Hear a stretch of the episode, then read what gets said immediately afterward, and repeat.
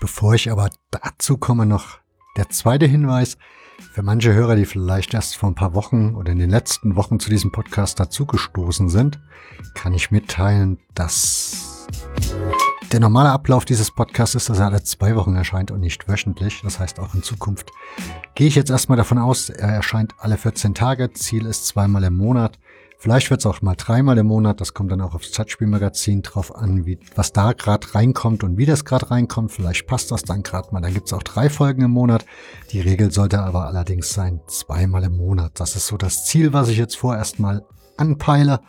Ihr wisst ja, ich habe ein bisschen andere Dinge jetzt in nächster Zeit noch zu tun, die mir die Zeit etwas rauben, denn wir haben leider von der Spendenseite her das noch nicht ganz geschafft, diese Lücke so zu füllen, dass mir halt mehr Zeit bleibt in diesem Sinne muss ich gucken, dass ich halt ein bisschen mehr abends dann Gas gebe, um euch trotzdem grundsätzlich gut zu versorgen mit gutem Podcast-Material. Das war die zweite Info. Dann noch der Hinweis. Ihr habt es ja vielleicht schon gehört, die Folge, die Chemie-Folge, also 129 Freunde. Das ist eine Geschichte, die mir sehr, sehr am Herzen liegt. Und ihr werdet mitbekommen haben, es hat viele, viele Retweets gegeben. Es hat einen Zeitungsartikel in der Jungle World gegeben oder der jungen Welt. Es hat ja, Faszination Fankurve aufgegriffen und hat dazu einen Beitrag gemacht, was mich alles sehr, sehr gefreut hat, also wirklich gefreut hat. Aber wenn ich mir die Hörerzahlen anschaue, dann ja, ist das wie so oft mehr Schein als Sein, also sprich, die Außenwirkung ist wieder phänomenal. Alles denkt, dieser Podcast wird gehört wie Schmitz Katze. Die Realität ist, dass er Stand jetzt, wo ich hier sitze, knapp 1600 Hörer hatte. Das finde ich verdächtig wenig. Würde mir wünschen, dass ihr vielleicht noch, wie gesagt, in eurem bekannten Familien-, Freundeskreis davon erzählt, denn das Thema ist sehr, sehr wichtig, liegt mir sehr, sehr am Herzen. Es hat mich auch echt Mühe gekostet letztes Jahr und ich bin ein kleines bisschen zufrieden mit dieser Folge. Von daher tut mir doch den Gefallen und rührt nochmal die Werbetrommel dafür. Ganz, ganz herzlichen Dank. Und nun bedanke ich mich noch bei den Unterstützern, die in den letzten Wochen neu dazugekommen sind. Das sind Ingo Konrad, Jens Bögner, Leon Grüning, Fabian Hartl, Philipp Joubert, ich vermute Grüße nach Lothringen, J. Mundhenke und P. McManamer, M. und Christoph Kühl. Ganz, ganz herzlichen Dank an euch und eure Unterstützung, vor allem an jene, die sich für eine Steady-Unterstützung entschieden haben. Das freut mich immer sehr, weil hilft bei der Planungssicherheit. Und damit geht's weiter zur neuen Folge. Ihr habt es in Podcast schon gesehen. Es geht um den BFC Dynamo.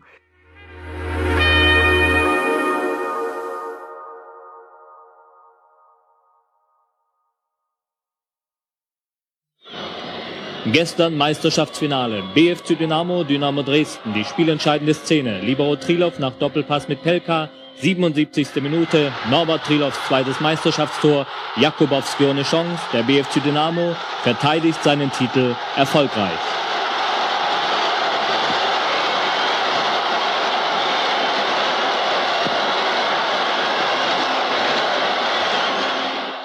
Zehnmal Meister muss man erstmal werden, das, das kriegt man nicht nur äh, vielleicht, wie manche oder viele gesagt haben, durch Schiebung zustande, da muss man sich schon äh, äh, qualifizieren für und dann das auch erreichen, wie gesagt. Und das ist, ja, Europapokal dazu ist eine einmalige Sache, was man äh, erreichen kann. Äh, ich habe es äh, geschafft, wie gesagt, ist bei mir in, in Erinnerung äh, geblieben und bleibt auch immer in Erinnerung. Tja, stellen wir ein Zitat vom Dresdner Trainer Gerhard Prautsch an den Anfang. Für den BFC Dynamo entschied letztlich, dass er sich in den beiden direkten Vergleichen mit uns durchgesetzt hat. Der BFC Dynamo hat mit seinem erneuten Titelgewinn unterstrichen, dass der Vorjahreserfolg kein Zufallsprodukt war, sondern Ausdruck einer weitsichtigen, zielgerichteten Arbeit mit jungen Spielern. Außerdem konnten spezielle Stärken besonders ausgebaut werden. Jahr für Jahr der Meistertitel, zehnmal in Folge, Weltrekord. Keine andere Mannschaft konnte diese Serie bislang brechen. Mythos BFC, ja. Berliner Fußballclub Dynamo. Der Mythos begann bestimmt damals durch diese zehnfache DDR-Meister, also zehnmal DDR-Meister hintereinander, durch diese Fans, die damals ja zahlreich auch in dem Jahressportpark waren. Nicht nur die sogenannten bösen Fans, wie sie heute meinen, sondern zahlreich so. Und das ist eigentlich der Mythos, dass BFC immer in Berlin, sag ich mal, in bestimmten Regionen geliebt und außerhalb nur gehasst wurde. Und das macht, glaube ich, diese, diesen Mythos aus. Außerhalb eben dieser verhasste Verein gewesen zu sein. Und das spürt man eben heute nochmal. Und vielleicht ist es auch das, was diesen Mythos immer noch hergibt. Man hat auch vielleicht ein paar Fehler beim BFC gemacht. Ich bin zum Beispiel der Meinung, wie gesagt, das ist meine Meinung, äh, dass man hätte sich gar nicht erst umbenennen müssen in FC Berlin. Man kann eine Vergangenheit nicht abschütteln, indem man sich einen anderen Namen gibt. Und ich denke mal, wenn man der BFC geblieben wäre, wäre dieses Thema schon viele Jahre eher durch gewesen. Und man hätte dort überhaupt gar nicht mehr drüber diskutiert. Und ich denke eben, dass man auch mit so eine Sachen ja immer wieder die Sachen auch hochkocht und immer wieder äh, sagt, man will, will diesen Schatten abwerfen. Und Fakt ist nun mal, wir waren äh, eben, äh, unser Träger war, der, war Dynamo, die Sportverein Dynamo und äh, auf der anderen Seite muss ich natürlich sagen, in Dresden schert sich kein Mensch mehr darum, die waren auch Dynamo, aber gut, wir lassen einfach die, die Bevölkerung beurteilen und dann ist okay. Die Führungsriege des BFC Dynamo verscherzt es sich mit seinen Fans auch aus einem anderen Grund. Europacup-Spiele als Plattform für die Mitglieder des Politbüros. Willkommen vor allem für die Funktionäre auf der Ehrentribüne. Beste Unterhaltung für Stasi-Chef Erich Mielke und die Mitglieder von Gewerkschaft und Armee. Dafür mussten die wahren Fans draußen bleiben. Ganz schlimm war es, glaube ich, 81 beim Spiel gegen HSV, wo wirklich also Massen von BFC-Fans draußen standen und drinnen im Stadion die drei Fanblöcke mit irgendwelchen anderen Leuten bevölkert waren und dann halber äh, Fanblock BFC-Fans waren. Und das hat uns natürlich schon wehgetan. Das haben wir auch angesprochen, aber da, da waren halt, ich sag mal, als Spieler waren die Grenzen gesetzt. Da konntest du nur äh, bis ich zwei, drei Mal was sagen und dann hat man auch in gewisser Hinsicht gesagt, ihr habt ja recht, aber wir machen es trotzdem so, wie wir es wollen. Vorläufiger Höhepunkt der Ausschreitungen November 1990 in Leipzig. Der Tod des 18-jährigen Mike Prolley, erschossen von einem Polizisten. Eindrucksvolle Demonstration gegen die Spirale der Gewalt. Der friedliche Trauermarsch durch die Berliner Innenstadt. Mehrere tausend Fußballfans nahmen Abschied von einem der ihren, ohne den Weg der Hooligans zu verlassen. Natürlich war eben, ist das Problem an der ganzen Sache auch, dass viele Leute sich auf einmal als BFC-Fans ausgegeben hatten. Man konnte es ja durch jede Disco gehen, überall kurze Haare und, und, und New Balance und wir sind alle für BFC. Unfug. BFC waren schon immer dafür bekannt, dass sie immer andere Sachen gesungen haben als andere.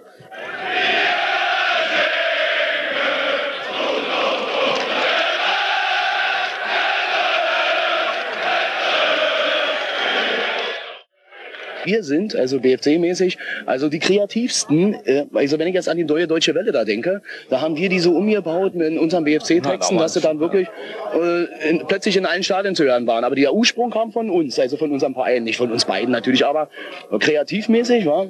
Ja, kann man sagen. Denke, BFC ja. gerade immer schon was einfallen lassen. Mhm. Früher schon. Ein Ehrenkranz, ein Ehrenkranz, in der Mitte das Und oben drüber steht, oben drüber, das Logo des BFC. Und der ist ein Ehrenkranz, in der Mitte das Und oben drüber steht, das Logo des BFC. Wenn sich einige äh, vielleicht die Illusion haben oder dass, dass sie denken, die Sponsoren kommen nur zum BFC nicht, weil noch der, der alte Stasi-Verein ist oder so, glaube ich, ist das ein Irrtum. Diese Probleme haben, haben, haben andere Mannschaften auch, die nicht diese Vergangenheit haben. Weil es ist heutzutage nicht mehr so, dass sie die Sponsoren die Bude einrennen.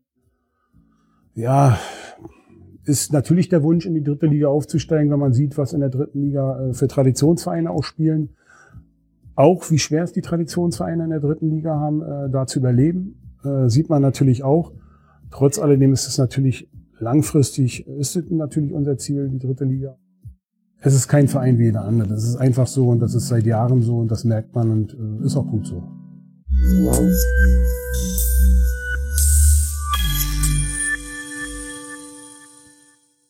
Herzlich willkommen zu einer neuen Ausgabe des Sportfrei Podcasts. Mein Name ist Nick und ich begrüße heute im Podcast-Kombinat Steffen Karras. Er hat ein Buch geschrieben zum BFC Dynamo, ein Verein, mit dem die meisten wahrscheinlich nur zwei Attribute verbinden. Das ist Stasi-Club und wahrscheinlich Schiebemeister und dann ist das mit dem Latein vielleicht auch schon bei den meisten zu Ende. Aber da gibt's natürlich noch ein bisschen mehr zu dieser Geschichte und die wollen wir heute aufarbeiten. Insofern herzlich willkommen, Steffen. Hallo, schönen guten Abend. Grüße dich. Es könnte auch morgen oder ja, mittags genau. sein. Kommt drauf an, wann die Hab ich Leute auch es grad, hören. hab ich auch gerade gemerkt. also, schönen guten Tag. Genau, das ist das Schöne am Podcast. Da können die Leute ja hören, wann sie wollen. Insofern können wir da sagen, können wir. Ah, ist, ist egal. So, kommen wir zum BFC Dynamo. Ich habe ja jetzt dich schon mal soweit erwähnt, namentlich. Wäre vielleicht ganz schön für die HörerInnen, wenn du dich noch ein bisschen vorstellen könntest, damit die so einen Einblick bekommen, mit wem wir es da zu tun haben. Du sagtest ja schon, mein Name ist Steffen Karras, wohne in Berlin, bin 53 Jahre alt und bin mit sieben Jahren, im Alter von sieben Jahren, das erste Mal beim BFC gewesen. Seitdem halte ich dem Verein die Treue. Ich habe damals viele Spiele besucht, auch auswärts und äh, war dann nach der politischen Wende, waren wir alle mal nicht so oft beim BFC aus verschiedensten Gründen. Aber spätestens mit der Rückbenennung BFC hat sich ja 1990 in FC Berlin umbenannt, umbenannt und spätestens seit der Rückbenennung 1999 bin ich dann wieder regelmäßig hingegangen. Parallel hat sich noch eine zweite Leidenschaft entwickelt, nämlich die der Eisbären Berlin, die damals auch noch Dynamo Berlin hießen. Und aus dieser Geschichte hat sich ergeben, dass ich dort an verschiedenen Büchern als Co-Autor mitgewirkt habe. Also habe dort den Einstieg so ein bisschen genommen in, in Sportgeschichte, Sportstatistik. Hat dann nach zwei, drei Werken, wo ich als Co-Autor mitgewirkt habe, wo ich die gesamte Eisbären- und Dynamo-Statistik seit 1954 erstellt habe, hat es dann letztendlich zu meinem ersten Buch geführt, 100 Jahre Eishockey in Berlin. Und jetzt, äh, zwölf Jahre später, ist zwischendurch es so entstanden, dass ich auch über den BFC Dynamo die sportgeschichtliche und die statistische Seite aufarbeiten wollte und das Werk liegt nun vor. Ein Buch schreiben ist ja das eine. Ein Buch schreiben über den BFC ist wahrscheinlich das andere, denn ich glaube, es gibt kaum einen Verein, der so extrem polarisiert wie der BFC. Ich habe es ja schon im Anklang oder in der Einleitung gesagt, was man da so für Attribute für diesen Verein verbindet. Warum hast, hast du dich entschieden, ein Buch über den BFC zu schreiben? Ich meine, man hätte sich auch leichtere Aufgaben im Leben raussuchen können. Ich bin geschichtlich sehr interessiert, sportgeschichtlich vor allem.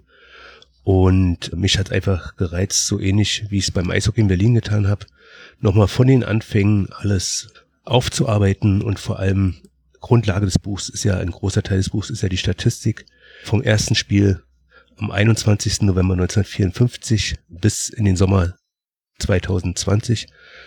Und das hat mich einfach gereizt, die Statistik aufzuarbeiten und über diese Statistik dann den Einstieg in die Geschichte zu finden. Und ja, also es ist dann immer mehr geworden, immer spannender geworden. Man hat im Prinzip, wie so ein Rügen im süßen Brei, man hat im Prinzip angefangen, es wurde immer mehr und immer mehr und rausgekommen ist nun dieses 704-seitige Werk sehr statistiklastig, aber das ist auch ganz bewusst so gewollt. Wie lange hast du denn an dem Buch gearbeitet? Also ich könnte mir vorstellen, wenn man mit Statistiken arbeitet, dann muss man ja wahrscheinlich recht, recht viel in Archiven rumwühlen oder in irgendwelchen Zeitungsdingern, also Zeitungsarchiven. Insofern, wie lange war die Arbeit an dem Buch? Also ich habe äh, vom ersten Strich in der Statistik bis zum Veröffentlichen sind genau zweieinhalb Jahre vergangen. So lange hat es gedauert, wobei die ersten anderthalb Jahre für die Statistik draufgegangen ist, aber da hat man eben viele spannende Themen entdeckt und da schon sich mit ehemaligen Spielern getroffen, mit ehemaligen äh, Verantwortlichen und versucht auch in den genannten Archiven die Geschichte aufzuarbeiten und wie gesagt, zweieinhalb Jahre äh, war der Weg. Es hat sehr viel Spaß gemacht. Ich betone nochmal ehrenamtlich, also ich bin kein berufstätiger Autor, habe das alles in meiner Freizeit getan. Fangen wir mal an mit dem BFC Dynamo. Oder besser gesagt, fangen wir noch ein Stück weiter vorne an. Fangen, gehen wir zeitgeschichtlich durch. Also, wir haben die Teilung Berlins nach, also ja, nach 45. Kannst du so ein bisschen einen Eindruck vermitteln, wie zu der Zeit der Fußball in Berlin aussah? Weil vom BFC dürfte zu der Zeit ja noch keine Rede gewesen sein. Da kommen wir ja dann erst in den nächsten Jahren wahrscheinlich zu. Ja, also der Fußball, sagen wir mal in Ostberlin oder Berlin gesamt, spielte noch bis 1950 in einer Gesamt-Berliner Liga. Also aufgrund des Vier-Mächte-Status hat sich das so etabliert. Und Also beginnend von 1946 spielten auch die Ostberliner Vereine in der Gesamtberliner Liga. Und ja, ich hatte erwähnt, das erste Spiel vom SC Dynamo, also der Vorgängersektion im Sportclub, aus der dann der BFC geworden ist, fand ja am 21. November 1954 statt. Das heißt, zu der Zeit war natürlich von Dynamo als Vorgänger nur die, nur die SG Volkspolizei Berlin vorhanden, aber auch erst so ungefähr ab 1948 in unteren Spielklassen. Die Spitzenmannschaften in Ostberlin damals, die auch in der Stadtliga in der höchsten Spielklasse mithalten konnten, waren Union Oberschönerweide der alten Fürsterei, die SG Lichtenberg 47 und Einheit VfB Pankow. Und diese drei Clubs haben das Spielgeschehen in Ostberlin also bestimmt und haben auch oben mitgemischt. Also Union Oberschöneweide war auch eine Spitzenmannschaft, hat auch äh, Titel und Pokalerfolge errungen. So gesehen war der Fußball in Ostberlin zu der Zeit gut aufgestellt. Wie sah das dann mit den Zuschauern aus? Also ich meine, das heißt, man konnte sich ja zu der Zeit wahrscheinlich noch in ganz Berlin frei bewegen. Also wie lief das da? Ja, es ist überliefert, dass aus dem Prenzlauer Werk eben auch viele Zuschauer zu Hertha oder Tasmania gegangen sind oder ins Poststadion. Also Hertha spielte ja damals Gesundbrunnen an der Plumpe, war sehr grenznah. Historisch äh, waren auch viele, die im Prenzlauer Berg immer noch wohnten, Hertha-Fans und die sind dann einfach weiter zu ihren Vereinen gegangen. Ja, und an der alten Fürsterei. Union überschönerweise, die hatten natürlich auch ihre Fans, die sind natürlich dann mehr dahin gegangen, war ja nicht so grenznah. Aber äh, es gab damals in der Stadtliga hat sich die Zuschaueraufkommen doch sehr verteilt. Also jeder Verein hatte so vier bis sechstausend Zuschauer, das sagen die Statistiken aus. Und ja, und so gesehen war die Stadtliga Berlin bestimmt eine sehr interessante und bunte Liga. Da würde man gerne mal auch heute die Möglichkeit haben, die Spiele dort zu besuchen. würde mich die, würde mich interessieren, die Hertha war ja eigentlich in den 30er Jahren recht erfolgreich, also Ende der 20er, Anfang der 30er Jahre recht erfolgreich. Warum hatten die da nicht das mega Zuschaueraufkommen? Also warum waren die nicht so eine klare Nummer eins in der Stadt? Ja, es gab eben noch die erfolgreichen Vereine, die Störche, also der BSV 92, Victoria, äh, Tasmania, Tennis Borussia, die, also Fußball war wahrscheinlich da noch sehr nach dem Motto geprägt, uh, support your local team und der Zuschaueraufkommen hat sich eben verteilt. Es war ja auch immer so in den 30er Jahren, sobald eine der Berliner Mannschaften, es war auch in anderen Städten so, sich dann für die Endrunde zur deutschen Meisterschaft qualifiziert haben, hatten die dann natürlich dann riesige Zuschauerzahlen von fünfstelligen Bereich, so dass man wahrscheinlich davon ausgehen kann, dass bei den normalen Spielen in der Berliner Meisterschaft sozusagen immer diese Zahlen wahrscheinlich vorhanden waren und dann zu den Endrunden gab es dann die fünfstelligen Zahlen, die dann auch oft überliefert sind. Aber es kam nicht so oft vor. Da sind wahrscheinlich dann auch andere Zuschauer hingegangen von anderen Vereinen, wenn dann zum Beispiel, was weiß ich, äh, irgendeine Mannschaft aus dem Ruhrpott oder sonst woher angetreten ist. Du hast in dem Buch ein Bild drinne, da kann man eine Westkasse sehen und du erzählst auch davon, dass die Besucher, also die aus dem Osten der Stadt sozusagen in den Westen gegangen sind zu ihrem Lieblingsverein, zu der Zeit an Extrakassen ihre Eintrittskarte kaufen konnten. Gab es das eigentlich andersrum auch? Also gab es dann, keine Ahnung, bei den Ostclubs irgendwie eine, wo sie mit D-Mark bezahlen konnten? Ja, es gab damals beim Kino und dann auch beim Fußball gab es die im, im Westteil, die sogenannten Ostkassen. Und dort konnten die DDR-Bürger mit Ostgeld, das war dann meistens 1 zu 5 umgerechnet, Eintritt bezahlen. Dass das umgekehrt genauso war, ist mir nicht bekannt. Also der diesen Hinweis, es sind Ostkassen geöffnet, hat man ja bei Plakaten von Spielansetzungen gesehen und das hat man eben bei, bei Spielen von Hertha BSC, die angekündigt waren, eben gesehen, Eintritt an der Ostkasse so und so viel, Eintritt an der normalen Kasse so und so viel. Bei Spielen im Ostteil ist mir das nicht aufgefallen, so dass man davon ausgehen kann, dass es umgekehrt nicht gegeben hat, dass man eben Eintritt äh, normal in Ostgeld bezahlt hat, nehme ich jetzt mal an. 1 zu 5 heißt, keine Ahnung, wenn es drei Mark gekostet hat, Eintritt, dann waren das dann in dem Falle 15 Ostmark, oder was? Ja, so ist es überliefert, dass das so zu diesem Kurs dann getauscht wurde, wobei ich jetzt nicht genau weiß, ob drei Mark der übliche Eintrittspreis war. Aber so. War jetzt nur so. Ja, genau. Aber so war das eben gedacht. Oder so wurde es eben praktiziert. Ah. Und mit diesem Geld haben dann die Vereine dann damals war ja noch der Schwarzmarkt sehr aktiv und die haben eben die Geld entweder auf den Schwarzmarkt zurückgetauscht oder um die Schönhauser Allee gab es einen sehr großen Schwarzmarkt oder die haben da auch gleich Waren, Waren dafür eingetauscht. Also sie konnten das Geld auch verwerten, die Vereine oder die Kinobetreiber. Mhm. Kommen wir mal zur Gründungsgeschichte des BFC Dynamo. Du hast ja eben schon angefangen mit der SG Volkspolizei. Nimm uns mal mit in den Ursprung des Vereins. Wo liegen denn die Ursprünge? Ja, also beginnt so ab 1947, 48 hat die Sportvereinigung der Volkspolizei, also es wurden damals überall im Land Sportvereinigungen gegründet nach der Branchenzugehörigkeit, also alle industrieverarbeitenden Betriebe waren dann in der Sportvereinigung Motor, dann gab's noch die Sportvereinigung Chemie oder die alle Chemiewerke, dann gab's die Sportvereinigung Turbine, wo alle Elektrizitätswerke dabei waren. Es gab dann am Ende 1953 so haben sich 18 Sportvereinigungen etabliert.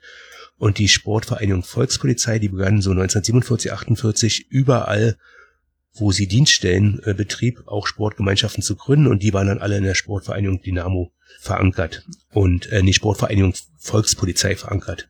Die Sportvereinigung Dynamo wurde erst 1953 wieder ein Zusammenschluss aus mehreren Sportvereinigungen gegründet. So und äh, diese Mannschaften etablierten sich halt überall und in Berlin und Potsdam gab es dann auch zwei Volkspolizeimannschaften, die so als erste Keimzellen der späteren Mannschaft des SC Dynamo Berlin genannt werden können. Das wird auch in dem Buch so beschrieben. Also bei der Volkspolizei Potsdam sammelten sich bereits sechs gute Spieler, die dann später alle beim SC Dynamo über Umwege landeten.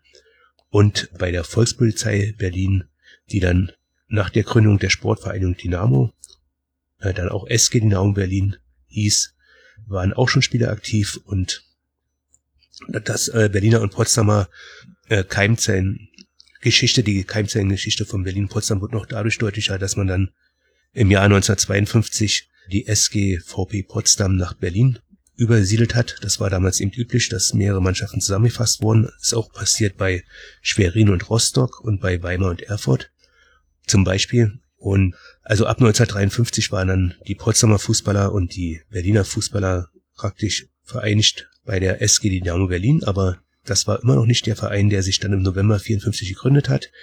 Zwischenzeitlich hatte sich nämlich die Volkspolizei Dresden als Mannschaft gegründet und zu ihr wurden 1951 die besten Spieler aller Volkspolizeimannschaften ja, delegiert. Damals hat man gesagt delegiert. Und da waren eben auch die sechs Spieler aus Potsdam dabei. Und als dann im Jahr 1954 die Politik beschlossen hat, dass jede Sportvereinigung, jede der 18 Sportvereinigungen Sportclubs zu gründen hat, in denen die besten Spieler vereint werden. Da hat dann die Sportvereinigung Dynamo entschieden, dass der Sportclub Dynamo nach Berlin verlegt, also angesiedelt wird. Also es war eine Neuansiedlung. Und so kamen dann die Fußballer der SG Dynamo Dresden zum SC Dynamo Berlin. Nicht geschlossen, aber ein großer Teil. Und da waren auch wieder die sechs sehr guten Spieler dabei, die dann das Gerüst des SC Dynamo gebildet haben. Von der SG Dynamo Berlin kam auch ein oder zwei hinzu. Aber man sieht in diesen beiden Mannschaften waren schon viele aktiv, die dann 1954 am 21. November das erste Spiel der dann frisch gegründeten SC Dynamo Berlin äh, bestritten haben. Jetzt lass uns das mal kurz noch ein bisschen aufdröseln, denn es ist schon eine ziemlich komplizierte Geschichte, ehrlich ja. gesagt. Also wer den Leipziger Fußball kompliziert findet, findet hier noch ein schönes Beispiel dafür, dass es kompliziert gehen kann. Also ganz einfach angefangen. Die SG Volkspolizei Berlin war relativ tiefklassig unterwegs, ne, zu Beginn. Ja.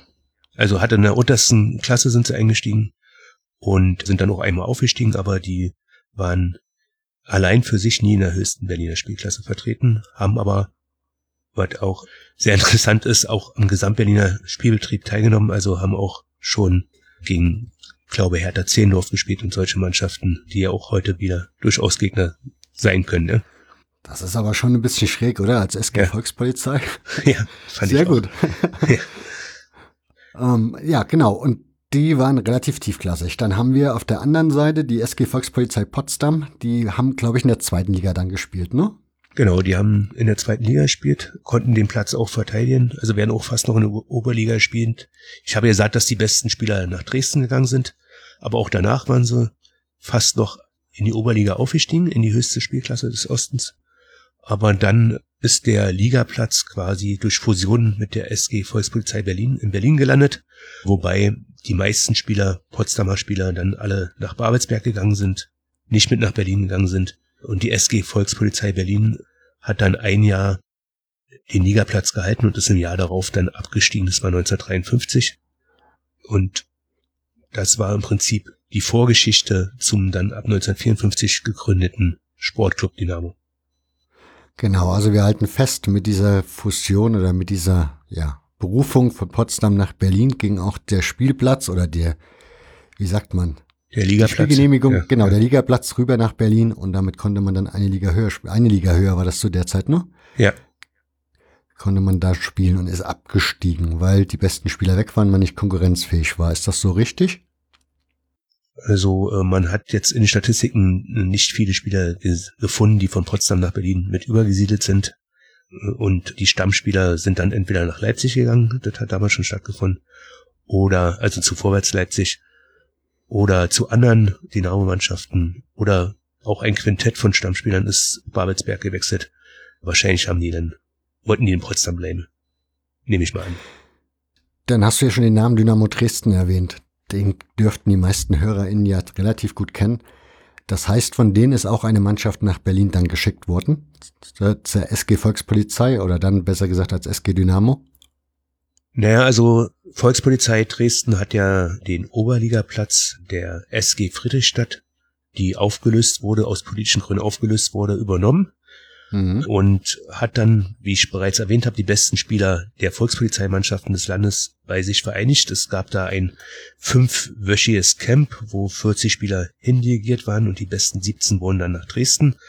Und dann bestritt die Volkspolizei Dresden äh, gleich die ersten Oberligaspieler, also die wurden äh, in die Oberliga im Prinzip eingestuft als Mannschaft und diese Mannschaft, die sich ja nach der Gründung der Sportvereinigung Dynamo 1953 hieß die Volkspolizei Dresden dann die SG Dynamo Dresden, wie sie heute wieder heißen.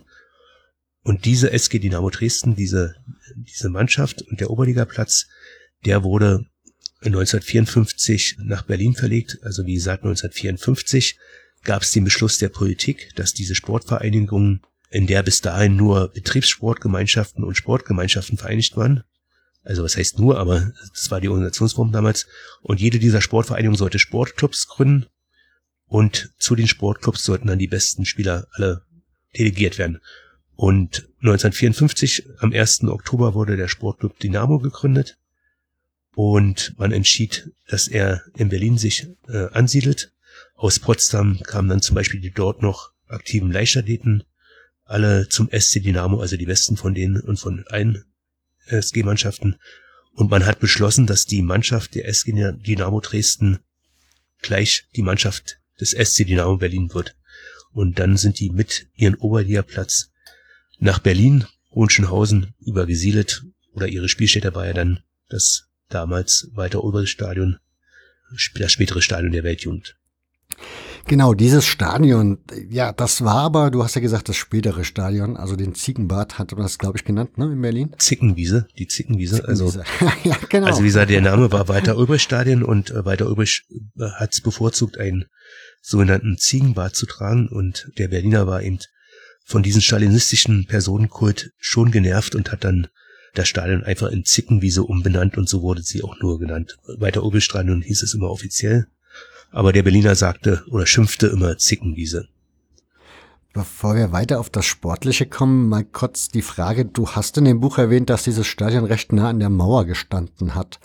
Hat das dann auch Zuschauer aus dem Westteil der Stadt angelockt? Ja, das ist ein schönes, interessantes Detail, was, was ich eben auch ermittelt habe, was ich sehr interessant finde. Also, das Stadion stand an der Stelle, wo heute, wer- wer den Kiez kennt, also wo heute der Bundesnachrichtendienst der BND seine große neue Zentrale gebaut hat. Und es ist wirklich fußläufig nur ein paar Schritte entfernt zum Wedding, wo gleich ein großer, großer Kiez angesiedelt ist und war. Und zum Beispiel Kick Hoffmann, ein Spieler von damals, erzählte mir, dass sie damals in diesen großen Stadien nicht viele Zuschauer hatten, aber mehr aus den Namen Wedding als aus dem Osten. Und dass die auch sehr spendabel waren. Und nach dem Spiel, es gab da im Stadion ein Casino. Und nach den Spielen traf man sich immer im Casino und dort stand von den Weddinger Fans die Biere schon immer parat. Und die Mannschaft ist eben immer schnell aus dem Duschen gekommen in dieses Casino und da hat dann immer manch gelungener Abend stattgefunden, dann vor allem mit den Weddinger-Fans. Das finde ich sehr interessant, zumal das auch andere bestätigt haben. Also es muss damals gang und gäbe gewesen sein. Es ist ja schon sehr überraschend, aber äh, wie wir es so kennen, nehme ich mal an, dass das für die Weddinger Arbeiter auch ein gelungener Nachmittag war. Ich nehme an, die konnten dann auch eins zu fünf tauschen und dann nehme ich mal an, dass Bier und Bockwurst und alt andere eben auch sehr günstig war und dass das vielleicht ein schöner Nachmittag, ein schöner Abend war. Aber diese Note fand ich auch sehr überraschend und die ist auf alle Fälle erzählenswert. das definitiv. Kommen wir zurück zum Sportlichen. Also, wir haben eigentlich, da hast du vorhin schon mal in einem Nebensatz erwähnt, gab es ja den ASK Vorwärts Berlin zu seiner Zeit in der Hauptstadt. Der wurde ja auch schon dahin geschafft, weil man ja einen sportlichen, erfolgreichen Verein in der Hauptstadt haben wollte. Warum gab es aus der Politik den Wunsch, mit dem damaligen äh, Sportclub oder die Sportgemeinschaft Dynamo nochmal einen starken Verein nach Berlin zu holen? Ja, also ich habe ja vorhin erwähnt, dass bis 1950 in der Stadtliga noch gemeinsam Fußball gespielt wurde in Ost und West und ab Sommer 1950 wurde der Vertragsspielerstatus eingeführt, auch in deutschlandweit, also auch in den in den französischen, britischen, amerikanischen äh, Sektoren wurde im Prinzip der Status des Fußballspielers als Profi oder Vertragsspieler eingeführt und das hat der Berliner Fußballverband für sich auch beschlossen und das wollte äh, wollte der Osten seinen Spielern nicht ermöglichen, sollten jetzt alles Amateure bleiben, so dass der Osten diese drei genannten Mannschaften einfach aus der Stadtliga zurückzog, also Lichtenberg 47, Union Oberschöneweide und VfB Pankow. Das führte dazu, dass ganze Mannschaften 1950 in den Westteil übersiedelten, also als komplette Vereine sozusagen aus ihren alten Vereinen ausgetreten sind, dort im Westteil neue Vereine gründeten. So wurde aus Union Oberschöneweide aus der ersten Mannschaft Union 06 im Poststadion und ein VfB Pankow wurde zu VfB zu Pankow, die sind nach Tegel gezogen. Es gibt auch Beispiel Grün-Weiß Baumschulenweg, die sind zu Grün-Weiß Neukölln geworden.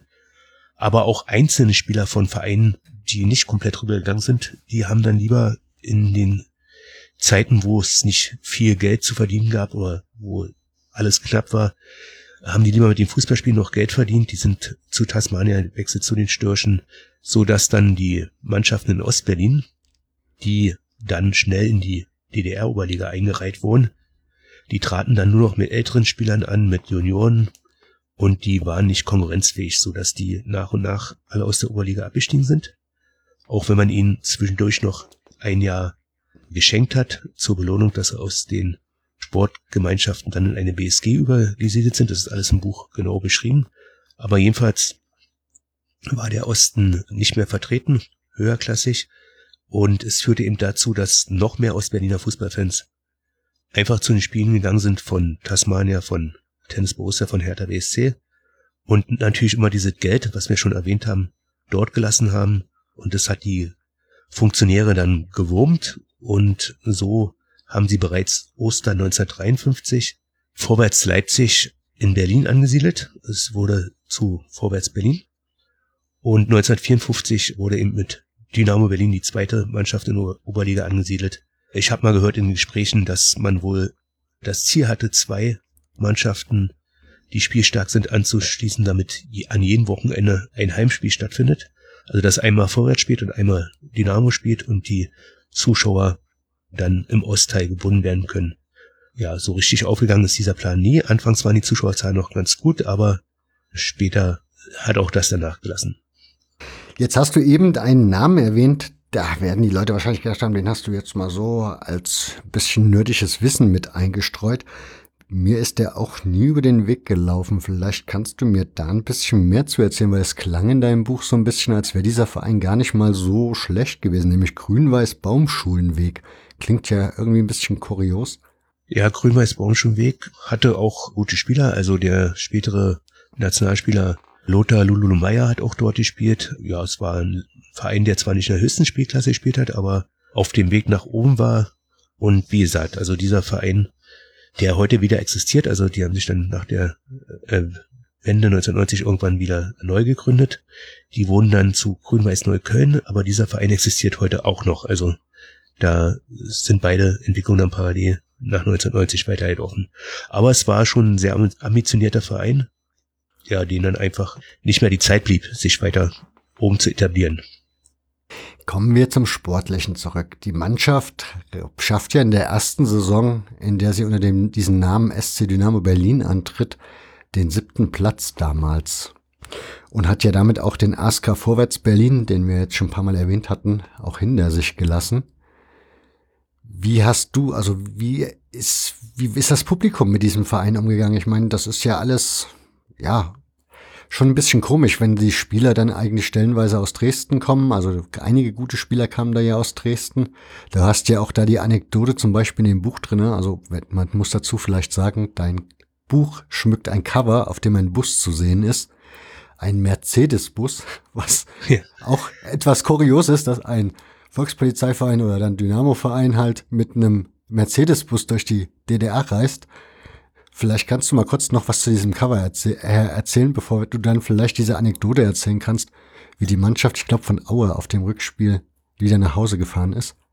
Ja, also das Cover, ich habe in dem Buch vier Interviews, sind, also in dem Buch sind auch vier Interviews enthalten, äh, wo die Leute, die ich interviewt habe, wirklich Entscheidendes zu erzählen haben. Und das erste Interview ist geführt mit dem Busfahrer Paul Hanke. Und die hat mir auch das Foto gegeben auf dem Cover, der im Prinzip, äh, mit dem im Prinzip die Geschichte von, vom SC Dynamo in, äh, begann und damit vom BFC Dynamo. Denn er hatte den Auftrag mit diesem Bus die Mannschaft aus Dresden quasi abzuholen. Also abzuholen ist ein bisschen plakativ gesagt.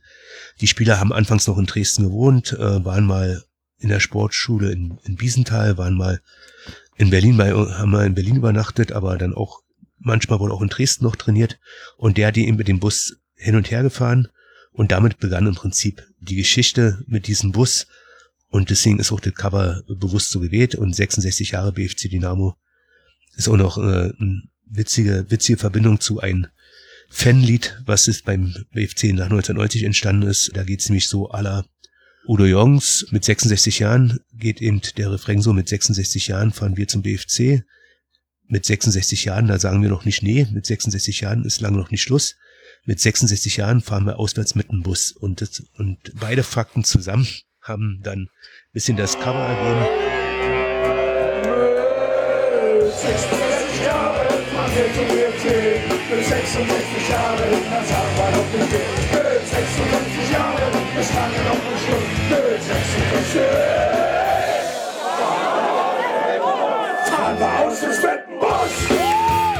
sollte eben dazu dienen, dass auch die BFC-Fans einen Wiedererkennungseffekt haben. Der ist auch eingetreten, wurde mir bestätigt, so dass es insgesamt ein guter, guter Titel, ein gutes Cover geworden ist. Aber Fakt ist eben auch mit diesem Bus begann die Geschichte.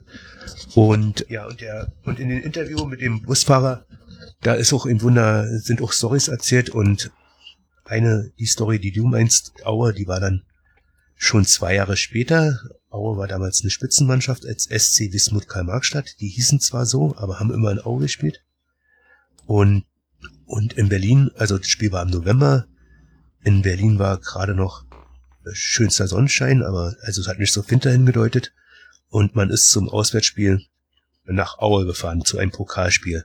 Man hatte gerade die Nachricht erhalten, dass man aus der Oberliga absteigt, am grünen Tisch sozusagen. Man hatte das letzte Spiel gegen den Abstieg noch gewonnen, aber man hat dort einen Spieler eingesetzt, der nicht hätte eingesetzt werden dürfen, der auch noch aus Dresden kam, Dieter Legler. Und man ist eben zu diesem Pokal aus der Spiel bei der sehr starken Mannschaft von Wismut Karl-Marxstadt gefahren, also was Wismut Aue war sozusagen, die hießen nur Wismut Karl-Marxstadt. Ja, und in Aue war dann schon Wintereinbruch, Ende November. Und man hatte eben verpasst, Stollen, Schuhe mit Stollen einzupacken, weil in Berlin noch schönes Wetter war und man spielte dann auf dem Spielfeld auf einer, auf einer Spielfläche, die sehr vereist war und die Auer ja bald Meisterspieler. Das war die große Generation der Auer Fußballer, der, der Meistermannschaft. Die hatten Stollen und sie ließen eben, ja, der Busfahrer hat so genannt, sie ließen unsere Spieler über, über die Klinge springen, ja, und man verlor 0 zu 8. Aber damit nicht genug. Durch den Wintereinbruch hat die an sich kurze Fahrt von Aue nach Dresden dann äh, bereits vier, fünf Stunden gedauert, ehe man an Dresden vorbeikam. Das, da man nach dem Spiel gefahren ist, war halt also schon fast in der Nacht. Man hatte dann mit Berlin telefoniert und die Mannschaft sollte in Dresden sich irgendwo ein Quartier bei irgendeiner der vielen Polizeistationen oder im Heinz-Steier-Stadion suchen, wo man sich auch noch auskannte. Aber der Bus ist eben dann auch an den ehemaligen Stammkneipen der, der Spieler, die noch in Dresden waren, vorbeifahren und da wurde der Busfahrer überredet, dass man dort Halt macht und da haben die halt die ganze Nacht durchgefeiert und haben sich auch so ein bisschen auf den Neuanfang eingeschworen. Also, also man realisierte, dass die Funktionäre, die für diesen Zwangsabstieg, die unbeliebten Funktionäre, die für diesen Zwangsabstieg verantwortlich waren, dass die alle abgesetzt wurden und man schwor sich in dieser Nacht, so haben es mir dann auch die Spieler erzählt, schwor man sich ein, eben das alles wieder gut zu machen und gemeinsam an den Aufstieg zu gehen. Ein paar Spieler haben sich dann noch ein Nachtquartier gesucht in Dresden, im Heinz-Steier-Stadion. Die meisten Spieler haben aber die Nacht durchgezecht und am nächsten Morgen ist der Bus dann bei schönsten Sonnenschein Richtung Berlin weitergefahren. Die Spieler waren alle reichlich alkoholisiert und ja, das zeigt auch, Fußball, ja, auswärts mit dem Bus hat auch bestimmt auch Spaß gemacht damals, ja. Aber Was die Anekdote aber wunderschön herausstreicht oder vielleicht herausstreicht, ist die Funktionäre des Vereins. Also ich meine, auf die Idee zu kommen und zu sagen, sucht euch doch eine Nacht irgendwo auf einem Polizeirevier oder in einem Stadion, klingt jetzt nicht so nach einem schönen Hotelzimmer, wo man irgendwie gut unterkommt, sondern klingt so wie, ja, wenn ihr da irgendwie so in so einer Aus Ausrauschzelle übernachten könnt, ist das auch in Ordnung. Also es ist schon ein sehr eigenartiger Umgang, den die Funktionäre mit dem, mit dem Team damals pflegten, oder? Ja, das scheint auch Tradition zu haben bei, bei Dynamo bis, bis zur Wende. Aber Werner Heine, das ist dann das zweite Interview in dem Buch, der, der ehemalige Kapitän der Nationalmannschaft in den 60er Jahren war Werner Heine, ein schneller Verteidiger. Der hat mir auch erzählt, war aber zur damaligen Zeit durchaus üblich, dass man überall übernachtet hat. Also er sagte, wir lebten damals wie Nomaden. Wir übernachteten mal in der Sportschule, mal auf einer Polizeistation. Äh, ihn hat das nicht gestört, aber die anderen, die schon Familien hatten und so, für die war halt natürlich nicht so toll. Er war ja damals noch Sportstudent. Aber das schien damals nicht unüblich zu sein, bis äh, dann die Internate im Sportforum, die waren erst so 56, 57 fertig. Bis die dann fertig waren und bis die Spieler mit Wohnungen in Berlin versorgt waren, die Spieler, die in Dresden waren, die hatten in Dresden alle schöne Wohnungen bekommen. In Berlin war das noch schwierig. Und eh die Versorgung alles äh, geklappt hat, da ist einige Zeit vergangen und in der Zeit lebten die unter Umständen auch mal so, dass sie mehrere Wochen immer mal dort, mal dort überwachtet haben. Wie gesagt, es wurde auch mal in Dresden trainiert. Also äh, haben mir die Spieler erzählt. Erst so ab 1957, äh, Ende 56, 57 waren dann auch alle versorgt mit den entsprechenden Wohnungen oder dann den Internatplatz im Sportforum Hunschenhausen, das es ja heute noch gibt, das Internat dort. Es war dann eben 1954, als der Sportclub gegründet wurde, noch nicht fertig. Mit den Funktionären, was du angesprochen hast, die schienen mit dieser Situation, dass auf einmal eine Fußballmannschaft dort in Berlin angekommen ist, die ja auch Meister und Pokalsieger waren. Also mit dieser Situation schienen sie überfordert und sie schafften es auch nicht, die Funktionäre, da kommt ja der nächste spannende Teil der Geschichte jetzt gleich zu, zur Sprache. Sie schafften auch nicht die vielen Talente, die aus dem DFK-Projekt aus Leipzig dann bei Dynamo landeten, die vielen Talente irgendwie mit Arbeitsstellen und Wohnungen zu versorgen, so dass äh, viele von diesen Talenten schon nach einem Jahr wieder verschwunden waren. Die Funktionäre schienen ein bisschen überfordert zu sein, Arbeitsstellen und Wohnraum zur Verfügung zu stellen und das erklärt auch, warum Dynamo dann schon bereits 1956 gegen den Abstieg gespielt hat und dann letztendlich auch abgestiegen ist. Aber wie gesagt, jetzt habe ich das DFK-Projekt genannt. Darauf wäre es auch nochmal sehr spannend, drauf einzugehen. Ja. Aber bevor wir jetzt auf, die, auf dieses DFK-Projekt kommen, was mich sehr, sehr interessiert, kommen wir erstmal noch dazu, denn der BFC hat ja auch noch seinen ersten Titel errungen 1959. Das vergisst man ja immer so ein bisschen, damals noch als SC Dynamo. Welchen Stellenwert hat dieser Titel eigentlich so in dem, im Verein BFC Dynamo? Ja, jetzt wieder, also Also man hat so den Eindruck, dass bis zur Wende die Zeit von bis 1966, bis dann alle Fußballclubs gegründet worden sind, die ist nicht so groß dargestellt worden. Also man hat dann auch in späteren Veröffentlichungen immer 1966 begonnen. Aber im Archiv, wenn ich im Archiv dann irgendwelche Briefköpfe vom BFC gefunden habe, dann war dann der Pokalsieg 1959 auch damals schon mit genannt. Ja. Also der war immer, der wurde immer mitgenannt. Aber generell wurde die Zeit von 54 bis 66 nicht so groß in der damaligen Literatur oder in den Veröffentlichungen dargestellt. Es war im Prinzip so ein bisschen ein weißer Fleck. Kommen wir zu dem DHFK-Projekt. Was heißt DHFK-Projekt? Ja, wir haben ja schon festgestellt, dass der, dass die Politik im Sport immer sehr stark eingegriffen hat.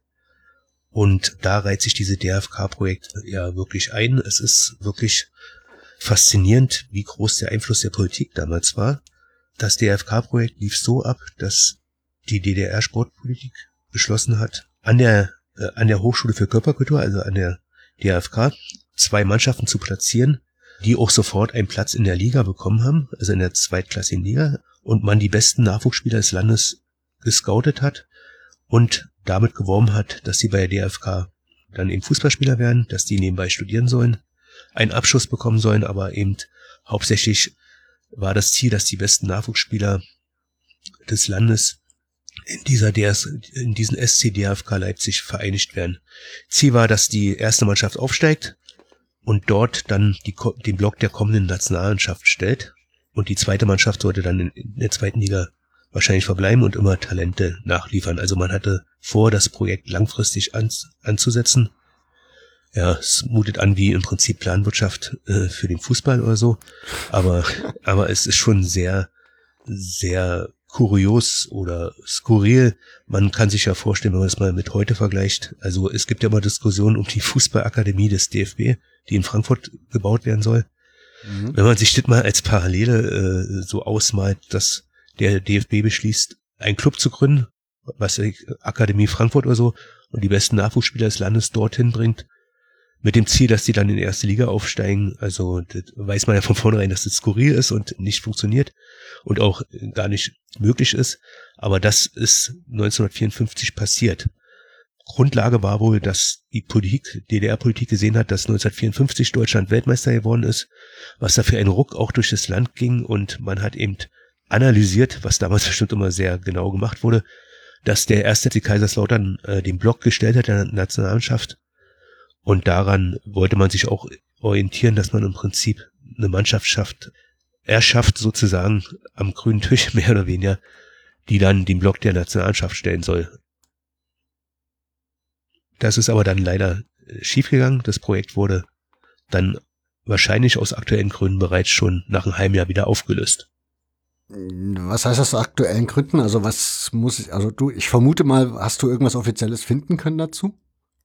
Na, offizielles nicht. Es wurde dann in die Richtung vermeldet, dass die Spieler vom DFK 1 und 2, dass die zu Vorwärts und zu Dynamo wechseln. Alle komplett. Und mitten in der Saison. Und wahrscheinlich war die Ursache dafür, dass, wir hatten ja vorhin gesagt, dass Vorwärts Leipzig bereits zu Vorwärts Berlin wurde, schon 1953. Und diese Spieler, diese Leipziger Spieler, die wohnten alle noch in Leipzig und sind nur zu den Spielern nach, zu den Spielen nach Berlin gefahren.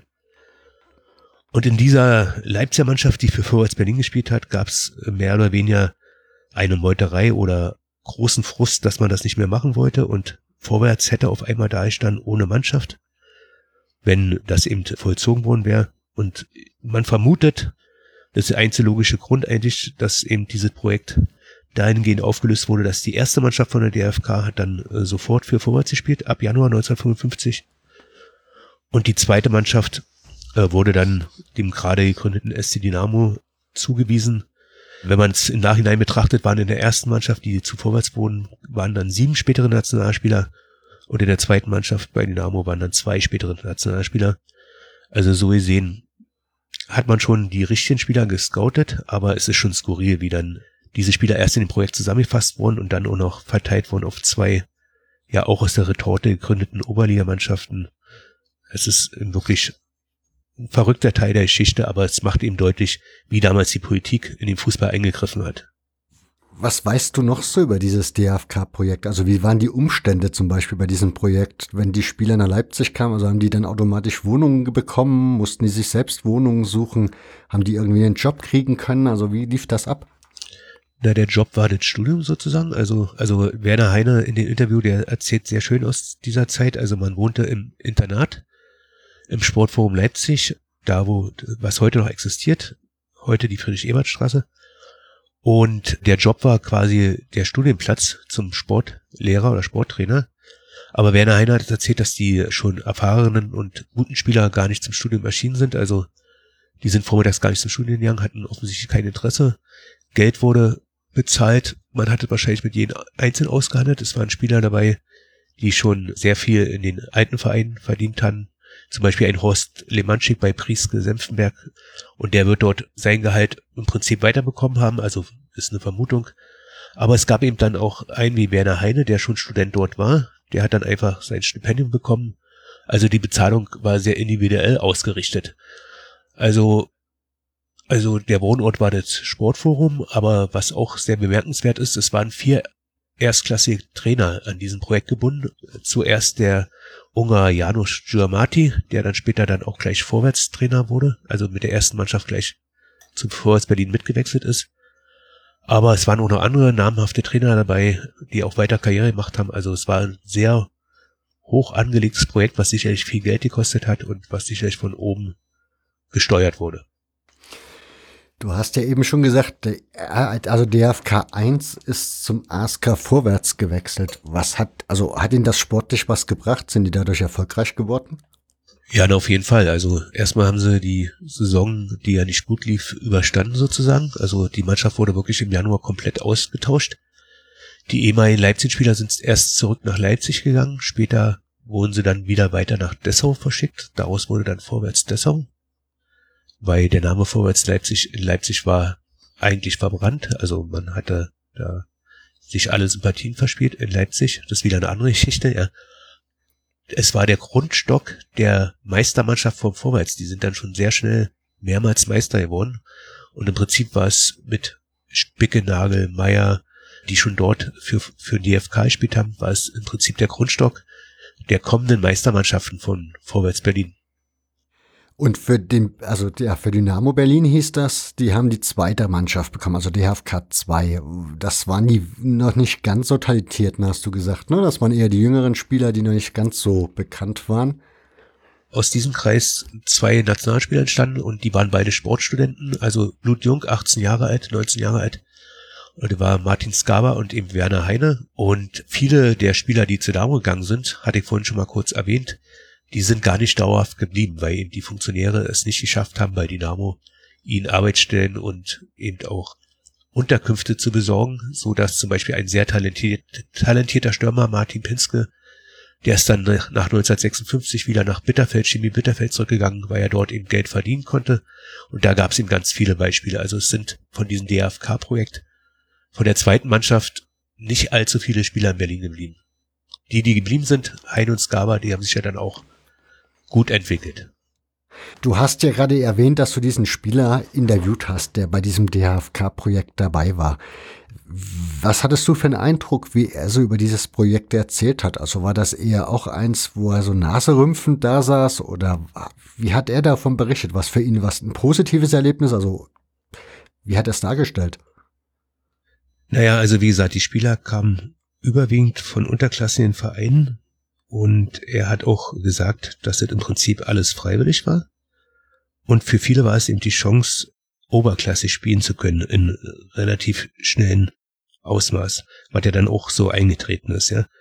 Und als DFK-Projekt aufgelöst wurde, da sind auch nicht alle Spieler zu Vorwärts und Dynamo mitgegangen. Also zum Beispiel der erwähnte Horst Lemanschik, der schon in Prieske ein Star war, der ist auch wieder zurückgegangen, wie ganz viele. Oder früher oder später sind auch ganz viele wieder zurückgegangen, also sind nicht alle bei Vorwärts geblieben.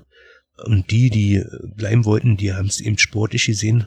Zumindest in seinem Fall war das so, er war Sportstudent, ist da im Prinzip zufällig in ein Projekt reingerutscht, ist da, hat dadurch gleich höherklassig Fußball spielen kann, können und er hat gesagt, sollte ich eben zurück nach Rosleben gehen. Er kam aus Rosleben.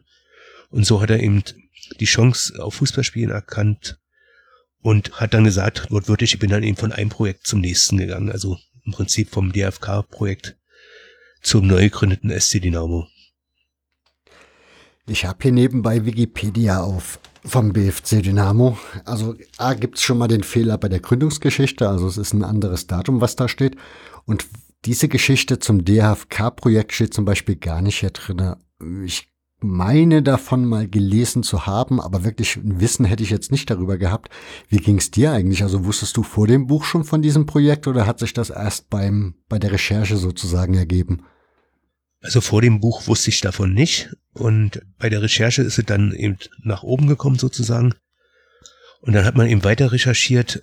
Ja, es wurde nicht so verbreitet, dieses Projekt. Also ich habe den Eindruck, dass es den Funktionären dann später auch peinlich war, darüber zu berichten. Also als Beispiel kann ich mal sagen, dass im Archiv des Deutschen Fußballverbandes der DDR, was im Archiv des Nordostdeutschen Fußballverbandes lagert, da war ein Konzept für eine Chronik über den DDR-Fußball, also noch vom DFV, geschrieben. Und da hat in den ersten Entwurf das gesamte DFK-Projekt gefehlt. Was dann einer angemerkt hat, da fehlt doch was in der Geschichte. Also man hat selbst von dieser offiziellen Seite aus dann versucht es lieber tot zu schweigen, so mein Eindruck zumindest, ja. Also ich glaube im Nachhinein in den 80er Jahren oder dann auch nach der Wende war man nicht sehr stolz darauf und so wird es auch nicht groß weiter verbreitet worden sein. So vermute ich es mal. Ja, also ich habe ja eben schon den Sprung gemacht gehabt mit diesem Pokalsieg.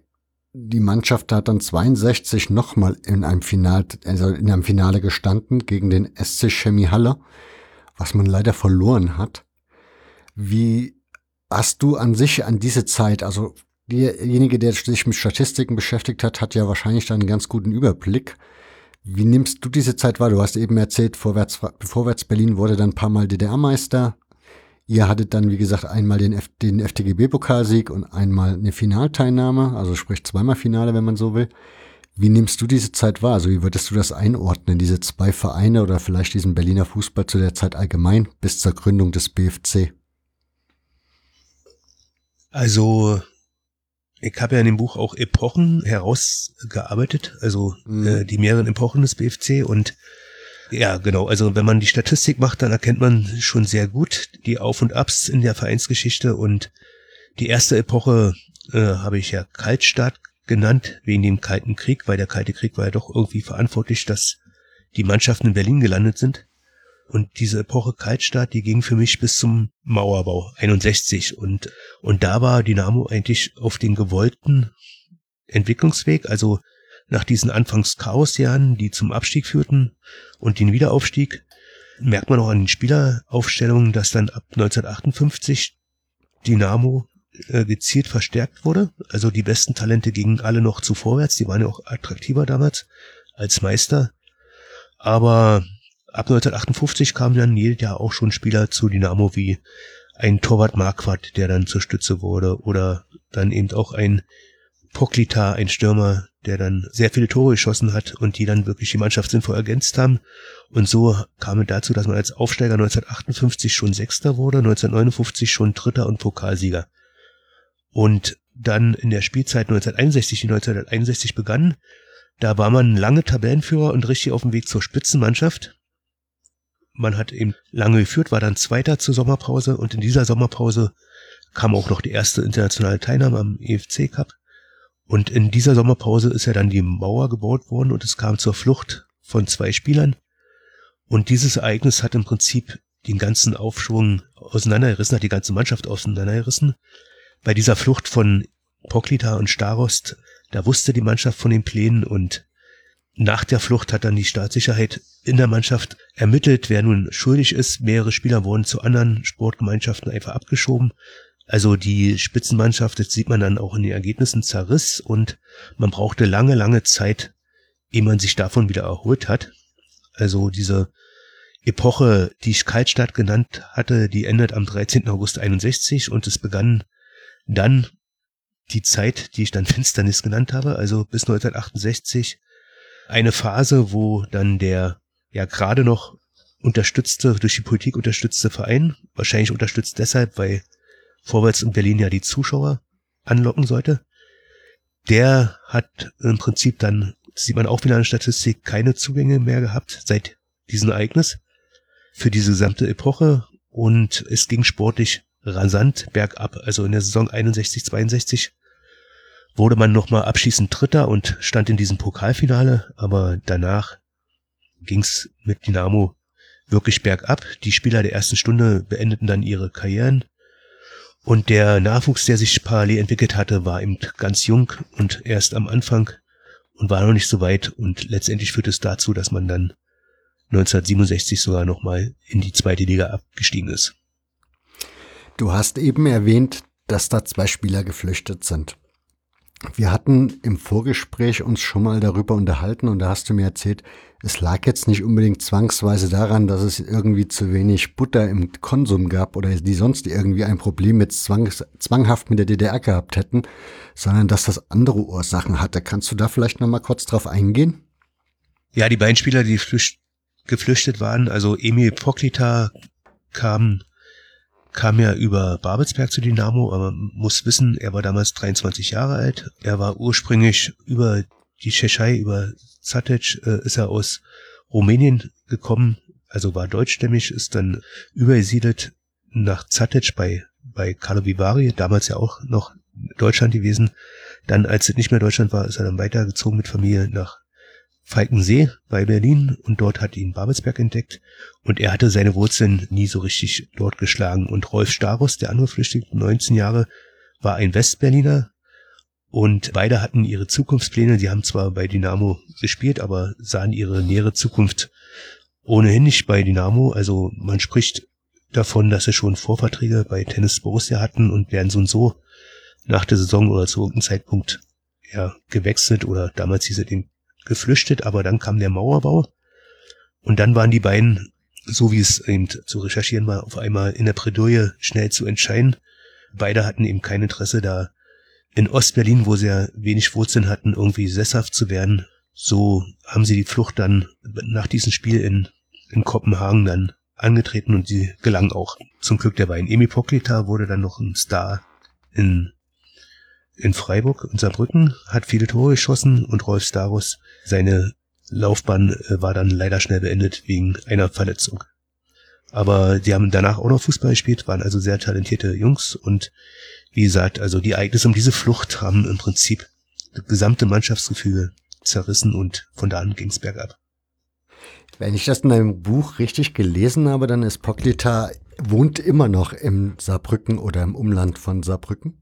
Ja, der wohnt immer noch da und er hatte kürzlich den 80. Geburtstag, da wurde ihm immer noch ein großer Artikel in der örtlichen Zeitung gewidmet, also er ist da immer noch sehr beliebt. Er hat damals in der Regionalliga für Saarbrücken gespielt, hat er mehrmals den Aufstieg knapp verpasst. Damals war die Regionalliga die zweite Spielklasse unter der Bundesliga, also hat damals knapp immer den Aufstieg verpasst, hat aber auch dort, wie bei Dynamo, sehr viel Tore geschossen und ja, gilt da immer noch als Legende. Da muss ich doch mal schauen, wenn es irgendwann wieder möglich ist, dass man Menschen besuchen darf, ob ich da nicht mal hinkomme, denn das ist ja bei mir hier um die Ecke. Ah ja, das ist, das ist sicherlich spannend. Ja, ja ich glaube ja. auch, er hat bestimmt noch ein paar spannende Anekdoten zu erzählen. Zu einer, ein, zu einer Zeit, über die man relativ wenig weiß. Genau. Kommen wir aber zurück zum Berliner Fußball. 1966 wird dann endlich der BFC Dynamo als solcher gegründet. Jetzt habe ich gelesen, es gab auch eine zweite Mannschaft, nämlich die SG Dynamo Hohenschönhausen, die vorher die ausgemusterten Spieler und die Talente wohl des SC Dynamo zusammengefasst hatte, wurde dann zur zweiten Mannschaft des Clubs ernannt. Ja, mit einigen Umwegen. Also, also bis dahin existierten beide Teams parallel. Die SG Dynamo Hohenschönhausen war im Stadion Buschallee angesiedelt und der SC Dynamo Berlin eben im Sportforum. Und die SG Dynamo Hohenschönhausen hatte im Prinzip ja eigenen Kader, eigene Kaderpolitik und weil es eine Sportgemeinschaft war, hat es eben auch die Aufgabe gehabt, die besten Spieler zum SC Dynamo zu, zu delegieren. Was mir nicht bewusst war, das ist erst bei der Recherche rausgekommen. Also die, der SC Dynamo hatte eben als Träger die Volkspolizei hauptsächlich Und die Mhm. SG Dynamo Hunschenhausen war eben die Sportgemeinschaft der Staatssicherheit in Berlin. Und ja, und man sagt auch, also die älteren Spieler sagen auch, mit der BFC Dynamo Gründung sind eben, äh, ist eben das alles näher zusammengerückt. Also war es anfangs noch ganz klar ein Verein der Volkspolizei. Ist es dann beginnt mit 66 immer der Einfluss immer größer geworden von dieser, äh, von den Funktionären der ehemaligen SG Dynamo Hunschenhausen, die dann auch teilweise in den Sportclub gekommen sind. Das hat man eben auch festmachen können an den Sportfunktionären des Clubs Dynamo. Man hat erzählt, dass sie am Anfang noch Zivilangestellte waren, die auch Anzüge trugen, keine Uniform. Dann später in den 60er Jahren, als die erste Generation da praktisch in Rente gegangen ist oder äh, so, dann äh, wurden die Stellen mit Volkspolizeistellen besetzt. Also die Sportfunktionäre waren dann Volkspolizisten sozusagen. Aber dann in den späteren Jahren, vor allem dann in den 80er Jahren, Ende 70er, 80er Jahren, wurden diese Positionen immer stärker mit ehemaligen Mitarbeitern der, der Staatssicherheit besetzt. Also da gab es eine Entwicklung im Verein, die natürlich außen für uns alle nicht sichtbar war, aber die, die es erlebt haben, die können es so berichten. Ja. Aber interessant fand ich eben, dass die SG Dynamo Hunschenhausen eben nicht die zweite Mannschaft war, sondern war eben ein richtiger eigenständiger Verein, von dem, wie eben geplant war, von allen Sportgemeinschaften die besten Spieler dann zum SC Dynamo delegiert wurden. Da gab es einige wenige, aber es gab die Beispiele. Genau wie bis 1966 eben auch Spieler der SG Dynamo Dresden, die ja in Dresden weitergemacht haben als Mannschaft, wie genauso da Spieler der SG Dynamo Dresden zum SC Dynamo delegiert wurden. Das hat dann nach der Sportclubgründung nicht mehr stattgefunden. Wenn wir aber jetzt schon gerade beim Thema Staatsee sind, dann sollten wir das, glaube ich, auch gerade mal abarbeiten. Ich habe es ja im Vorfeld gesagt, also man verbindet den BFC nun mal als Stasi-Club. Wie ging's? Du bist ja Fan dieses Vereins und lang, langjähriger Zuschauer. Wie ging's dir selber eigentlich so mit dieser Rolle des, des Vereins? Also vieles, also die Stasi-Vereine wurde natürlich immer in den Stadien gerufen und so. Äh, man selbst als Fan hat es gar nicht so mitgenommen. Also man hat auch diesen unvermeidlichen Erich Mielke nicht im Stadion erlebt. Die Tribüne war immer weit weg. Es war auch nie Thema, dass, dass dort jemand sitzt oder so. Vieles, äh, was jetzt Stasi-Verein gehört und so, da ist ja vieles dann auch nach 1990 eben hochgekommen, weil du gefragt hast, für uns als Fan war das einfach nicht greifbar. Also die Fanszene beim BFC war groß und bunt und es waren eben die ganz normalen, gerade nach dem Umzug in den Jahn-Sportpark, die Arbeiterkinder, die sich dort versammelt haben, was, was ich auch rausgearbeitet habe in dem Buch, also der Mitarbeiter der Staatssicherheit war kein typischer Fan des BFC, also auch nicht mal Zuschauer oder so. Hingegangen sind eben wirklich viele Jugendliche, die Älteren waren kaum zu sehen, also ältere Zuschauer waren auch damals kaum zu sehen. Und man hat das Ganze, also im Prinzip, man hat seinen Verein gesehen, seine Spieler als Stasi-Verein selbst, dass man jetzt damit die Stasi unterstützt und so, das hat man nicht so empfunden. Jedenfalls ich nicht. Aber ich denk mal, wenn ich mich mit den anderen unterhalte, die anderen auch nicht. Das Internet, das spackt gerade wieder ganz gewaltig die ganze Zeit. Ähm, wäre die Frage, wenn du sagst, es gab keine älteren Zuschauer, sondern es waren hauptsächlich die Jungen aus dem Prenzlauer Berg, die da zum BFC gegangen sind. Was war denn mit den Alten? Sind die zu einem anderen Verein gegangen oder war einfach für die Fußball null interessant? Ja, also die, die Älteren, die Arbeiter im Prenzlauer Berg, die hat man teilweise äh, gesehen mit den Jahren, aber nicht so viel. Aber so der typische, also der Ostfußball hat jetzt auch nicht die Massen angezogen. Wenn, dann waren es wahrscheinlich Jugendliche, die sich dann die Spektakel da verschrieben haben. Das war ja damals beim Fußball ein anderes Bild als heute bei diesen Eventveranstaltungen. Da wurde ja gerade, so sehe ich es mal, den Jugendlichen sehr viel geboten. Also in der, es gab ja nicht diese riese, riesen es gab kein Internet. Im Kino kamen nicht die neuesten Filme und so weiter. Also, aber der Zulauf zum Fußball, der war ja in der DDR generell nicht übermäßig groß, außer Dresden war man immer eine Ausnahme, Rostock war eine Ausnahme. Aber ich kann mich selbst in Leipzig und so an viele Spiele erinnern mit 10, 12.000 Zuschauern. Aber da hat man die Älteren gesehen, beim BFC Dynamo waren es zu der damaligen Zeit sehr viele jüngere Zuschauer. Also vielleicht bei der Aufschwung der 1975 mit dem Umzug im Jahn-Sportpark begann, vielleicht hat man dort diese Generation da abgeholt oder diese zwei, drei Generationen.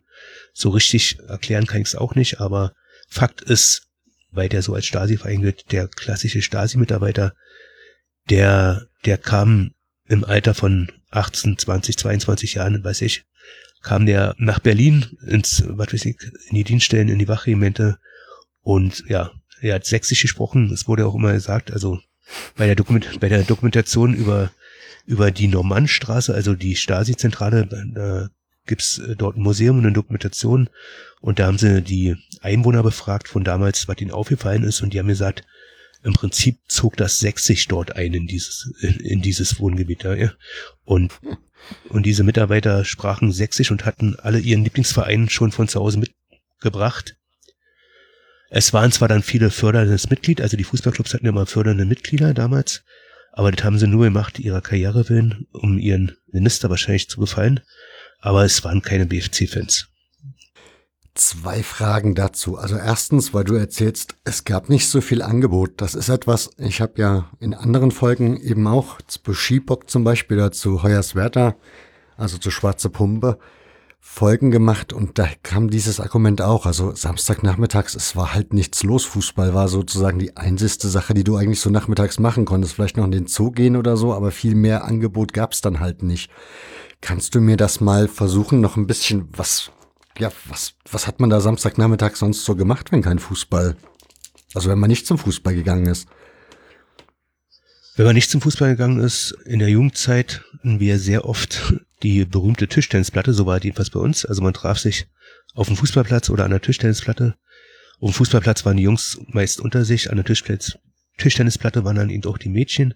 Also man hat sich getroffen, so in Klicken oder so. Also das war so eine ganz typische Freizeitverhalten, jedenfalls wie ich es erlebt habe. Dann ist man natürlich mal ins Kino gegangen, aber da war das Angebot auch meistens nicht so überragend. Also da waren dann Einzelbesuche, so dass der Fußball, das war schon das, was uns auch in der Gemeinschaft gefesselt hat und was für uns interessant war. Da ist man eben hingegangen. Ansonsten hat man sich eben trotzdem getroffen, aber eben auf dem Bolzplatz, wie man heute sagen würde.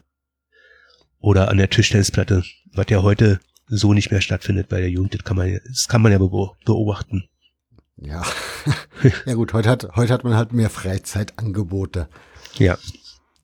Heute treffen sich halt virtuell, also ich sag bei meinem Sohn immer, also die treffen sich dann immer virtuell an der Tischtennisplatte. Also manchmal sind sie da auch, habe ich mir mal erklären lassen, und so mehrere, also viele Leute aus ganz Deutschland oder manchmal aus ganz Europa, die da zusammenkommen. Also es ist schon ähnlich, nur anders. Ne? Also ja. Ja, da ist was dran. Kommen wir mal zum BFC zurück. Du hast ja erzählt, sie haben eigentlich im Grunde mit einem Abstieg sind sie gestartet, ne?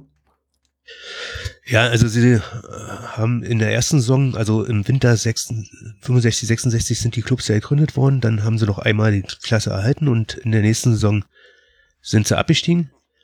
Und, und erst dann hat man sich im Prinzip entschlossen, komplett auf die Jugend zu setzen.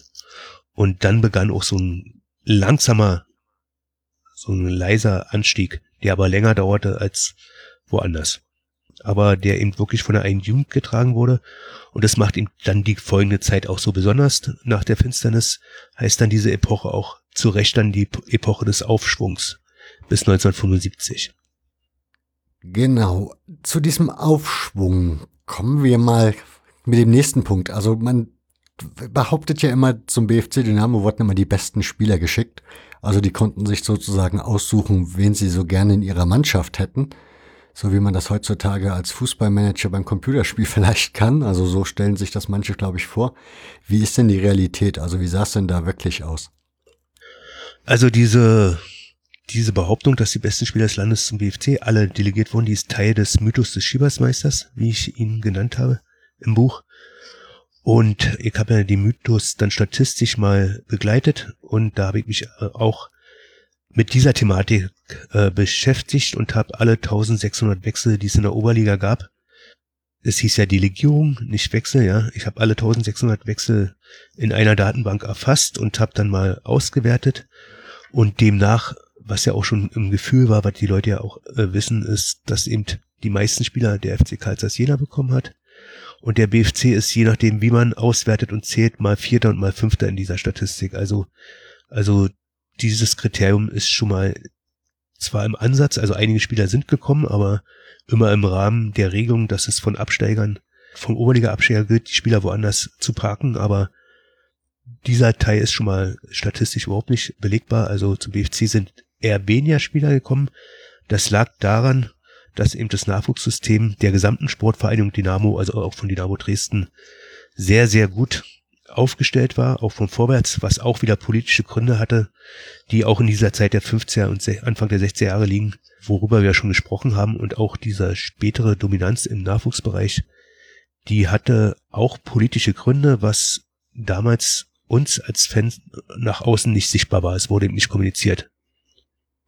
Dies, dieses, das musst du mal, glaube ich, erklären. Also einmal, du hast gerade gesagt, sie haben sich nur Spiele geholt von Oberliga-Absteigern. Das spricht, also das klingt schon mal nach irgendwie einem Plan, also dass es da eine Vorgabe gab. Ja, genau. Also im, der DFV hatte immer mehrere Fußballbeschlüsse und in einem Fußballbeschluss wurde dann ab den geregelt, im ersten Fußballbeschluss von 1971, dass die Sportclubs eben einerseits gestärkt werden, was ja dann auch eingetreten ist. Die BSG wurden dort ein bisschen, also sehr stark entmachtet. Und in diesem Fußballbeschluss war auch geregelt, was dann aber nicht nur vom BFC praktiziert wurde, sondern von allen Vereinen, von allen Clubs, dass wenn eine Mannschaft aus der Oberliga absteigt, der Nationalspieler oder Spieler an der Schwelle zur Nationalschaft äh, möglichst zu einem der Fußballclubs wechseln sollen, damit sie in ihrer Entwicklung nicht aufgehalten werden. Und so kam ja dann auch das beim BFC zustande, aber Mackie Lauk war vom abgestiegenen ersten FC Union, Frank Pastor war vom abgestiegenen HFC Chemie, Thomas Doll vom abgestiegenen FC Hansa Rostock, also es ging immer in die Richtung, aber eben auch bei anderen Mannschaften, aber nicht nur. Dann hast du jetzt ange also schon erzählt von diesem Nachwuchskonzept. Auch das klingt ja irgendwie nach einer klaren Regelung von oben, dass da gewisse Vereine scheinbar bei den Talenten bevorzugt wurden gegenüber anderen. Ja, also bei, bei der Recherche bin ich auch auf den Fakt gestoßen, der uns Fußballfans ja nicht bekannt war. Also wir haben immer nur an den Ergebnissen gesehen, dass Vorwärts und Dynamo immer exzellente Nachwuchsarbeiten und Nachwuchsmannschaften hatte. Und man hat sich natürlich mal gefragt, warum. Und wenn man weit zurückguckt, da liegt der Grund dort in einem Politbüro-Beschluss von 1962, was ich sehr spannend finde. Also nach dem Mauerbau wurden Vorwärts und Dynamo immer öfter verbal angegriffen. Das betraf damals Vorwärts noch viel mehr, weil die waren ja halt erfolgreicher als Dynamo. Aber es gab auch schon Anfang der 60er Jahre solche Ausschreitungen im Fußball. Also es überliefert, dass in Zeitz und in Halle massive Ausschreitungen gegen Vorwärts stattgefunden haben, dass in Halle der Mannschaftsbus von Vorwärts komplett zerstört worden ist. Gab dann Schauprozesse und so, aber, aber ein Vorwurf war damals schon, dass Dynamo und Vorwärts ja immer Spieler von anderen Vereinen abwirbt. Und in der Politik hat man gemerkt, dass das zu Unmut führt und hat dann beschlossen, dass Vorwärts und Dynamo das nicht mehr tun sollen oder dürfen. Ich hatte ja vorhin schon gesagt, es kam dann wirklich auf Jahre kein Spieler mehr dazu von außen. Und aber in demselben Beschluss wurde eben mit verankert, dass Vorwärts und Dynamo an allen äh, Stellen, wo sie äh, Dienststellen betreiben, auch äh, Trainingszentren gründen dürfen. Also diese Sportvereinigungen in der DDR, die wurden ja Anfang der 60er Jahre umgestellt von den Branchen, also was ich vorhin gesagt habe, von Turbine Chemie zu Bezirken. Also auf einmal gab es die Sportvereinigung für Leipzig oder für Erfurt oder so. Und diese hatten natürlich Trainingszentren nur in ihren bezirklichen Gebieten. Aber Vorwärts und Dynamo durften laut diesem Beschluss überall Trainingszentren aufbauen. Das hat dann dazu geführt, dass zum Beispiel, es gab ja den HFC Chemie, dass zum Beispiel Dynamo Halle Neustadt entstand als gutes Trainingszentrum. Oder es gab ja den FC Hansa Rostock und es stand, entstand Dynamo Rostock Mitte als Trainingszentrum. Und das heißt, Vorwärts und Dynamo, die haben halt auch außerhalb ihres eigenen Gebietes Trainingszentren aufgebaut. Dadurch war die Anzahl derer Trainingszentren viel höher.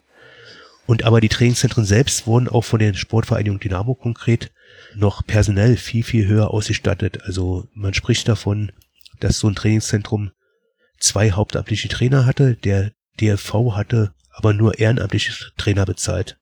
Das heißt also, da wo die Sportvereinigung noch zusätzlich was raufgepackt haben, bei Dynamo war dann auch im Nachwuchsbereich sehr gutes und sehr starkes Training, was dann auch dazu geführt hat, dass dann in Rostock in Halle viele Eltern natürlich ihre Kinder dorthin schicken wollten, wo eben besser trainiert wurde.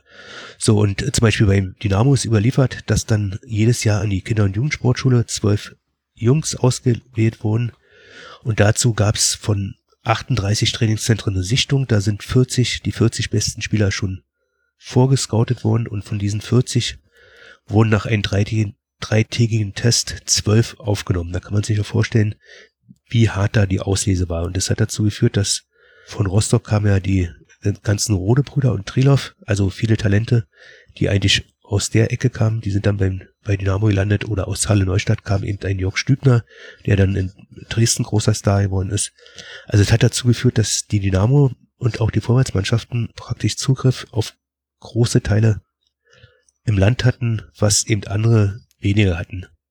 Und das ist natürlich ein ganz klarer Vorteil gewesen. Also da muss man auch ansetzen, wenn man bei, von einer Bevorteilung sprechen will. Also da waren alle Dynamo- und Vorwärtsmannschaften klar bevorteilt gegenüber den anderen Mannschaften. Und da begründet sich ja auch die Tatsache, dass eben, wenn man die letzten 15 DDR-Meistertitel an, anschaut, sind die alle bei Dynamo gelandet. Fünfmal in Dresden, zehnmal beim BFC bekannterweise. Also das hat, glaube darin seine Ursache. Das klingt nach einem Plan von Erich Mielke. Also das im Gegensatz zu vorher, wo wir festgestellt haben, dass die Funktionäre gefühlt nicht wirklich so einen Plan im Sack hatten, wie sie da irgendwas vorantreiben wollten, klingt das in dem Falle so, als hätte Erich Mielke sich da echt ein paar Ideen gemacht, wie man den Verein nach vorne bringen könnte und zu einer Spitzenmannschaft werden kann. Würdest du denken, dass Mielke dafür verantwortlich war? Also dieses Phänomen, was ich gerade erläutert habe, das ist in allen Sportarten festzustellen oder in fast allen. Also Dynamo und Vorwärts wurden in fast allen Sportarten die führenden Vereine. Und so gesehen war das ein Plan der SV Dynamo, sicherlich im DDR-Sport führend zu sein. Es gab immer, vielleicht auch aus persönlichen Gründen, gab es immer einen Machtkampf zwischen den DTSB, das war Manfred Ewald, zwischen Vorwärts mit seinem Armeegeneral Heinz Hoffmann und Dynamo, das war Mielke. Die drei konnten sich irgendwie nicht besonders ausstehen und, und es gab ein, Kampf um die Vormachtstellung zwischen, zwischen Dynamo, den DTSB und Vorwärts. Und vielleicht war dieser Kampf ja auch die Ursache, warum dann der SV Dynamo besonders viel Geld reingesteckt wurde. Aber es wurde gefühlt bedeutend mehr dort investiert seitens, seitens der Trägerbetriebe, was ja nun mal Staatssicherheit, die Polizei und der Zoll waren, als es vielleicht woanders möglich war. Ob jetzt der Mielke direkt dahinter gestanden hat, oder sein großer Apparat. Das sei mal dahingestellt, aber es betrifft alle Sportarten. Es betrifft, betrifft nicht nur den Fußball, sondern im Radsport überall waren dann Vorwärts und Dynamo Sportler im Boxen, überall waren die führend. Du hast ja auch ein Interview in dem Buch drinne mit dem Spieler Trilov. Jetzt würde mich interessieren, du hast ihn eben schon erwähnt als einen, der aus dieser Nachwuchsschmiede kam. Kann man, also kannst du was über oder hast du herausfinden können, ob diese Spieler irgendwie, keine Ahnung, heute möchte man Profifußballer werden, da möchte man berühmt werden, da möchte man reich werden und ja, ein Star sein. In der DDR wurde man eigentlich in der Regel kein Star, weil ja, Star-Dinger waren irgendwie da so ein bisschen eher verpönt. Von daher, welchen, welchen Ansporn hatten die Spieler, dass die so motiviert waren, sich da in diesem, du hast ja vorhin schon gesagt, dieses Ausscheidungsverfahren wo nur die Besten durchgekommen sind, dass man sich da so dem Ganzen gestellt hat und dieses Ziel scheinbar hatte, mal Oberligaspieler zu werden. Es war in der DDR, sagen heute noch die Sportler und sagen auch in Einrückblicken, war der Sport, war im Prinzip das einzige System, was marktwirtschaftlich geführt wurde, wo sich der Beste durchgesetzt hat. Und der Beste hatte dann Vorteile wie Auslandsreisen, die begehrt waren. Zu, dazu kam, dass der Oberliga-Fußballer für durchschnittliche Leistung schon sehr viel Geld verdienen konnte, für die damaligen DDR-Verhältnisse, so dass es für einen Jungspieler ganz automatisch ein Ziel war, Fußballprofi zu werden. Fußballprofis waren sie in der Tat, auch wenn sie offiziell bis 1989 den Status des Amateurspielers hatten, aber beim BFC war zum Beispiel so, dass Planstellen es eben immer gab bei der Volkspolizei, beim Zoll und bei der Staatssicherheit und sie auch nach diesen Planstellen bezahlt worden sind, aber dann gab es eben immer noch in allen Vereinen die anderen Kassen, den sozialen Kulturfonds, wo dann weiterhin noch Prämien unter der Hand gezahlt wurden, damit bestimmte Spieler bei bestimmten Mannschaften auch bleiben können. Also es war für alle Spieler durchaus ein Ziel, an diesen Status Berufssportler, also in anderen Sportarten waren es ja auch Berufssportler, zu gelangen weil dieser Status war verbunden mit guten Ausbildungsmöglichkeiten, mit, mit Geld verdienen und mit Auslandsreisen und das war alles das, woran es in der DDR gefehlt hat. Zum Thema, du hast eben diesen Machtkampf zwischen diesen drei Personen angesprochen. Der wirkte sich ja auch insofern aus, dass der vor uns schon angesprochene Vorwärts Berlin ja dann weitergezogen ist nach Frankfurt oder Weiß man oder hast du da bei deiner Recherche mehr herausfinden können, wie dieser Macht, also ob es diesen Machtkampf letzten Endes wirklich so gab? Also der Umzug, also ich habe rausgefunden, dass der Umzug nach Frankfurt oder, dass das eben Ergebnis eines Beschlusses war vom DTSB, von Manfred Ewald. Also der hat, der Beschluss hat im Prinzip die Sportvereinigung Vorwärts beauftragt, einen Sportclub zentral zu gründen. Vorher waren die ganzen Vorwärtssportclubs im ganzen Land verteilt, also die Ringer in Rostock, Leichtathleten in Potsdam und so weiter. Und dieser DTSB-Beschluss, man hatte beim DT, DTSB immer Zyklen, Olympiazyklen und dieser Beschluss von 1969 sagte, Vorwärts soll in Frankfurt, wo es einen zivilen Sportclub gab, sich aufbauen. Und da war der Fußball nur ein Teil davon. Es wird heute immer gern erzählt, dass Erich Mieke sich selbst bemüht hat, dass die Fußballer nach Frankfurt abgeschoben werden. Also es wird ihm nicht unrecht gewesen sein, aber Grundlage dessen ist dieser Beschluss und es sind ja dann wirklich auch die aus Forst die Radsportler nach Frankfurt gegangen. Der SC Frankfurt, der zivile Sportclub, wurde aufgelöst. Die Sportschule des zivilen Sportclubs wurde gleich von Vorwärts genutzt. Es bliebe, es blieb von allen Sportclubs von vorwärts nur noch Potsdam erhalten, die schon einen Sportclub hatten mit Leichtathletik, äh, Kanu und anderen Sportarten. Also wurde der zweite Stützpunkt. Und wenn man Potsdam und Frankfurt hört, war es nun den Fußballern vorbehalten, ob die hätten nach Potsdam gehen können, also Babelsberg vielleicht, oder ins Ernst-Thälmann-Stadion, das Stadion, wo auch VP Potsdam gespielt hat, oder ob sie nach Frankfurt gehen. Es soll dann der SED-Chef von Frankfurt gewesen sein, der sich die Fußballer gesichert hat, aber aber da Heinz Hoffmann und äh, Manfred Ebert, der diesen DTSB-Beschluss gemacht hat, die waren nun keine Freunde von Mieke und ich glaube jetzt nicht, dass sie extra Mieke einen Gefallen getan haben, dass Vorwärts dort verschwindet, sondern es war Teil dieses DTSB-Beschlusses, der ja immer sanktioniert war vom Politbüro, dass die gesamte Sportvereinigung Frankfurt sich an diesen zwei zentralen Orten konzentrieren sollte, um eben besser auszubilden und so weiter. Und dann ist ja auch viel in Infrastruktur investiert worden dort in Frankfurt. Und so ist im Prinzip mit der Abschaffung des zivilen Sportclubs und der Verlagerung von Vorwärts dahin sind dann auch die Fußballer dort gelandet. Kommen wir mal zu den erfolgreichen Zeiten. Das dürfte dich jetzt sehr freuen, wenn wir über die erfolgreichen Zeiten sprechen. Ich weiß gar nicht, ob du das vor uns bei der Vorstellung gesagt hast, wahrscheinlich schon, aber ich habe jetzt das nicht mehr im Kopf. Wann bist du selbst zum BFC Dynamo gekommen? Also ich habe mein erstes Spiel in der Tat als Siebenjähriger erlebt, noch im Sportforum. Das war aber dann für viele Jahre das einzige Spiel. Und dann bin ich so kurz vor der ersten Meisterschaft mit meinen Schulfreunden sind wir dann in den Jahn-Sportpark immer gefahren und ab der Zeit war ich dann für, für zwölf Jahre mindestens immer nah dran.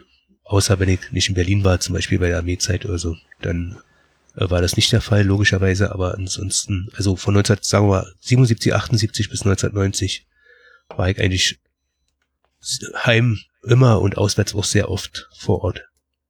Das heißt, du hast im Grunde die ganze erfolgreiche Zeit miterlebt? Ja, also nach diesem ersten Spiel 1974 äh, habe ich das schon immer am Radio und in der Zeitung verfolgt. War ja damals die Berichterstattung war ja sehr ausführlich mit der FUVO und dem Sportecho. Und dann, ja, im Prinzip habe ich von Platz drei an in der Saison vor der ersten Meisterschaft alles miterlebt. Als Fan. Wie war das eigentlich mit der FUVO? Also ich habe mit Lars Hanisch über Wismut Gerhard hatten wir auch über die FUVO gesprochen. Er hatte erzählt, er hatte das Glück, dann ein Abo zu bekommen über seine Mama, die bei der Post gearbeitet hat. Wie war das in Berlin? Konnte man das da im Geschäft kaufen oder ging das da auch nur über Abo? Also Abo habe ich nicht bekommen, obwohl ich mich bemüht habe, aber es, also das Fansein war so groß, dass ich weiß noch am Montagnachmittag bin ich immer mit der Straßenbahn ein paar Stationen zu den einen Kios gefahren, wo es die FUVO schon am Montagnachmittag gab. Die, erschien, die erschien eigentlich Dienstag, aber da sie auch in Berlin gedruckt wurde, gab es da schon ab Montag 17 Uhr an bestimmten Punkten die FUVO und die hat mir dann immer gekauft. Aber zumindest in Berlin, das kann dann wieder anders gewesen sein, woanders, gab es die FUVO dann eigentlich am Folgetag auch immer zu kaufen. Also in Berlin war es jetzt nicht das Problem, da ranzukommen. Aber ein Abo habe ich nicht bekommen. Das weiß ich noch. Auch sensationell, dass Abos beschränkt sind, ne? Ja. Ja, das war eben damals. War eben alles Planwirtschaft und es gab für alles Pläne und Ja, so war's. Du hast dann im Grunde eigentlich den ganzen Aufstieg des BFC hautnah miterlebt, ne? Ja, kann man so sagen. Welche von diesen zehn Meisterschaften ist für dich eigentlich die schönste? Also welche würdest du sagen, das ist die Mannschaft, das ist meine Mannschaft und das war die schönste Meisterschaft? Na, die schönste war bestimmt die erste Meisterschaft. Da konnten wir mal gar nicht glauben, dass wir so lange oben stehen und dann war es irgendwann nicht mehr einzuholen. Aber die spektakulärste Meisterschaft und die schönste eigentlich war für mich die zweite Meisterschaft. Weil da ging es ja wirklich dann am letzten Spieltag um alles. Die Karten wurden Mittwoch verkauft, nachdem wir immer gefragt haben, wann der Vorverkauf startet, waren dann in drei Tagen ausverkauft. Also die ganze Atmosphäre in dieser Woche um dieses Spiel herum und dann dieses Spiel mit den mit der Entscheidung erst in der 77. Minute mit einem wunderschönen Tor von Norbert Trilov und dann die, die anschließende Meisterehrung. Also für mich persönlich war die zweite Meisterschaft, glaube ich, die schönste. Ich habe mir mal die Saisondaten aufgerufen. Wie, also wenn man das liest, ne, dann muss man denken, irgendwie, ihr hattet keine Gegner. Also die erste Meisterschaft mit 46 zu 6 Punkten, also man hat 6 Punkte nur abgegeben, bei 75 zu 18 Toren. Auch die zweite Meisterschaft 43 zu 9 Punkte bei 72 zu 16 Toren waren diese Meisterschaften so dermaßen dominant? Also die zweite hast du ja gerade schon erwähnt, aber es klingt so, als hättet ihr keine Gegner gehabt. Naja, also ich glaube, der BFC hatte eine sehr junge Mannschaft damals, also die Durchschnittsalter war sehr, sehr gering und hatte im Prinzip aus dem Vorjahr 77, 78, als Burgs angefangen hat, so einen Generationswechsel schon umgesetzt. Und viele der großen Mannschaften aus den Jahren davor, Dresden, Magdeburg und Jena, die ja alles bestimmt haben, die waren gerade in so einem Generationswechsel drin, in so einem Umbruch. Und da sind wir in den ersten Meisterjahren, glaube reingestoßen. Also, was ja auch ein bisschen Glück ist. Und ich glaube, das ist einer der Gründe, warum die Dominanz auch so groß war. Im ersten Jahr kommt bestimmt dazu, dass diese junge Mannschaft, die viele nicht auf der Rechnung hatten, so dermaßen wie gesagt, wir hatten dann zur Winterpause einen großen Vorsprung und das einem bewusst worden ist, war eigentlich auch die Entscheidung schon gefallen. Aber bei dieser jungen Meistermannschaft der ersten zwei Jahre, die ja Ersatzbank noch ausgeglichen besetzt waren, dort tränkten ja noch der Nachwuchsmeister von 78 und 79, also die Spieler, die Nachwuchsmeister geworden sind, Rainer Ernst und Christian Bax und so, die, die tränkten alle noch Dirk Schläge auf, auf den Stammplatz. Also das heißt, obwohl die Mannschaft so jung war, war auch der Kampf um die Plätze sehr, sehr hart. Und das hat wahrscheinlich auch zu den Leistungsanstieg geführt und auch zu der Dominanz. Also in jedem Spiel, auch gegen Chemie Böen, sag ich mal, musste der, der dort aufgestellt war, seine Leistung bringen, sonst wäre der Mann hinter ihm gleich in die Mannschaft gerückt.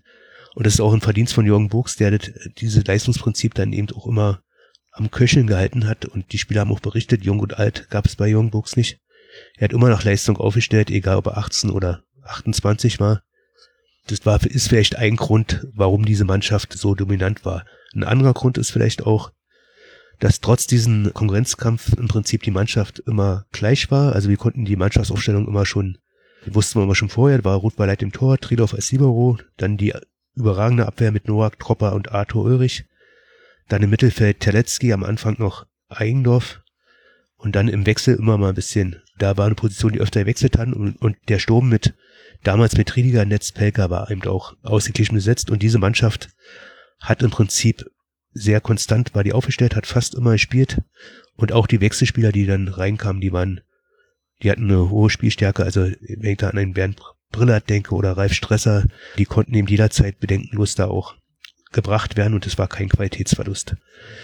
Aber was ich zuerst gesagt habe, also der Hauptgrund war, glaube, dass dass alle der anderen großen Mannschaften, die die 70er Jahre bestimmt haben, die hatten gerade so einen Generationswechsel am Laufen und sind da sicherlich in, in, in diese Lücke, die äh, ist der BFC stoßen, die hat es vielleicht, vielleicht ein bisschen oder wahrscheinlich auch mit begünstigt, dass dann dieser Machtwechsel dann erstmal vollzogen wurde.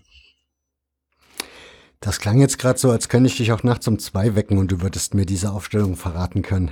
Ja, diese Aufstellung Anfang der 80er Jahre, die war, die hat sich wirklich eingebrannt. Die hielt dann auch ein paar Jahre an. Wie gesagt, bis auf das Mittelfeld. Da hat es ab und zu mal Wechsel gegeben, bis dann Christian Bax sich etabliert hat, aber war ein bisschen später und später dann auch Frank Rode erstmal im Mittelfeld.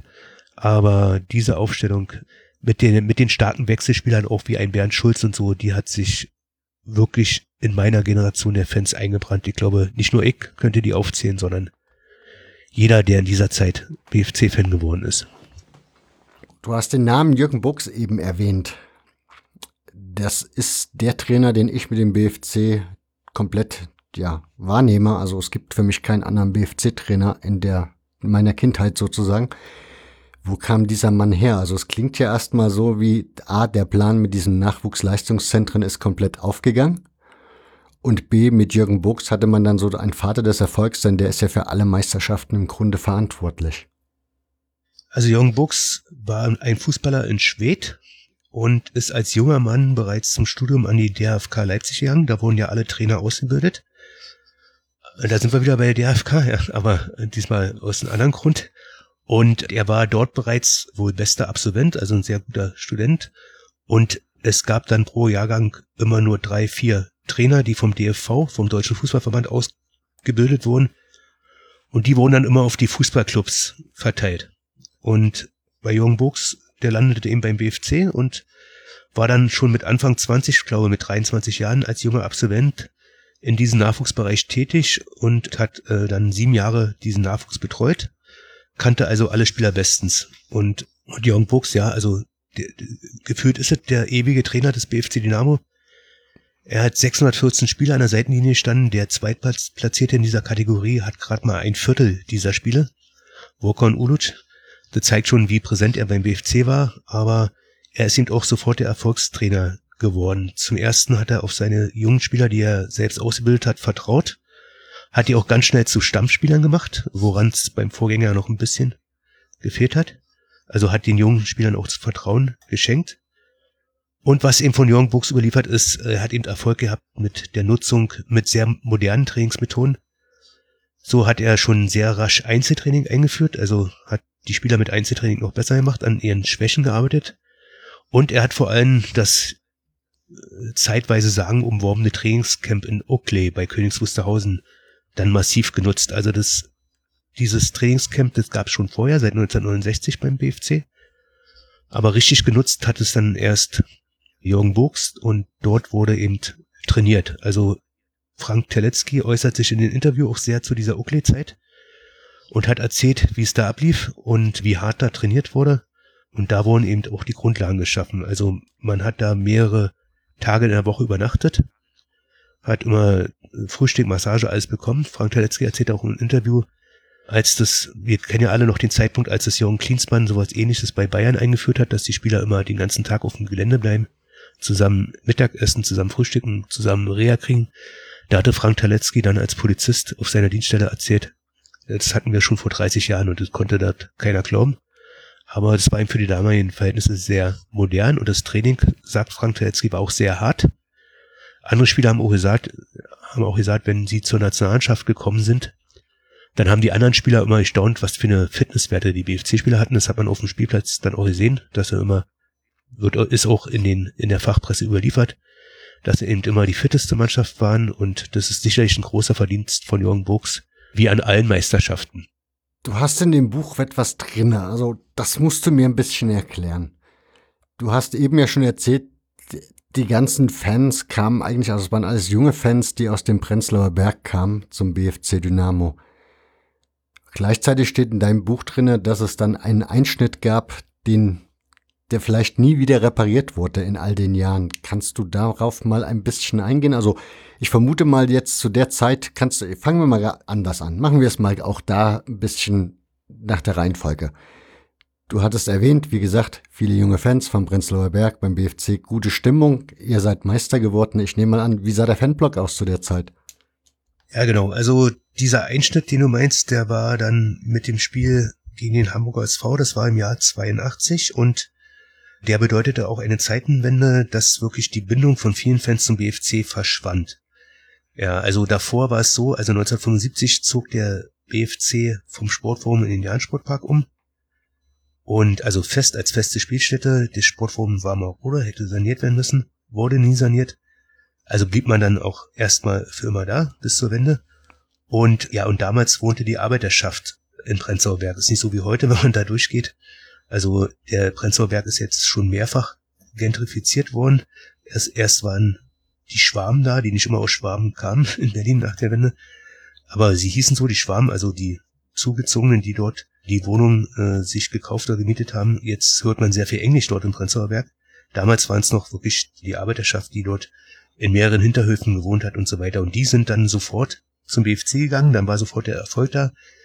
Im ersten Jahr nach dem Umzug war der BFC äh, ab, dann sofort Dritter oder Vierter der Zuschauertabelle der Oberliga, was ja auch heute nicht mehr so bewusst ist.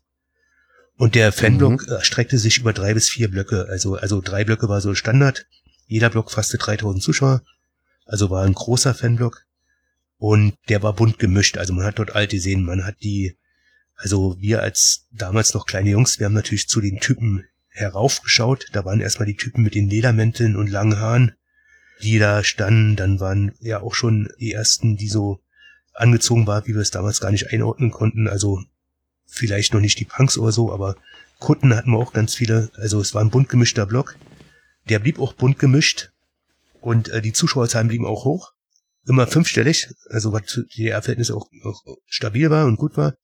Wie gesagt, immer so Platz drei bis vier bis fünf in der Zuschauertabelle. Und dann kam dieses Spiel als DDR-Meister. Man war natürlich auch, man hat natürlich auch die Massen angezogen als Meister mit knappen Meisterschaftssiegen. Auch im dritten Jahr war ja der letzte Spieltag gegen Jena entscheidend. Und mit auch mit guten Auftritten im Europapokal hat man die Leute eben auch äh, gebunden. Und dann kam aber diese traumlos in der ersten Runde des Europacups 82-83 gegen den Hamburger SV. Es war ja so, dass wir Fußballfans im Osten, wir hatten ja alle noch einen Lieblingsverein im Westen in der Bundesliga. Und in meiner Generation war das sehr oft der Hamburger SV. Hing Bei dir auch? Ja, hing immer ein bisschen mit dem Erfolg zusammen. Also, also die, die Jungs, die kenne, die fünf bis zehn Jahre älter sind, die waren alle Borussia Mönchengladbach-Fans, ne? Mhm. Äh, mein, meine Generation waren dann so mehr HSV-Fans. Später, später in den 90er Jahren halt den Eindruck, dass dann viele Dortmund-Fans wurden, wo es keine Erstklasse-Mannschaft mehr gab im Osten, ja. Und so geht's halt immer weiter, ja. Aber, ähm, aber jedenfalls, es war traumlos für alle BFCer. BFC gegen HSV, ja, alle haben sich drauf gefreut, alle haben auf den Vorverkauf gewartet. Und der fand dann nicht statt. Also Erich Schmierke oder die Staatssicherheit äh, ist ja, wird, ist ja eigentlich immer eins, aber jedenfalls dieser Apparat hat dafür gesorgt, dass keine Karten verkauft worden sind. Der BFC musste alle Karten an das MS, MFS abtreten oder an, an andere Organisationen, andere Träger wie Zoll und äh, Polizei oder SV Dynamo. Hat diese Karten auch noch bezahlt gekriegt, welche Ironie. Aber jedenfalls, wir Fans, wir haben nichts bekommen. Einige von uns, von unseren Fans sind dann noch zum Spiel fahren und wollten wenigstens noch ein Programmheft ergattern, was auch gelungen ist. Das wurde damals von einer U-Bahn verkauft. Aber diese Fans haben dann diese merkwürdigen Gestalten gesehen, die dann sich in Richtung Spiel aufmachten. Und dort beim Spiel war dann null Unterstützung. Norbert Trilov hat später gesagt, als wir rauskamen, wussten wir, dass etwas nicht stimmt. Dort, wo immer der Fanblock stand, saßen auf einmal so komische Gestalten um, ja, und es wurde ganz ruhig. Also von dem Tag an also dieser Tag bedeutete für viele BFC-Fans, die damals fünfstellig in der Masse immer erschienen waren, bedeutet für viele der Abkehr vom BFC. Also sie haben sich diese, diese Machtdemonstration von Mielke nicht bieten lassen. Und zeigt auch, sie haben also auch deutlich unter der Stasi gelitten, weil ja eingangs mal die Frage war, wie hat man den Verein so wahrgenommen? Ja, man hat ihn eigentlich ohnmächtig wahrgenommen, zumal sich diese Prozedere jetzt immer wiederholen sollte, also von dem Tag an. Und das war natürlich keine Grundlage mehr. Ich habe von vielen Fans gehört, die haben immer mit dem Fanclub 30, 40 Karten genommen. Die waren ab dem Tag nie wieder dort. Und das hat sich, man kann es an Zuschauerzahlen sehen von diesem Tag an. Deswegen ist es auch in den Epochen eine Zeitenwende für mich. Von dem Tag an sank die Zuschauerzahl, wurde dann mit im Laufe der Jahre wieder vierstellig. Und es war wirklich ein riesengroßer Einschnitt und Erich Mielke oder sein Apparat hat damit dem Verein mehr geschadet als jeder andere in der Geschichte mit dieser Aktion. Und es war einfach, es war frustrierend für uns. Es wiederholte sich dann gegen Werder Bremen. Es wiederholte sich ja auch beim Eishockey, als Dynamo Berlin mal im Europapokal gegen Rosenheim gespielt hat. Da wurde es genauso gemacht. Du hast gesagt, es, man hat auf den Vorverkauf gewartet. Der kam aber nicht. Habt ihr zumindest mal eine Information bekommen, dass es keinen Vorverkauf geben wird? Oder hat man einfach gewartet und irgendwann war der Spieltag und man dachte sich, hä, was ist hier falsch? Also wir haben auf eine Information gewartet. Es war immer im Programmheft angekündigt, wann der Vorverkauf beginnt. Hm. Und das war aber diesmal in dem Programmheft nicht angekündigt. Da haben wir schon gesagt, komisch, aber man hat ja immer damals, wenn so Kartenverkauf von immer gewartet, dass der Verein eine Mitteilung rausgibt, an den und den Tag und an den und den Verkaufsstellen gibt's die Karten und das kam überhaupt nicht. Bis es einem bewusst wurde, dass, dass es Karten wohl gibt, aber nicht im offiziellen Verkauf. Das war dann irgendwann klar. Und ja, und das war schon sehr demütigend für alle. Also ich fand es schon damals sehr demütigend. Und so viele andere, ich bin weiterhin hingegangen, viele andere nicht. Warum bist du weiter hingegangen? Naja, wir haben es ja vorhin schon gesagt, also der Samstagnachmittag gehörte irgendwie dazu und man hat die Mannschaft geliebt. Also ja, da war ich als Jugendlicher nicht konsequent genug, sag ich mal. Ne? Man hat aber den Verein ja wirklich weiter geliebt, war ja sein Verein. Und ja, also ich war schon beim nächsten Spiel wieder da, aber man hat gemerkt, von dem Tag an wurde es auch deutlich weniger. Auch der Fanblock hat sich verlagert, ein Teil ging in die Kurve, vorher waren sie alle auf der Geraden. Also es wurde ein bisschen anders. Also sehr stark anders. Und auch sportlich wurde es anders. Also ich habe ja die beiden Epochen des Erfolges sozusagen unterbrochen. Also jede Epoche ist ja ungefähr sieben Jahre lang, außer die eine nach der Wende, die ist ein bisschen länger. Und, und da ändert sich auch sportlich was, weil in diesem Herbst verletzten sich ganz viele Spieler. Es gab dann kurze Zeit später auch ein Jahr später Republiksfluchten und für mich sind die ersten fünf Meistertitel und die zweiten fünf, die sind für mich klar getrennt. Die ersten fünf waren mit einer großen sportlichen Überlegenheit, mit hohen Zuschaueraufkommen und die zweiten fünf, da war es eben, da wurde auch durch die Stimmung im Land, wurde der BFC zu Prügelknaben, so nenne ich auch die Epoche, hat sich dann auch auf die Ränge ein bisschen übertragen und aber diese Anti-BFC-Stimmung, die hat immer mehr Fahrt aufgenommen. In der Zeit, aber in der Zeit sportlich war es auch so, dass viele neue Spieler dazu kamen, an die, die Vereinsgeschichte geschrieben haben. Andi Tom, Rainer Ernst, äh, Christian Bax, Wohnleistungsträger, Frank Rode. Und, aber die Mannschaft war nicht mehr so ausgeglichen besetzt und es begann auch die Phase, wo ein Europacup, wo man ja vorher immer am späteren Cup-Sieger äh, Cup gescheitert ist und manchmal auch denkbar knapp, außer einmal gegen Ostrava, da ist man äh, ausgeschieden, aber dann wurden auch die Auftritte im Obercup äh, spärlicher, außer Aberdeen in der Phase. Also für mich sind diese ersten fünf Jahre Meisterschaft die zweiten auch so ein bisschen getrennt. Zum einen durch diesen Zeitenwandel, durch diese, durch diese Sache, die bei den Fans passiert ist und dann auch die Begleitumstände, die die ganzen Meisterschaften mit sich gebracht haben und auch wie die Lage im Land sich verändert hat. Die Hauptstadt Berlin als, als die immer besser versorgt wurde mit allen möglichen Gütern, mit Kultur, mit Wohnungen und so weiter. Also es hat sich dann alt hochgeschaukelt und es war so die ersten fünf Jahre hohes Fanaufkommen, sehr grandiose Meisterschaften und dann die nächsten fünf Jahre knappe Meistertitel und, und wie gesagt, es wurde dann anders im Land, die Begleitumstände haben sich geändert. Der BFC wurde dann zu dem verhassten Verein, der, wie du eingangs gesagt hast, den er noch ein Gedächtnis geblieben ist, wenn man das mal hin, äh, Revue passiert, war es eigentlich eine vergleichsweise kurze Zeit, aber nicht die gesamten 66 Jahre, aber wo dann doch die prägende in der Meinung der, der Fußballfans von außerhalb. Guter Gedanke. Ähm, du schmeißt mir die Themen gerade hier so reichlich vor die Füße. Ich komme bald gar nicht mehr hinterher. Nehmen wir mal kurz den Europapokal. Also ich habe mich natürlich vorher auch mit Menschen ausgetauscht, bevor wir jetzt uns zu diesem Podcast getroffen haben. Und da war ein Kollege aus Magdeburg dabei, also der ursprünglich aus Magdeburg kommt. Und der zählte mir dann so, ja, der BFC, super, zehnmal Meister, aber im Europapokal haben sie nie was gerissen, im Gegensatz zu anderen ostdeutschen Vereinen, also Leipzig, also Lok Leipzig oder der erste FC Magdeburg oder Karlsruhe Jena könnte man auch nehmen. Von daher, wie siehst du das? Na, der BFC begann ja relativ spät mit dem Europacup. Also die Entwicklung war, wir hatten ja von den 60 Jahren gesprochen, wo man nicht leistungsstark war. Natürlich ist der Cupsieg vom ersten FC Magdeburg auch jenen Fußballfan der DDR in Erinnerung geblieben. Lok Leipzig und Karlsruhe Jena werden genannt, weil sie auch das Finale Pokalsieger Cup erreicht haben. Natürlich gab es auch eine Diskrepanz, aber es gab aber beim BFC auch große Abende im Europacup. Man hat es, man ist nur meistens im Meistercup gestartet und hatte da auch viel Lust. Pech, gerade die ersten Jahre ist man dreimal am späteren Cupsieger gescheitert. Bei Aston Villa denkbar knapp bei Nottingham. Man hat die zwei Siege in England gehabt. Für mich, es gab immer wieder schöne Ereignisse im Europacup, gerade in dieser ersten Phase. Für mich das schönste Fußballerlebnis überhaupt war, dass man den AS Saint-Étienne mit Michel Platini eliminiert hat.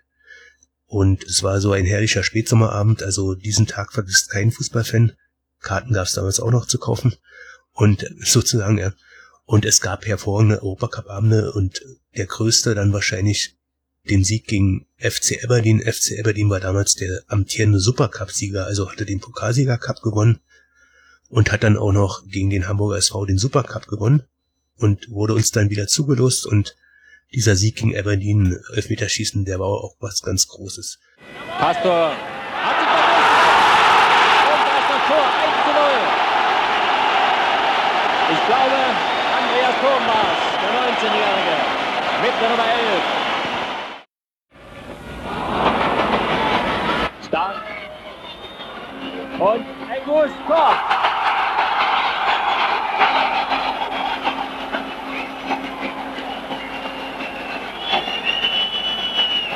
23. Spielminute der zweiten Halbzeit.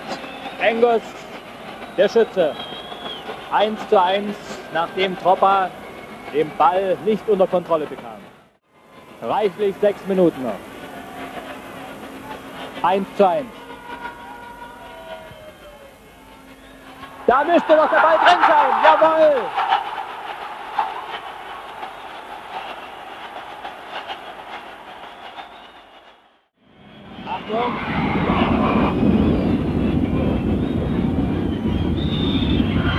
Jetzt 90 Minuten vorüber. BFC Dynamo FC Aberdeen 2 zu 1. Damit macht sich eine Verlängerung notwendig. Wir, meine Damen und Herren, geben zunächst ab an die Programmredaktion. Und aus vorbei zunächst nach 120 Minuten kampfbetont, umkämpft. Diese Szene deutet viel. 2 zu 1. BFC Dynamo gegen den FC Aberdeen nach Toren von Thom und Ernst bei einem Gegentreffer von Engels.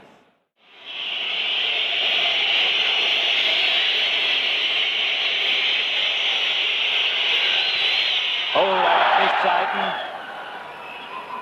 1 zu 0 für den FC Aberdeen. Alle Schotten haben bisher verwandelt. Corteos, McQueen, Hewitt, beim BFC ebenfalls. Ernst Rode, nun auch Bernd Schulz, Fragezeichen.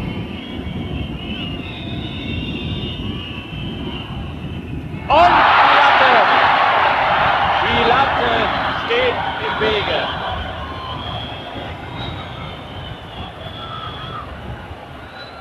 Wer möchte in dieser Sekunde in seiner Haut stecken?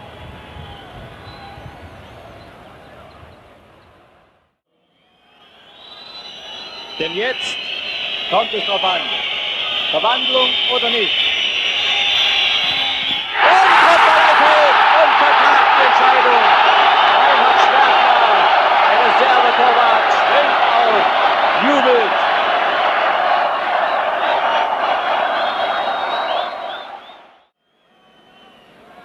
Jetzt geht es bis zur Entscheidung. Die Zuschauer haben sich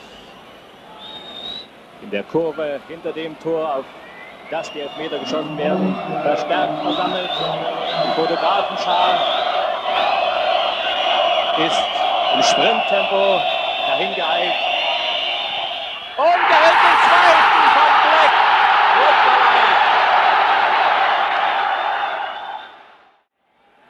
Hat er es vor den Füßen? Hat er die Nerven?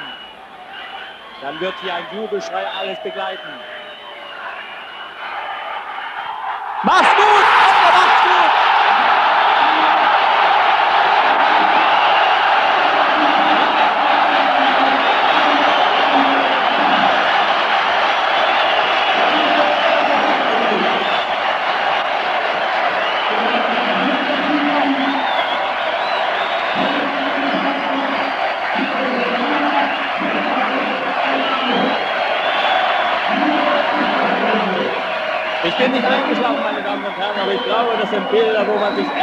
Paar Sekunden des Kommentars enthalten sollte.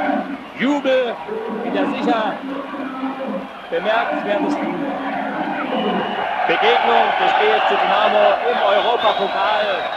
Nachdem man gegen Aston Villa, gegen Nottingham Forest scheiterte, hat man nun einen britischen Europacup-Sieger und Supercup-Gewinner, den FC Aberdeen, eliminieren können. Und der Held des Abends hier im Friedrich-Ludwig-Jahn-Sportpark war Bodo Rottwaleit, der zwei Elfmeter parierte und damit den Grundstein für diesen sehr, sehr schönen Erfolg legte. Natürlich gab es auch immer wieder Enttäuschungen und aber wenn man es jetzt mal wieder rein statistisch, weil ich da auch gerne mache, zieht sich ein Buch durch, auch bei anderen Themen betrachtet, waren alle Erfolge im Europacup nur im Pokalsiegercup, weil dort auch mal eine Überraschungsmannschaft an, äh, gewonnen hat, die dann antrat. Und woher dort die Gegner eben auch nicht Meister waren, ja und äh, und auch der BFC durfte zweimal im Pokalsieger Cup, also im Europapokal der Pokalsieger starten. Und den war einmal im Halbfinale 1971-72, wo man erst im Elfmeterschießen an Dynamo Moskau scheiterte. Und dann auch im letzten Europacup-Spiel im Wendeherbst 1989-90, wo man dann erst in der letzten Minute der Verlängerung durch ein Freistoßtor gegen den AS Monaco ausgeschieden ist.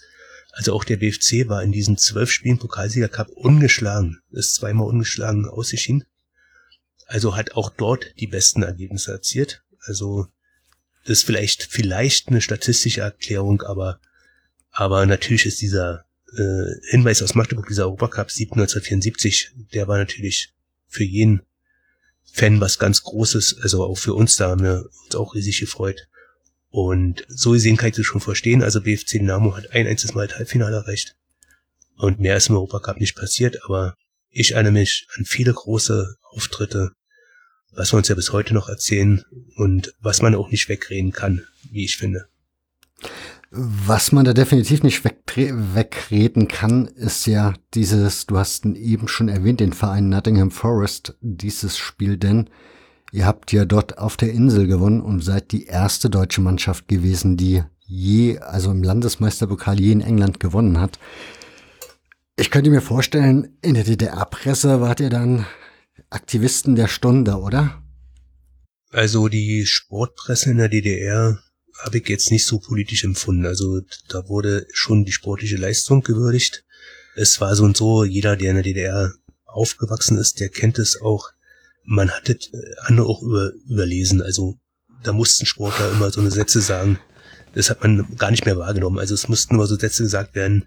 Ich widme diesen Olympiasieg dem 30. Jahrestag der DDR oder, oder so ein Quatsch. Und, und diese Stellen hat man schon automatisch überlesen und erkannt, dass da nichts gehaltvoll drin steht. Und dann wurde aber auch dem Sportlichen und die Sportpresse in der DDR war ja sehr groß aufgestellt. Es gab das Sportecho, die Fußballwoche und dann noch die ganzen Tageszeitungen, die auch groß äh, viel berichtet haben. Aber so politisch, also wenn es auch drin stand, aber hat man überhaupt nicht wahrgenommen als solches. Man hat es schlicht, schlichtweg ignoriert. Also du hast aber, nicht aber, mitbekommen, aber dass du hast nicht ja, mitbekommen, bitte. dass dieses, dass dieser Sieg dann irgendwie unter, also ich meine, es war halt immerhin die erste deutsche Mannschaft, die auf der Insel gewonnen hat. Muss man ja auch erstmal machen. Und ich hätte mir schon vorstellen können, dass da ein bisschen Tovabo dann war danach. Nein, also ich kann mich daran nicht erinnern. Also auch nicht nach dem Sieg bei Aston Villa, wo der noch knapper zuging. Also wo man ja wirklich in den letzten 20 Minuten Aston Villa äh, so weit hatte, dass sich alle nur gefragt haben, wann das Tor fällt für den BFC. Wo dann auch The Sun geschrieben hat, am nächsten Tag, dieser Sieg bringt den BFC in die europäische Clubspitze, weil der sehr schöne Zitat ist.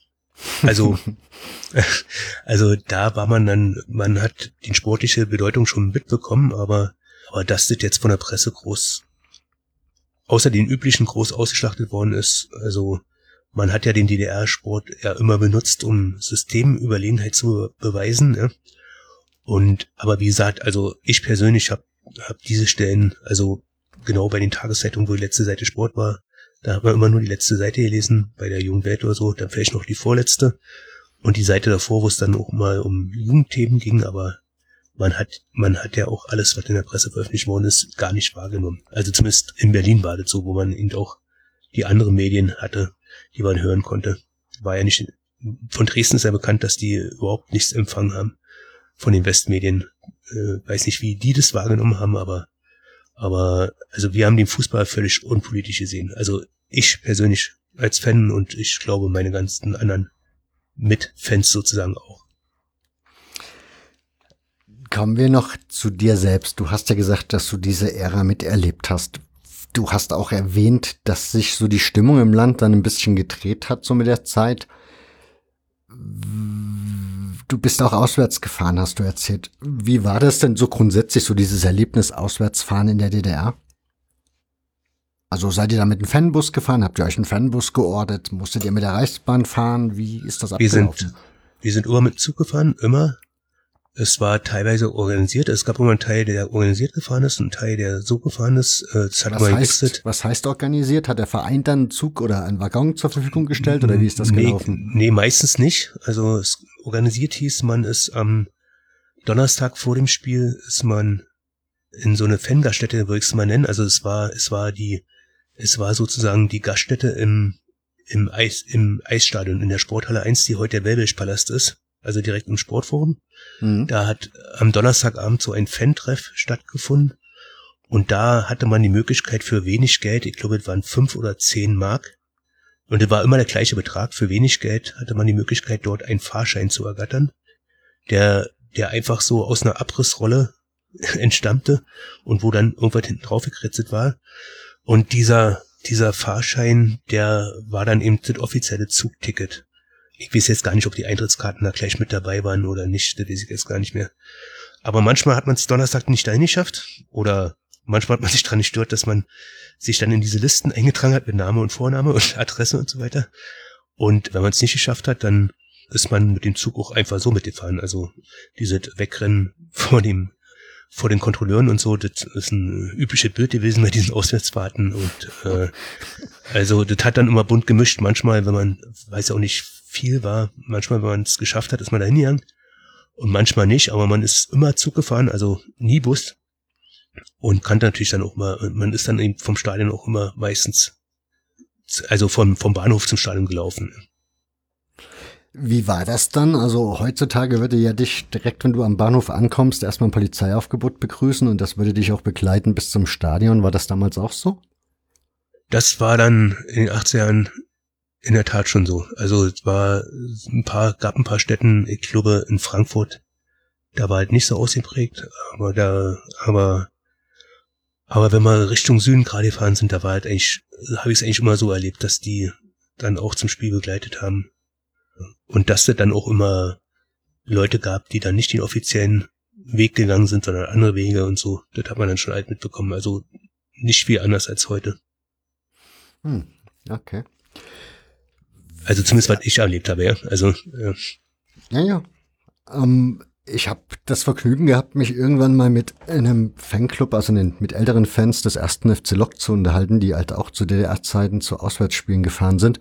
Und die hatten dann immer so wahnsinnig tolle Geschichten zu erzählen, zum Beispiel, dass sie zur Union Berlin gefahren sind und da war klar, wenn du da hinfährst, dann kriegst du definitiv auch den Kopf gewaschen. Also da versucht man dir auch deinen Schal zu ruppen und wahrscheinlich wirst du auch ein paar Schläge einstecken müssen. Also das war so Grundvoraussetzung für so eine Auswärtsfahrt. Wie war das für dich als BFC-Fan? Also ich meine, die Fanszene genießt ja eigentlich einen gewissen Ruf und jetzt stellt man sich so vor, naja gut, dann ist dir ja da wahrscheinlich nicht viel passiert. Wie war das da so, deine Erfahrung? Nee, also da haben wir uns jetzt missverstanden. Also es war immer Polizei begleitet, aber es, dieses Ruppen, das war immer an der Tagesordnung. Es gab immer dazu. Also es gab immer nur einen begrenzten Bereich, wo die Polizei da war. Das war meistens vom Bahnhof zum Stadion.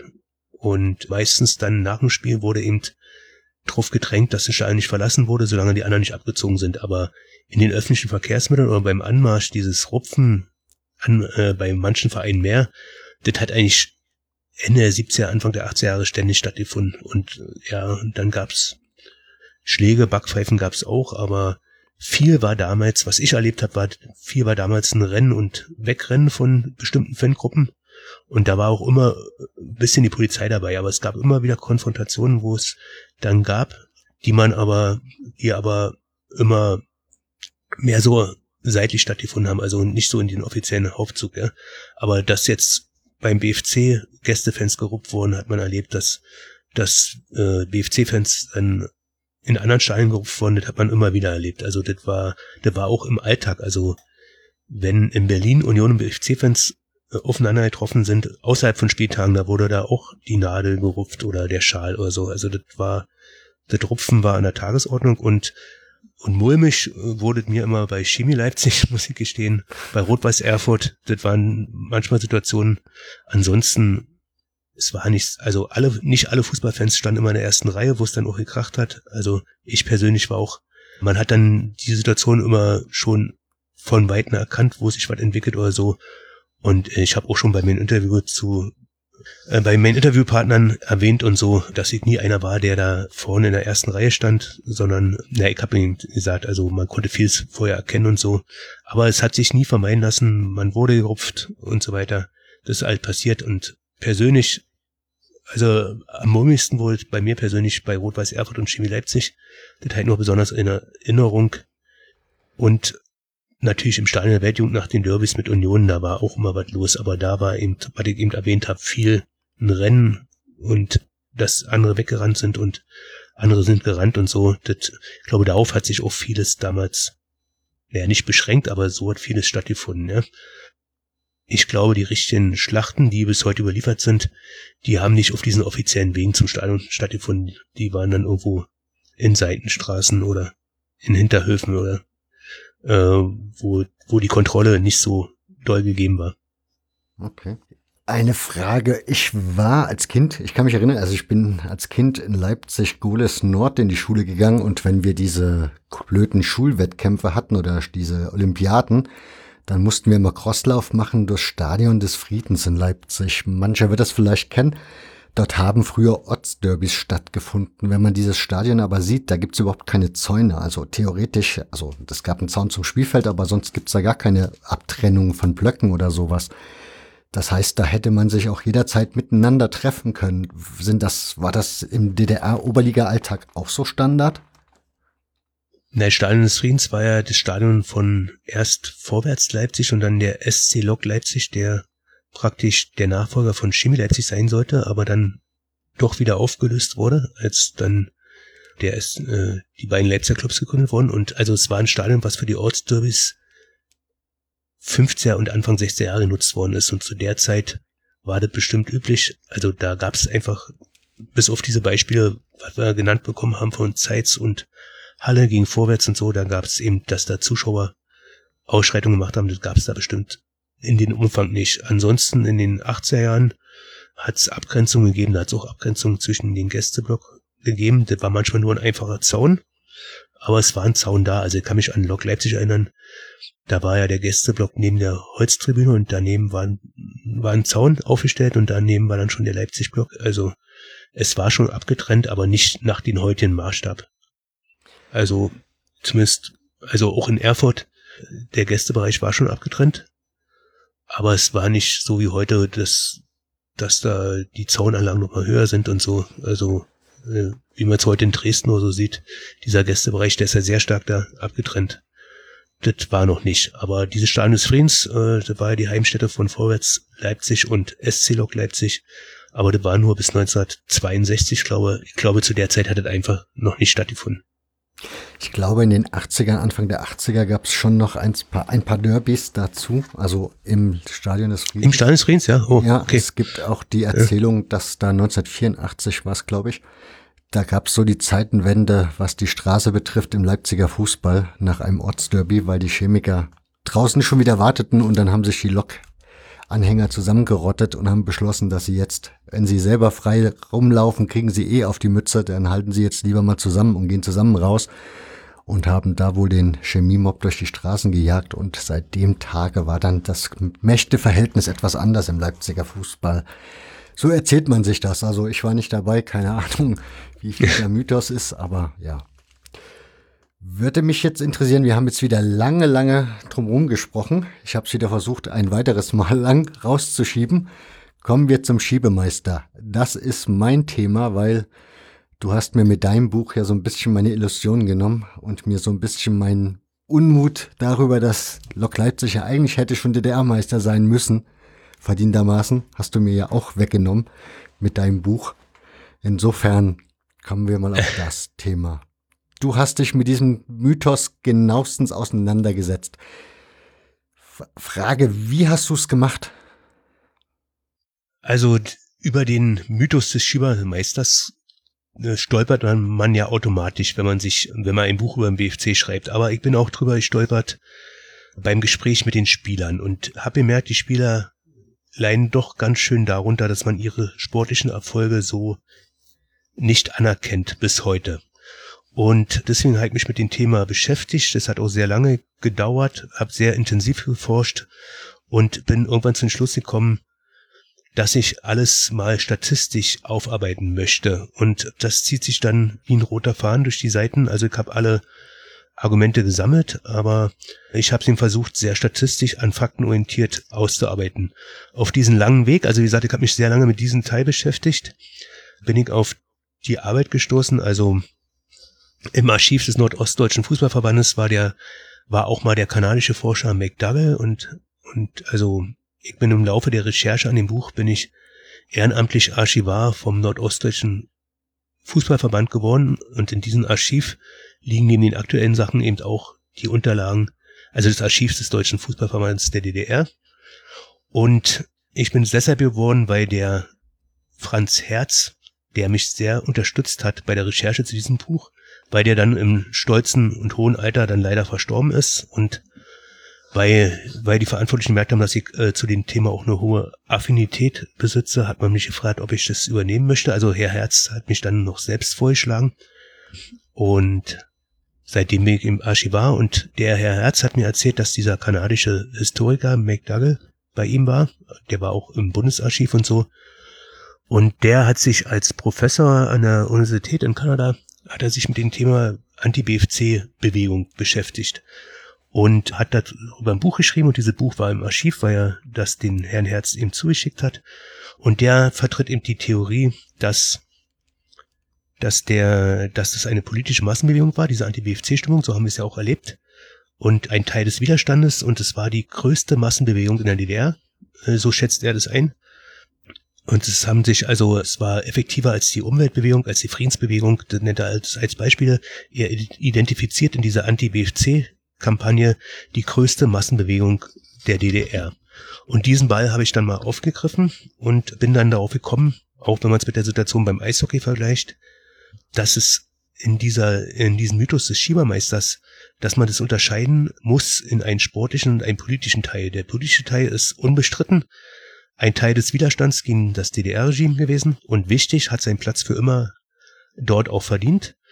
Und den sportlichen Teil, den kann man ja in dem Bewusstsein, dass man das trennen muss, auch mal überprüfen, ob da was dran ist. Und um den sportlichen Teil zu überprüfen, habe ich im Prinzip die Rügen im Mythos des Schiebermeisters zusammengefasst und erstmal genannt. Also das, was immer erzählt wird. Und habe die dann einzeln bearbeitet, wo du ja sagst, es hat ja dann die Illusion genommen. Äh, klingt natürlich für mich erstmal sehr gut. Also schon mal danke da für die Einschätzung.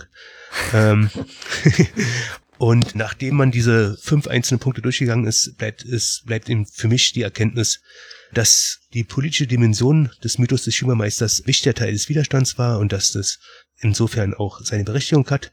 Heißt aber auch, wenn man sagt, es war eine Massenbewegung, die effizienteste Massenbewegung, heißt es ja auch, wir hatten das Thema Zuschauerzahlen, dass das eben, es war dann schon so was wie Allgemeinbildung in der DDR. Der BFC ist Schiebermeister, es haben sich demnach eben am Lagerfeuer auch Leute erzählt, die nie ein Spiel in der Oberliga gesehen haben. Die haben aber trotzdem erzählt, dass, dass die Spieler zehn Meter am Abseits stehen und so weiter. Und es ist bis heute so, wenn, also Arbeitskollegen haben mitbekommen, dass ich an diesem Buch schreibe, durch Gespräche und die haben immer gesagt, ach, ja, 114. Minute noch 20 Minuten länger spielen lassen. Und habe ich immer gesagt, welches Spiel meinst du und warst du überhaupt mal beim Spiel? Und dann haben sie gesagt, nein, war nicht beim Spiel. Aber das war im Prinzip diese ganze Schiebermeister-Mythos war eben so im Gedächtnis der DDR-Bevölkerung verankert, als Teil des Widerstands, so wie damals klar war, dass der Führende in der Friedensfahrt das gelbe Trikot trägt. Ich weiß nicht, ob du die Geschichte noch kennengelernt hast. Damals, also das waren so eine Sachen, die waren eben, die standen eben fest. So, und beim sportlichen Teil, da bin ich auf ganz viele Punkte gestoßen, wo, wo, wo man eben nachweisen kann, dass das nicht zutreffend ist. Und so bin ich eben zur Schlusserkenntnis gelangt, dass man nun endlich, wie jetzt von dir geschehen, dahin kommt, den politischen Teil anzuerkennen und den sportlichen Teil eben auch anzuerkennen und damit auch die Leistung der Spieler zu würdigen, zu Recht, die damals zu Recht DDR-Meister geworden sind. Teils aus eigener Stärke, teils auch aus verpassten Chancen der Konkurrenz, wie es im Sport so ist. Aber ich habe ja vorhin gesagt, also auf dem Spielfeld, also für mich ist klar, nach der eigenen Recherche, in die ich ja selbst auch offen reingegangen bin, für mich ist klar, also das ist, na wie soll ich sagen, also die Manipulation auf dem Spielfeld, die hat es nicht gegeben.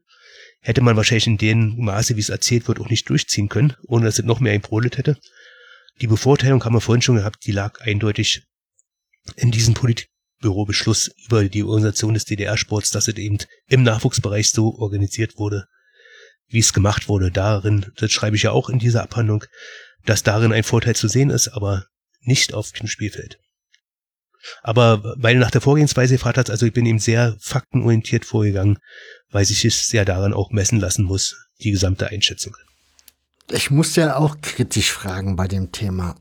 Es ist natürlich, nachdem ich das Buch gelesen habe, ist es natürlich dann auch schwer, irgendwie noch kritische Fragen zu finden, weil du ja, wie gesagt, alles schon erörtert hast. Aber dieses Ding mit diesem Massenphänomen, ich würde, also gut, ich bin zu jung wahrscheinlich, um das beurteilen zu können. Ich kenne aber eigentlich auch niemanden, der das jetzt unbedingt so auf die politische Schiene schieben würde, sondern eigentlich habe ich so das Gefühl, dieses Phänomen des Schiebemeisters liegt, glaube ich, schon so in diesen Punkten. Gerade dieser Schandelfmeter von Leipzig, wie man es so schön nennt. Das ist, glaube ich, so eine Geschichte, die hat sich so ins Hirn gebrannt bei jedem, weil, und ich weiß, also ich, Findest du klare Belege dafür, dass das so eine politische Geschichte ist, dass das wirklich so eine Art Widerstandsnummer ist? Na, ich habe da, also ich, wir haben ja vorhin erzählt, dass Anfang der 60er Jahre, das hat ja zu diesem Politbüro-Beschluss geführt, dass da schon mal so eine Anti-Stimmung vorwiegend gegen Vorwärts, damals war Vorwärtsmeister, entstanden mhm. hat. Und dass dann die, und es war ja auch politisch und dass da die Politik reagiert hat. Bei, bei der Trennung in die politische und sportliche Dimension habe ich natürlich den Ball von diesen Alan McDougall aufgenommen, der das wirklich als politische Massenkampagne definiert hat, was zuvor keiner getan hat, weil der auch mal wissenschaftlich daran gegangen ist und natürlich halt diesen Ball gerne aufgenommen, weil man nur dann mal rein den sportlichen Teil prüfen kann. Also gerade dieser Schandelfmeter von Leipzig ist ein gutes Beispiel dafür. Da hat ja selbst der MDR dann 1999 durch ein Video, was aufgetaucht ist, ganz klar nachgewiesen, dass dieser Elfmeter eben nicht geschoben war und dass der, also dass der, dass der nicht manipuliert war, dass der zurechtgegeben wurde. Und da, und das ist ein gutes Beispiel dafür, dass man dann trotzdem protestiert hat, obwohl ja das eben nicht richtig, die Entscheidung richtig war. Und ich finde diese Trennung in dem politischen Teil und dem sportlichen Teil nur logisch. Was natürlich nach der Wende auch passiert ist, jetzt mal ein bisschen von der Forschungsseite aus betrachtet, dadurch, dass der politische Grund verschwunden ist, ist von diesem Mythos des Schiebermeisters ja dann nur noch der sportliche Teil übrig geblieben, den man sich dann weiter erzählt hat, gerne mit den Standelfmeter von Leipzig. So gesehen ist diese Trennung wirklich spannend und richtig. Und aber den Ball aufgenommen, die Vorlage liefert für, zu diesen Gedanken hat mir eindeutig dieser Alan McDougall, der dann auch im Archiv des NLV und im Bundesarchiv geforscht hat und der in seinem Buch, was in englischer Sprache erschienen ist, The People Game, das gut beschreibt und der sich dort zu den sportlichen Teil auch nur sehr reserviert äußert, hat er also offen gelassen. Ihm war die politische Dimension wichtiger und diesen Ball habe ich quasi aufgenommen und dann äh, diese Analyse gemacht, wie gesagt, wo ich eigentlich einigermaßen offen herangegangen bin, aber wenn man dann die Statistiken, Zahlen sieht und auch das Werk zum Beispiel von anderen Autoren, die sich mit den Schandausmietern be beschäftigt haben, kommt man eben dazu, dass am sportlichen Teil nichts dran sein muss. Und dann habe ich auch noch das Beispiel vom Eishockey zur Überleitung. Beim Eishockey war ich eine sportliche Manipulation, kann man heute auch alle Fragen von vornherein ausgeschlossen, dadurch, dass nur zwei Mannschaften gespielt haben gegeneinander im Eishockey und trotzdem gab es dann als Dynamo Berlin Meister geworden ist, diese, diese Theorien, dass Berlin bevorzugt wird. Und das zeigt eindeutig, dass der sportliche Teil gar nicht notwendig ist, damit es zu dieser politischen Kampagne kommt. Und das alles zusammen ergibt doch schon das Bild, wo ich sehr froh bin, dass, dass dann äh, die Leser sagen, sie kommen jetzt offen, also der zumindest auch offen daran geht, der Leser, der dann sagt, also es ist jetzt nichts mehr übrig geblieben bei mir, das liegt dann sicherlich auch in der Argumentation und ich glaube auch in dieser Zweiteilung, dass man beides trennen muss. Also man kann das nicht zusammen betrachten. die politische und die sportliche Dimension. Ja, haben die Leute aber gemacht, ne? Ich, das ist passiert, genau. Ich meine, genau. bei Vorwärts hast du halt das, den Unterschied, da sind halt die besten Spieler von einem Verein zu einem anderen delegiert worden und klar hat das die Volksseele erzürnt. Das ist beim BFC Dynamo zwar als Mythos so erzählt, aber das hast du ja vor uns schon bestens erklärt, dass das nicht der Fall war. Ich glaube, da kommt dann eher dazu hinzu, dass A, das ein Berliner Club ist, B, Erich Miege sein, sein Verein war, also die Stasi. Damit hat er halt das ideale Feindbild geschaffen, wenn man es so möchte. Genau, das Aber, ist die Begründung für die politische Seite. Also äh, es sind drei Sachen zusammengekommen, das habe ich ja auch hier ausgeführt. Also es gab damals, der kam ja erst Ende der 70er Jahre, der Hauptstadtbeschluss im Politbüro. Der hat dafür gesorgt, dass man Ostberlin als Schaufenster der DDR ausbauen möchte und von da an ist auch, auch im Wohnungsbau. Also, wenn man mal, also Berlin, Ostberlin ist klar bevorteilt worden, äh, gegenüber dem Rest der Republik. Was natürlich schlecht ist. Also, auch als, als Politik haben sie damit einen entscheidenden Fehler gemacht. Aber wenn man zum Beispiel mal durch Marzahn, Hellersdorf, Wunschenhausen durch die Plattenbauten geht, da sieht man, die Straßen sind nach den Baubrigaden benannt, aus dessen Städte dieses, dieser Block gebaut worden sind. Also da gibt's die Neustrelitzer Straße, die Seeburger Straße. Also es sind dann die Orte benannt, wo die Baubrigade herkam, die in Berlin die Wohnung gebaut hat für die Berliner. Natürlich auch für die Zugezogenen dann. Und dann in Kultur, in Waren, täglichen Bedarf. Als ich bei der Armee war, habe ich dann mitbekommen, dass aus Sachsen und Thüringen Montagmorgens Trabis und Wartburgs losgefahren sind. Also da hat man jemand von Arbeit quasi gedeckt, dass er nicht auf Arbeit erschienen ist. Der ist dann nach Berlin gefahren und hat dann so eine grundlegende Sachen wie Milch oder, oder Wurst eingekauft, die es dort nicht mehr zu kaufen gab. Also muss man sich mal vorstellen. Das ist Ende der 80er Jahre passiert und das war das Hauptstadtproblem. Also dieser, dieser Neid, also nicht Neid, dieser Frust gegen die Bevorteilung der Hauptstadt. Dann kam natürlich dazu, was du auch gesagt hast, dass es der Club von Erich Mielke war, das ideale Feindbild und natürlich der dauerhafte Erfolg. Also das war dann vielleicht eine Parallele zu Vorwärts in den 60er Jahren. Und die drei Sachen überlagert haben dann dazu geführt. Was, was richtig ist, wo ich ja in der Argumentation sage, man musste trennen den sportlichen und politischen Teil, ist, dass es bis heute ja nicht getan wird. Aber wenn, aber wo man ja nach der Lektüre durchaus sagen kann, man muss es trennen und wenn man dazu bereit ist, kommt man eben zu dem Schluss, dass der sportliche Teil nicht zutreffend ist. Was für mich, was für mich auch nachvollziehbar ist anhand der Zahlen. Die Fakten sind nun mal so, wie sie sind. Und wenn es dann schon ein Ergebnis hat, also so eine ähnliche Wortmeldung wie du, dass bei dir nichts mehr übrig geblieben ist, habe ich jetzt auch von einem anderen Autor bekommen und es freut mich natürlich, dass wenn man sich offen darauf einlässt, äh, das mal zu hinterfragen, man dann auch zu diesem dieses Ergebnis mittragen kann. Und das ist mir vor allem im Hinblick auf die Spieler wichtig, weil die waren ja schon bestraft genug, dass sie diese hasserfüllte Atmosphäre in den Stadien ertragen mussten. Für die Spieler freut mich, dass ihre sportliche Erfolge vielleicht von einem größeren Kreis jetzt nicht mehr in Frage gestellt werden.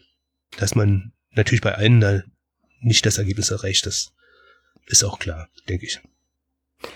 Insofern lest das Buch, da kriegt ihr es erklärt und ihr könnt dann immer noch eine Abneigung gegen den BFC und den Milge Club haben, aber zumindest die sportlichen Erfolge muss man dann anerkennen, auch wenn es weh tut, ist dann halt so. Würde mich interessieren, wenn du die Spieler schon so ansprichst und du hast ja vor uns schon erzählt, die Stasi kam mehr und mehr in den Jahrzehnten dann da rein. Das ging ja an den Spielern ja auch nicht spurlos vorbei, weil es lief ja in der DDR so, dass du als Spieler ja bei deinem Trägerbetrieb sozusagen offiziell angestellt warst auf dem Papier. Wie, war da, wie hat sich das bei den Spielern geäußert? Na, die Spieler saßen äh, zufällig auf Planstellen äh, der Polizei, des Zolls oder der Staatssicherheit. Und und diese Zufälligkeit, die hat sich leicht verschoben. Also ich glaube, gegen Ende, gegen Ende der DDR, gegen Mitte, Ende 80er Jahre waren es immer mehr Planstellen der Stadtsicherheit, weil man da auch, glaube einfach mehr Geld zahlen konnte. Aber in den 70er Jahren war es noch anders. Also die großen Stars, also die beiden Spieler mit den meisten Spielen, Frank Taletzky und mit den meisten Toren, Wolfgang Netz zum Beispiel. Die sind ja Stars in den 70er Jahren gewesen und die äh, saßen zur Wende immer noch auf Planstellen der Volkspolizei. Also die hatten äh, das unterstreicht ja auch, dass sich da was im Laufe der Jahre gewandelt hat. Das hatte aber zur Folge, dass 1990, als die Wende kam, oder 1989 und dann mit der Übernahme 1990, mit der, mit der Einigung, dass dann die äh, Leute bei Dynamo, die auf einer Volkspolizeistelle saßen, alle in den Polizeidienst, nachdem sie persönlich überprüft worden sind, alle überführt worden werden konnten. Währenddessen die, die auf anderen Planstellen saßen, nämlich vom MFS, nicht übernommen wurden. Von den beiden Spielern, unseren Stars, äh, ist sogar bekannt, dass sie noch bis zu ihrer Pensionierung noch über 20 Jahre oder um die 20 Jahre im Polizeidienst der Gesamtberliner Polizei gearbeitet haben. Äh, das unterstreicht das ja nochmal so. Äh, da ist so ein, In ja, das ich auch witzig. Da ist so ein Interview von Frank Teletzky, die schöne Anekdote drin, wie er dann das erste Mal bei Dynamo immer nur als Fußballer und Trainer, wie er das erste Mal Uniform anzieht, um zu seiner neuen Dienststelle nach Wannsee zu gelangen, ist sehr, sehr spannend und sehr lustig, die Anekdote. Also auch dafür lohnt sich das äh, Buch zu lesen. Und aber das unterstreicht jetzt so ein bisschen erstens, dass die Entwicklung eben so war, wie sie war, wie wir sie geschildert haben, vom Polizeiverein in die andere Richtung. Aber für die, aber weil du gefragt hast, äh, konkret für die Spieler hat es eben die Auswirkungen gehabt, dass manche sogar von der Polizei übernommen wurden, wenn sie auf der Polizeistelle saßen und sich nicht zu Schulen kommen lassen haben. Und die, die auf einer MFS-Stelle saßen, die wurden eben nirgendwohin übernommen. Das hat Frank Willmann als Autor auch mal bei anderen Vereinen beschrieben. Ich glaube, es war sogar die Damo Dresden, dass eine Sekretärin, die immer nur Sekretärin war, nicht über, übernommen wurde. Und andere, und andere wurden dann eben, die auf anderen Planstellen saßen, die wurden übernommen. Also so, so war die Realität dann auch in der Wendezeit. Du hast dir jetzt im Grunde ein positives Beispiel genannt für den Spieler, der es dann, der dann das Glück hatte, dass er dann halt auch nach der Wende weiter in Lohn und Brot sozusagen stand oder im Dienst. Aber bei den Spielern, die auf diesen MFS-Stellen saßen, gab, hatte das dann, also hast du da irgendwelche, ohne dass wir jetzt die Namen dazu nennen müssen, aber hast du da irgendwelche Beispiele gefunden, wo du einfach gemerkt hast, da sind Menschen auch irgendwie abgestürzt und in den Strudel geraten von Negativität irgendwie? Also, dass das negative Auswirkungen für sie oder ihr persönliches Leben danach hatte? Ja, also das, also ohne Namen zu nennen, ja, es gibt Beispiele, wo, wo eben Leute, äh, ehemalige Spieler die Wende sozusagen nicht geschafft haben, zu ihren Gunsten zu gestalten und ja, ist auch angedeutet bei Porträts in dem Buch. Also kann, kann man auch nachlesen, welche Beispiele es sind, aber mhm. genau das Beispiel gab es eben auch. Also Telzki und Netz haben wir dann noch Lohn und Brot gefunden und waren verdiente Polizisten, denke ich mal. Also ich glaube, Wolfried Netz äh, ist sogar Streife gelaufen in Berliner Stadtteil Lichtenberg. Und die anderen Beispiele gibt's eben auch, die erst in anderen Berufen sich versucht haben und dann am Ende, wo es nicht gut ausgegangen ist. Wie betrachtest du das eigentlich als jemand, der Fan eines solchen Vereins war? Also der, für den das Thema, ich weiß gar nicht, wie nah war das Thema Stasi eigentlich für dich so als BFC-Fan dann nachher? Also ich meine, am Anfang hast du ja gesagt, war das wenig ein Thema, aber ich vermute mal, spätestens als ihr in jedem Stadion niedergebrüllt wurdet, müsstest du, oder dürfte dir ja auch klar gewesen sein, irgendwas ist bei meinem Club anders wie bei anderen. Wie betrachtest du dieses Thema?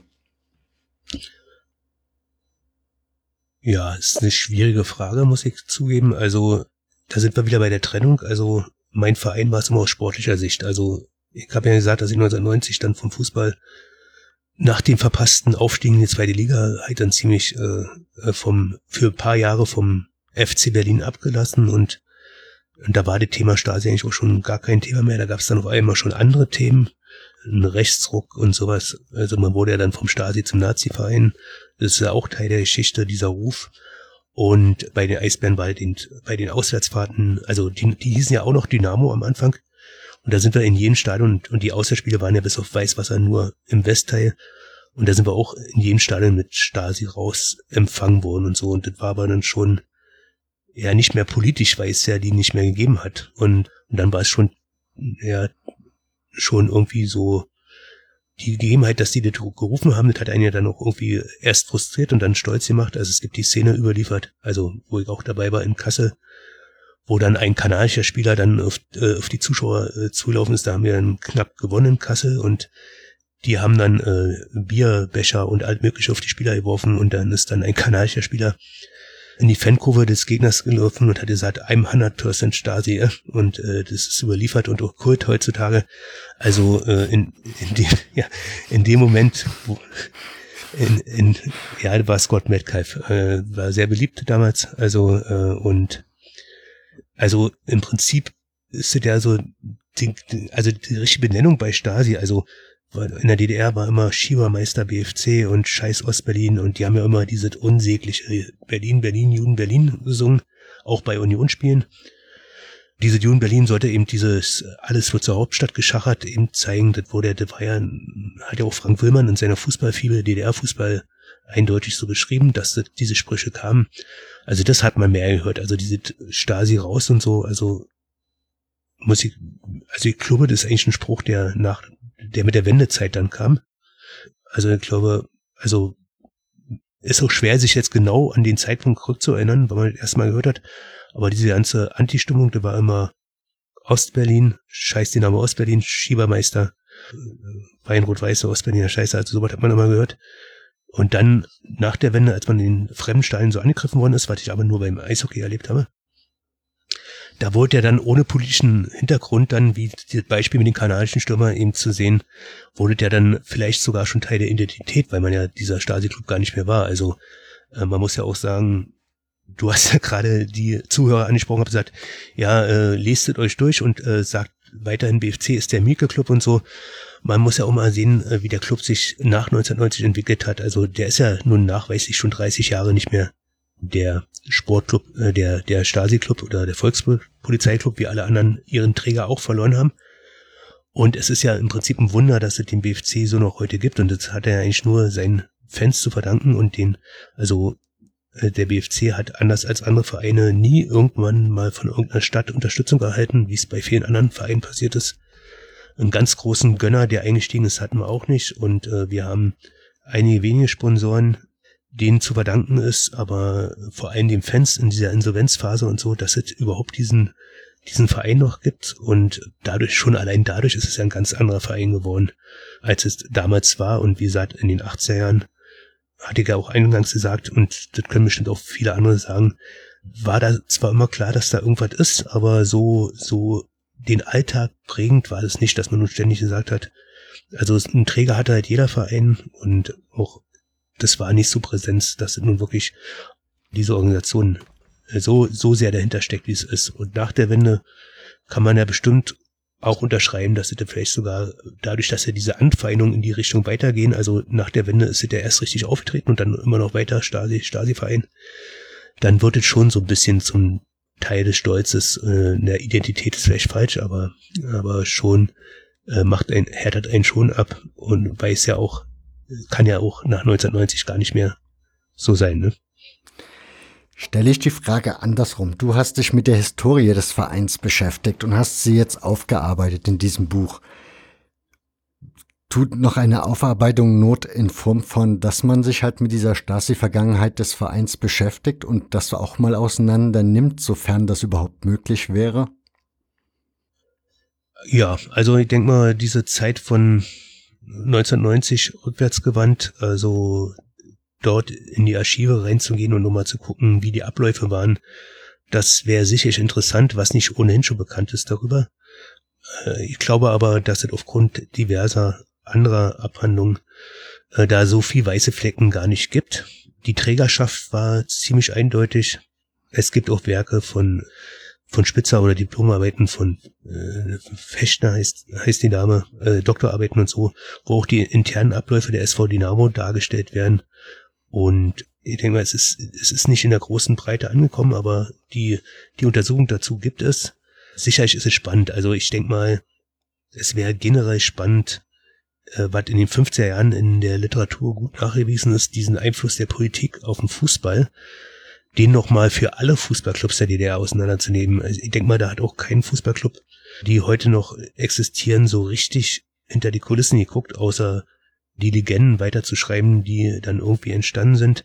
Aber wie die Finanzierung und die Ausstattung des DDR-Fußballs gelaufen ist, mit den örtlichen Parteifürsten, mit den Trägern, mit den Schwarzzahlungen aus den Kulturfonds, das wäre sicherlich nochmal eine richtig spannende Geschichte, da auch so Alltags Gewohnheiten an den Tag zu bringen. Also Frank Terletzky sagt ja in einem Interview auch, wie sie ihre Prämien bekommen haben oder auch mal nicht bekommen haben, also diese Willkür und so.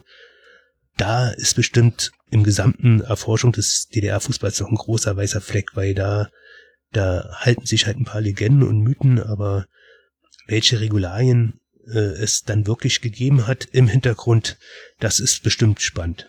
Und äh, das trifft das sicherlich auf den BFC genauso zu, das noch mehr zu erforschen, wie auf alle anderen Fußballclubs. Also mir ist jetzt kein Fußballclub bekannt, wo diese Trägerschaft von 1950 an mit allen, was dabei zusammengehangen hat, richtig, richtig untersucht worden ist.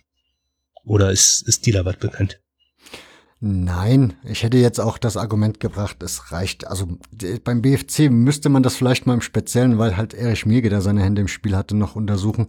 Aber grundsätzlich gehört das, glaube ich, bei jedem DDR, ehemaligen DDR-Oberligisten einmal so wirklich untersucht. Auch was das Thema Stadtsicherheit betrifft, weil das hatte der BFC ja dann auch für sich nicht alleine, vielleicht anders oder mehr wie andere Vereine. Aber wenn man sich Dynamo Dresden anschaut, dann nimmt das da ja auch ein größeres Kapitel oder Raum ein was da nachher nach der Wende so veröffentlicht wurde. Also insofern wird es. Ja, bei Dynamo Dresden hat es ja dazu geführt, dass, dass jetzt, die haben ja ihre Idole da als Bilder im Stadion hängen. Mhm. Und es hat ja da, das hat ja zu einem Riesenstreit geführt und zum Abhängen eines der Idole und eines sehr bekannten, auch nach der Wende sehr bekannten, einer sehr bekannten Person. Also das hat ja bis heute Auswirkungen auf auf die heutige Geschichte der, äh, des Stadions und der SG Dynamo Dresden, was da halt zu der Zeit passiert ist. Ne? Also so gesehen ist das sicherlich ein Riesentief, aber müsste auch mal erforscht werden. Also ich denke, der gesamte DDR-Fußball ist, ist nicht so erforscht, wie es sein könnte, zumal er die aktuell ist. Es hat ja auch der DFB mal einen Forschungsauftrag rausgegeben im Jahr 2011 oder 2013, steht im Buch, drin, wann es war. Er hat aber die Ergebnisse nicht veröffentlicht. Da ist natürlich auch schon wieder könnte man auch schon wieder die nächste Frage stellen, warum das so ist. Ja? Das wäre eine sehr spannende Frage. Mir fallen sofort direkt einige Verschwörungstheorien ja. ein, aber die belassen wir dann im Reich der Farben. Genau. Kommen wir auf die Gegenwart des BFC Damm oder nicht ganz auf die Gegenwart, aber kommen wir auf die Nachwendezeit, denn du hast mir ja richtig jetzt gerade um die Ohren geschlagen, dass mein Argument mit dem Erich Mirge oder Stasi Club dann spätestens ab 1990 definitiv ad acta gelegt werden muss und man dem BFC auch diese Geschichte zugestehen muss, dass es dann eben eine andere ist. Wie hat der Verein denn diese Wendezeit überhaupt erlebt? Also der Verein hat ja sehr, sehr viele Spieler verloren. Kannst du da ein bisschen was zu erzählen? Hast du da was herausfinden können, wie das für den Club gelaufen ist? Ja, also der BFC hat im Dezember 1989 mitgeteilt bekommen, dass die Förderung durch die SV Dynamo, das war ja dann die offizielle Trägerschaft, ja, dass die endet zum Ende der Saison 89, 90. Und damit war klar, dass man Sponsoren generieren muss und mit Zuschauereinnahmen leben muss und so weiter. So äh, parallel dazu wurde vom Deutschen Fußballverband schon Andreas Toben transferiert. An diesem Transfer war der BFC nicht beteiligt. Und auch das Geld gab es erstmal dafür nicht. Es kam wohl später ein Teil erst an im Sommer 1990 davon. Aber ja, beim BFC hat man das versucht, was alle versucht haben. Also bei Stahl Brandenburg zum Beispiel war der Stahlwerk noch länger Träger, noch zwei, drei Jahre länger. Aber man hat eben versucht, also äh, man hat sich umbenannt in FC Berlin. Das war schon der erste Fehler aus meiner Sicht. Man hat die Spielfarbe vom Weinrot geändert in ein reines Weiß. Natürlich wollte man natürlich nach außen Zeichen auf Neuanfang setzen. Und dann aber war die Entwicklung nicht aufzuhalten derart, dass insgesamt in zweieinhalb Jahren insgesamt 37 Spieler den Verein verlassen haben aus den Junioren- und Männerbereich. 37 Spieler ist eine große Anzahl und wer da alles dabei war, ist ja bekannt. Also in der ersten, also an Andi Thom war der erste, aber in der ersten Welle sind eben so ein Spieler wie Rainer Ernst, Thomas Doll, Frank Rode, Andi Thom gegangen, Bodo Rotweiler und Marco Köller schon im Wende Herbst, Bernd Schulz ist gegangen, der Allrounder und so weiter. Und das war aber nur der Anfang. Auch ein René Rippelwitz ist zu der Zeit gegangen, aber das war erst der Anfang. Dem folgten noch zwei weitere Abgangswellen, an deren Ende 37 Spieler den Verein verlassen haben. Das hatte natürlich sportlich äh, zur Folge, dass man den Aufstieg nicht geschafft hat, aber wirtschaftlich hatte es zur Folge, dass man anstelle eines Gönners auf einmal Geld hatte. Man galt auf einmal als der reichste Amateurverein Deutschlands, ohne aber die Chance zu nutzen. Und leider hat sich personell dann nicht allzu viel getan beim BFC. Es gab zwar einen neuen Präsidenten, den gab es vorher nicht, aber im Sommer 90 war die Überraschung groß, als dann wirklich ein bekannter Altkader den BFC wieder übernommen hat, den FC Berlin wieder ins Management eingestiegen ist und damit war im Prinzip Neuanfang nicht gegeben und was was diese Führung dann eben auch nicht genutzt hat, war dieses Geld. man hatte Geld im Prinzip nicht genutzt, um sportlich zu investieren. Also die Eisbären Berlin oder Dynamo Berlin nebenan hat's vorgemacht. Die hatten mit den sofortigen Einstieg in die Bundesliga, hatten sie gleich äh, attraktive Gegner, Zuschauer und auch Sponsoren. Also die haben sofort mit dem Einstieg in eine höhere Liga einen neuen Sponsor bekommen. Der war damals die Firma Clarion aus Südkorea, glaube und das wäre vielleicht beim FC Berlin auch so gelaufen, wenn man in die zweite Bundesliga aufgestiegen wäre. Man hätte auf, allen, auf jeden Fall wieder mehr Zuschauer bekommen, aber wahrscheinlich auch neue Sponsoren. Und man hätte diese im Raum stehen 10 Millionen D-Mark oder vielleicht auch mehr. Man hat dieses Geld nicht wie Dynamo Dresden genutzt, um den Kader zu verstärken. Also Dynamo Dresden hat sich dann äh, Uwe Rösler und Heiko Scholz für Millionen gekauft mit dem Geld, was sie aus Sammer und Kirsten-Transfers erwirtschaftet haben. Und die haben sie dann auch sportlich weitergebracht, logischerweise. Und genau das ist beim FC Berlin verpasst worden. Man hat irgendwie gedacht, man schafft es mit den immer noch guten Nachwuchsspielern, schafft man das. Und darin lag schon mal ein ganz großer Fehler in der Wendezeit, so wie ich das aus der heutigen Sicht einschätzen kann, was mir auch die, die damals noch beim Verein gespielt haben, auch bestätigen. Hat mir auch ein Spieler bestätigt, der damals da war. Das war immer wieder im Gespräch, auch aus Teilen der Mannschaft bei diesem Management. Investiert, investiert, aber es wurde nicht gemacht. So, und dann verlief der, der damit eingeleitete Niedergang, so habe ich auch die Epoche genannt, der lief dann so bis zum Insolvenzverfahren. Da hat man eben immer mehr als Recht von diesen Transfererlösen, die immer noch weiter gesprudelt sind, gelebt. Also es sind auch danach Spieler noch äh, aus dem Nachwuchsbereich verkauft worden. Aber dieses Geschäftsmodell endete erstens, weil ja in den Nachwuchsbereich ja nicht mehr die besten Nachwuchsspieler aus dem ganzen Land eingeflossen sind und zweitens, spätestens mit dem Mark Bossmann-Urteil im Winter 95 war ja klar, dass es keine Transfereinnahmen mehr gibt. Ja, und dann war auch der FC Berlin schnell pleite und dann kamen ein paar Glücksritter. Interessanterweise kamen die auch von den Eisbären rüber, als der amerikanische Sponsor Anschütz da eingestiegen ist. Da hatten die da keinen Platz mehr und die kamen dann rüber zum BFC. Ja, und diese Glücksritter haben dann wirklich, sind dann hohes Risiko gefahren, um an die Fernsehgelder ranzukommen und haben dann den Verein im Prinzip gegen die Wand gesetzt und da beginnt der Teil, den ich schon mal so geschildert habe von wo an dann wirklich die Fans zuständig waren, den Verein zu sichern, die große Nachwuchsabteilung zu sichern, die immer noch weit strahlt, die Nachwuchsabteilung vom BFC, die immer noch der Stolz auch der Fans ist, wofür sich das allemal gelohnt hat, dass die Fans diesen Kampf gegangen sind, aber spätestens dann begann also die jetzt auch schon 20-jährige Entwicklung des BFC zu einem von den Fans getragenen Club von und ja, da finde ich schon, das findet zu wenig Anerkennung, auch in der heutigen Zeit. Selbst hast du ja mehrmals gesagt, äh, dass es immer noch der Mirke und der Stasi-Club ist. Und ja, also ich habe ja gerade geschildert, seit 30 Jahren ist das nicht mehr der Fall.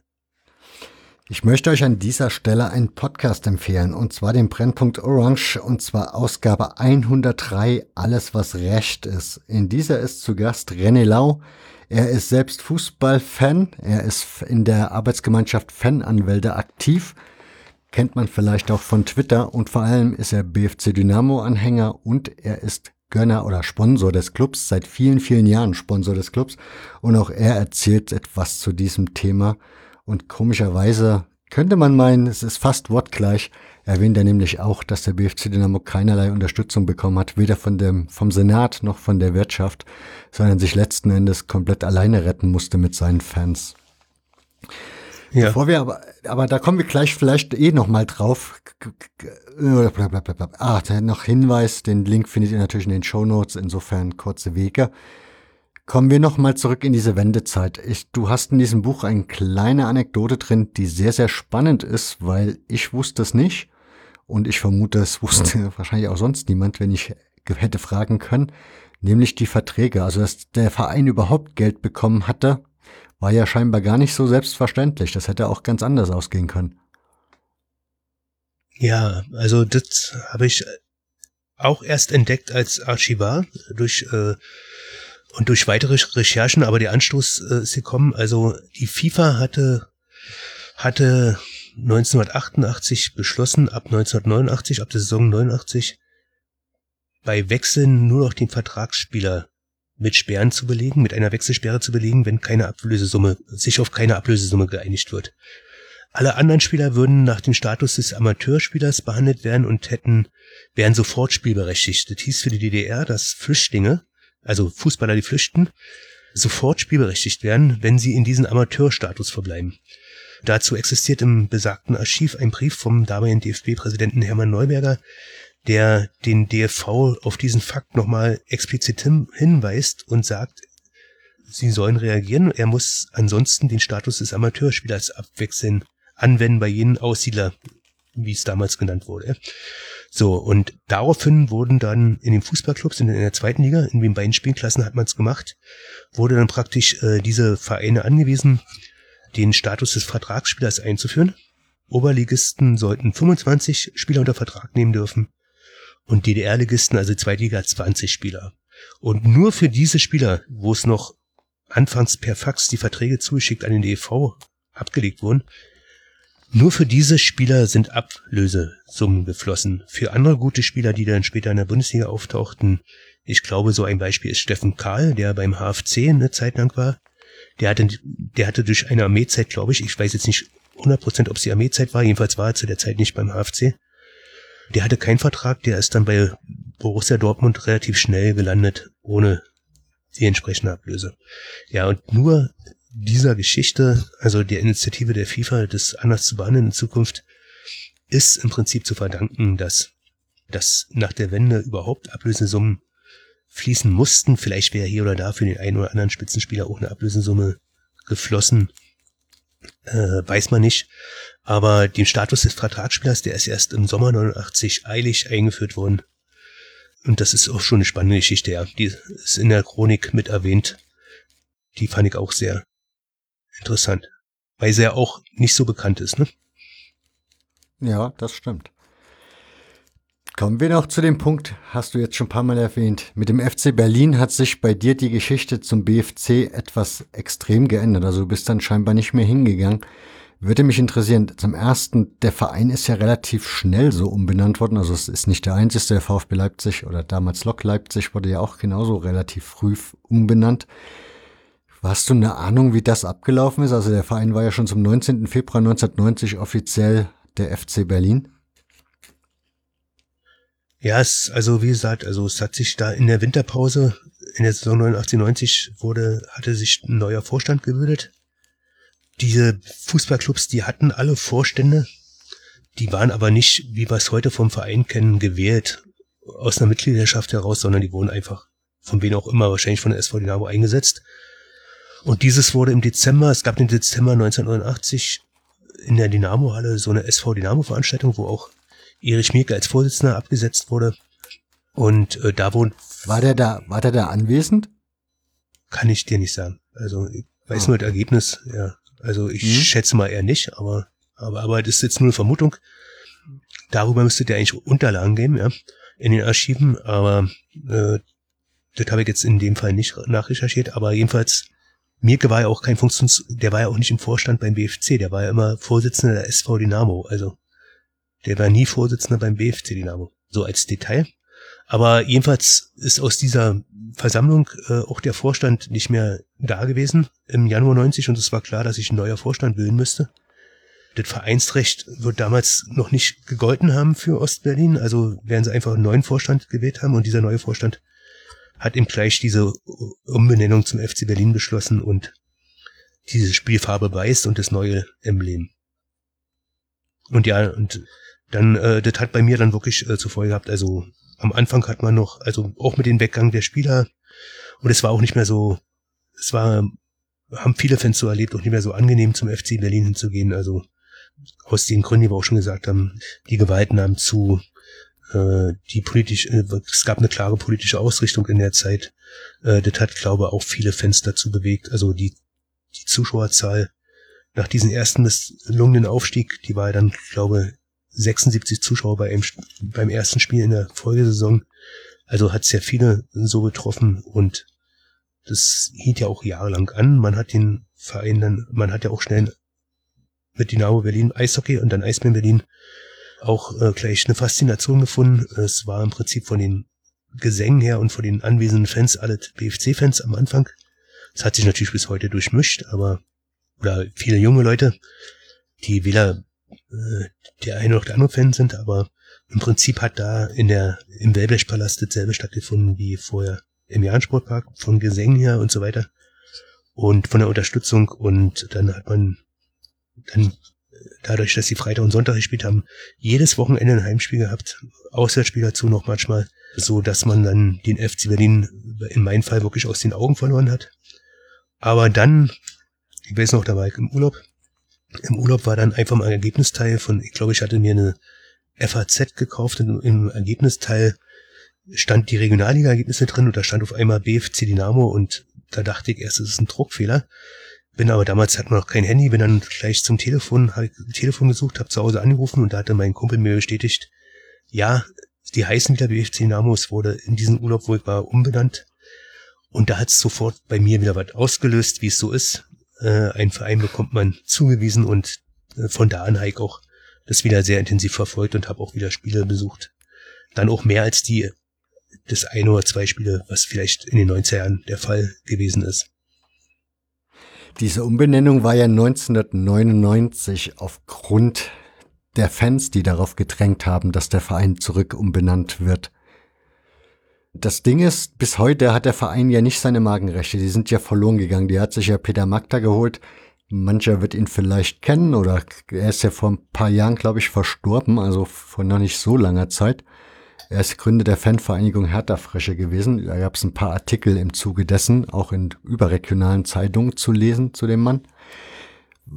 Dieses, also ich habe so den Eindruck gehabt, so Mitte der 90er, der BFC, also so, ich hätte auch gern die Markenrechte gehabt, ehrlich gesagt, weil ich glaube, das war eine reine Gelddruckmaschine.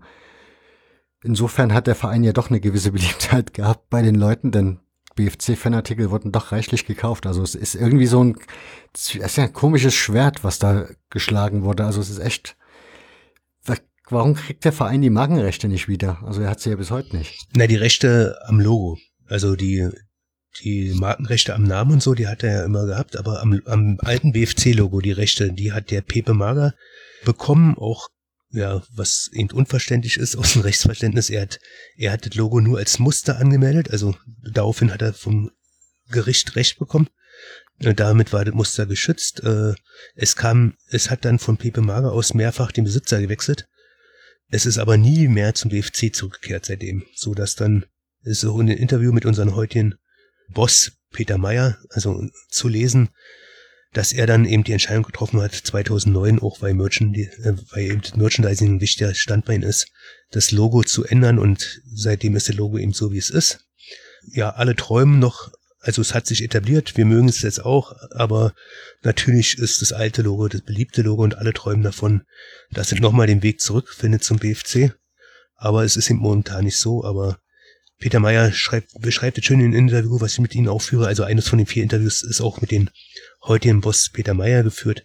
Und der beschreibt da wunderbar, ne, was heißt wunderbar? Er beschreibt genau, äh, wie das neue Logo entstanden ist, warum es notwendig war und, und weil es auch notwendig war, damit auch die Finanzierung des BFC weiterhin gesichert ist. Und seitdem leben wir mit dem Logo. Jetzt haben wir uns alle dran gewöhnt. Die Kinder im Nachwuchsbereich, die spielen, die kennen nur das Logo. Aber ich glaube, jeder BFC-Fan träumt schon davon, dass das alte Logo doch nochmal den Weg zurückfindet. Mit dem auf die Trikots, äh, auf die Fanartikel und so weiter. Du hast, also weiß man denn, was so die Summen sind, die da aufgerufen werden, wenn man es denn zurückkaufen wollte? Also außer Gerüchten weiß ich da nichts. Also da kann ich nichts dazu beitragen. Wird schon nicht wenig sein, denke ich mal. Also, wo die Rechte sind, also. Aber ich, ich möchte nicht spekulieren, das ist nicht meine Art. Peter Meyer hat in einem Interview gesagt, wenn er mal im Lotto gewinnt, dann kauft er sich das zurück für den BFC. Vielleicht gibt das es ist dann aber eine stolze Summe. Vielleicht, ja. Ja. ja. Okay. Naja, das ist klar. Ich meine, dass das eine hohe Summe sein muss, sonst hätte der Verein es ja schon längst zurückgekauft. Also ist ja klar, Ja, ja, dass genau. das, ja, woran man auch immer festmacht, was das Ding dann letzten Endes wert ist. Aber gut. Ja. Hoffen wir für den BFC, dass sich das irgendwann mal wieder in die richtige Richtung verändert. Kommen wir zurück zum Sportlichen. Du hast ja schon erwähnt, dass der Verein die Qualifikation zur zweiten Bundesliga nicht geschafft hat. Also du hast dieses, Geld erwähnt. Was ist denn mit dem Geld passiert, was der Verein hatte? Also haben die das einfach nur in Spieler, also Spielergehälter gesteckt oder was ist damit passiert? Naja, es gibt ja die Gerüchte, dass Leute sich bereichert haben. Äh, äh, dafür habe ich jetzt keine Belege gefunden. Das, äh, vielleicht an der einen oder anderen Stelle. Dann hat man wohl mal in indische Motorroller investiert, die ja nicht die Zulassung für Deutschland hatten und hat da Geld in Sand gesetzt. Also man wollte Geld vermehren mit Geschäften, das ist schiefgegangen. Aber ich denke mal, wenn man sich die Trikots anguckt nach der Wende, also der BFC hat ja bis Mitte der 90er Jahre oder bis Ende der 90er Jahre noch sehr aufwendig eine Nachwuchsabteilung betrieben, wo ja auch noch viele Spieler äh, draus hervorgegangen sind. Zum Beispiel ein Ronny Nicole, der dann bei Union zur Legende geworden ist, oder auch der der Torwart bei Union war jahrelang beim BFC, komme jetzt auf den Namen nicht, aber äh, auch andere Spieler, die in der Bundesliga gelandet sind. Also man hat schon noch weitergemacht. Man war ja sogar 1995 im Pokalfinale, DFB-Pokalfinale für die A-Junioren-Mannschaft. Also man hat über Jahre viel Geld in den Nachwuchsbereich und auch in die Männermannschaft gesteckt, äh, ohne dass auf der Einnahmenseite, also es gab ganz geringe Zuschaueraufkommen, geringe Sponsorenaufkommen, ohne dass auf der Einnahmeseite viel gestanden hätte. Und so wird sich das Geld einfach Jahr für Jahr aufgebraucht haben. Das ist so meine logische Erklärung. Und irgendwann war es alle. Und es war dann auch der Zeitpunkt, wo die Altkader dann endgültig verschwunden sind aus dem Verein und wo dann mit Philipp Wanski der erste richtige Sponsor und Präsident kam, der dann wirklich mit viel Einsatz versucht hat, den BFC da weiterzuentwickeln. Aber erst das war der Zeitpunkt, wo dann wirklich auch Management die letzten der Altkader verschwunden waren. Aber das klingt doch eigentlich nach dem Traum eines jeden Fußballfans. Man steckt das viele Geld, was ein Verein dann erwirtschaftet, steckt man in die Nachwuchs rein, kriegt seine eigenen guten Nachwuchsspieler, Spieler, die sich mit dem Verein identifizieren, weil sie durch deren Schule gelaufen sind. Warum hat das nicht funktioniert? Naja, also durch den fehlenden Aufstieg war man ja nicht in der Spielklasse, wo man den Leuten das Verbleiben praktisch schmackhaft gemacht hätte. Also äh, da wäre schon mindestens die zweite Bundesliga notwendig gewesen. So war es ja dann Ende der 90er Jahre nicht mal mehr die dritte Spielklasse, sondern die vierte Spielklasse, die Oberliga, nachdem die Regional Regionalliga Nord und Süd gegründet worden ist. Und dann, es sind ja Spieler aus dem Nachwuchsbereich gelandet, nicht zu knapp. Also es gibt ja viele große Karrieren in den 90er Jahren, beim BFC, wo die über 200 Spiele gemacht haben, wie ein Mario Kalnick oder ein Jens Reckmann, die da auch aus ihrem eigenen Nachwuchs hervorgegangen sind. Also diese Beispiele gab's ja, aber die ganz Talent, also die, die von anderen Vereinen angesprochen worden sind, ist ja klar, dass dann die anderen Vereine bessere Perspektiven hatten. Also da hätte man schon in der zweiten Liga spielen müssen, um diese Talente aus dem Nachwuchsbereich auch halten zu können. Und solange das Bossmann-Urteil noch nicht umgesetzt war, hat man ja auch sogar noch Ablösesummen dafür bekommen, Ausbildungsentschädigung.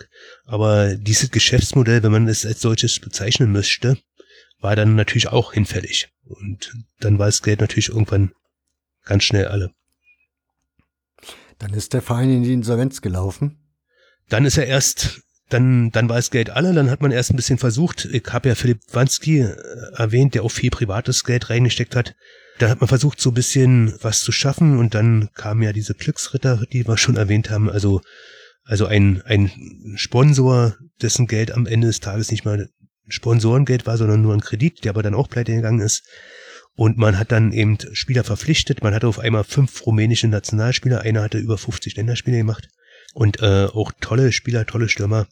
Und man hatte dann diese, äh, diese Aufstiegsspiele gegen den ersten FC Magdeburg die man dann, wo man dann verloren hat, wo auch schon klar war, wo die Spieler schon kein Geld mehr bekommen haben. Also man hat im Prinzip dann im Versuch, den Verein irgendwo dahin zu führen, wo es wieder Geld zu verdienen gibt, nämlich Fernsehgeld in der Regionalliga. Damals die dritte Liga, die zwei Staffel dritte Liga sozusagen, hat man dann den Verein gegen die Wand gefahren und dann war es eben im Oktober 2001 um den BFC fast geschehen. Wenn, ja, das ist dann äh, schon wieder eine neue Geschichte. ja, und die ist wieder genauso spektakulär ja. und ja. Als Spötter könnte man sagen, es passt zum BFC. Ähm, wie hast du die Situation damals wahrgenommen? Also ich persönlich habe schon geglaubt, dass der BFC dann am Ende ist, sozusagen. Und man hat ja bei dieser Rettungsaktion der treuesten Fans auch lange nichts gehört. Also man hat dann auch die Schlagzeilen. Es waren ja dann ausge, ausgerechnet zwei zwei Mitglieder aus dem Hardrocker-Milieu, die dann zu den erwähnten Philipp Wanski, der schon nicht mehr Präsident war, gegangen sind und die 30.000 damals noch D-Mark aufgetrieben haben, um das Insolvenzverfahren überhaupt zu eröffnen. Und das hat dann wieder die neuen Schlagzeilen gebracht, die dann auch wieder, ja, wo du sagst, es passt zum BFC, das war damals, äh, hat sie ja damals wie ein roter Faden durchgezogen. Aber Aber ohne diese Aktion äh, dieser beiden wäre es nicht zur Rettung gekommen. Und aber schon als die Rettung des BFC verkündet worden ist auf einer Mitgliederversammlung halbes Jahr später, schon da sind sie ja nicht erneut gewählt worden. Also da war die Episode beendet. Aber wenn man die Fakten aneinander reiht, ist nur diese Initiative, also kein Vertreter aus Wirtschaft oder aus Politik hat sich um die Rettung des Vereins, der immer noch diese Nachwuchsabteilung betrieb, gekümmert, sondern sondern äh, diese beiden Mitglieder äh, aus den Hardrocker-Milieu sind zum Ex-Präsidenten gegangen und haben um Ge Geld gebeten, womit im Prinzip das Überleben bis heute überhaupt erst möglich wurde. Da, darauf entstand dann von zwei bis drei Dutzend treuer Fans, die heute noch alle dabei sind, entstand dann äh, diese Rettungsaktion. Die haben mit den Gläubiger gesprochen, haben, haben dann auch dafür gesorgt, dass der Vorstand neu gewählt wird und so. Und bei diesen zwei bis drei Dutzend Fans, wenn die Frage kommt, war ich nicht dabei. Also äh, Hut ab vor den Leuten, die damals so äh, zur Stange gehalten haben und den Verein unterstützt haben. Ohne dem wäre das heute alles nicht passiert. Also die Stabilisierung bis heute hätte es ohne dieses Engagement in dieser Phase nicht geklappt. Dein Buch, du hast ja schon gesagt, hast du in Epochen unterteilt. Ich habe, wie gesagt, hier Wikipedia auf, die haben auch Epochen gemacht, aber andere wie du zum Beispiel. Die bezeichnen zum Beispiel die Jahre 2001 bis 2010 als Konsolidierung. Würdest du da mitgehen? Ja, also Konsolidierung, ich hab's nur die, ich, also bei mir sind zwei Epochen in der Phase, also jede Epoche hat bei mir immer Zeiten, also ich kann da mitgehen. Also die Konsolidierung heißt bei mir nur äh, in einen Teil Rosskur und dann länger bis 2014 Genesung. Also der Patient BFC hat erst eine Rosskur durchlaufen, also nochmal Rückfälle erhalten. Also so eine Rosskur äh, im medizinischen Sinne ist ja, dass er eine starke Medizin kriegt, dass es ihm dann erstmal besser geht. Dann kommt nochmal ein Rückfall und der Rückfall hat dann erst die Strukturen geschaffen, die heute entstanden sind und die zur Genesung geführt haben. Und der Rückfall war dann dieser, dieser Abbruch beim Spiel gegen den ersten FC Union im Sportforum. Der hat mich dann die Strukturen weggeschwemmt, die dort waren, und dann ist eben der heutige Chef Peter Meyer eingestiegen.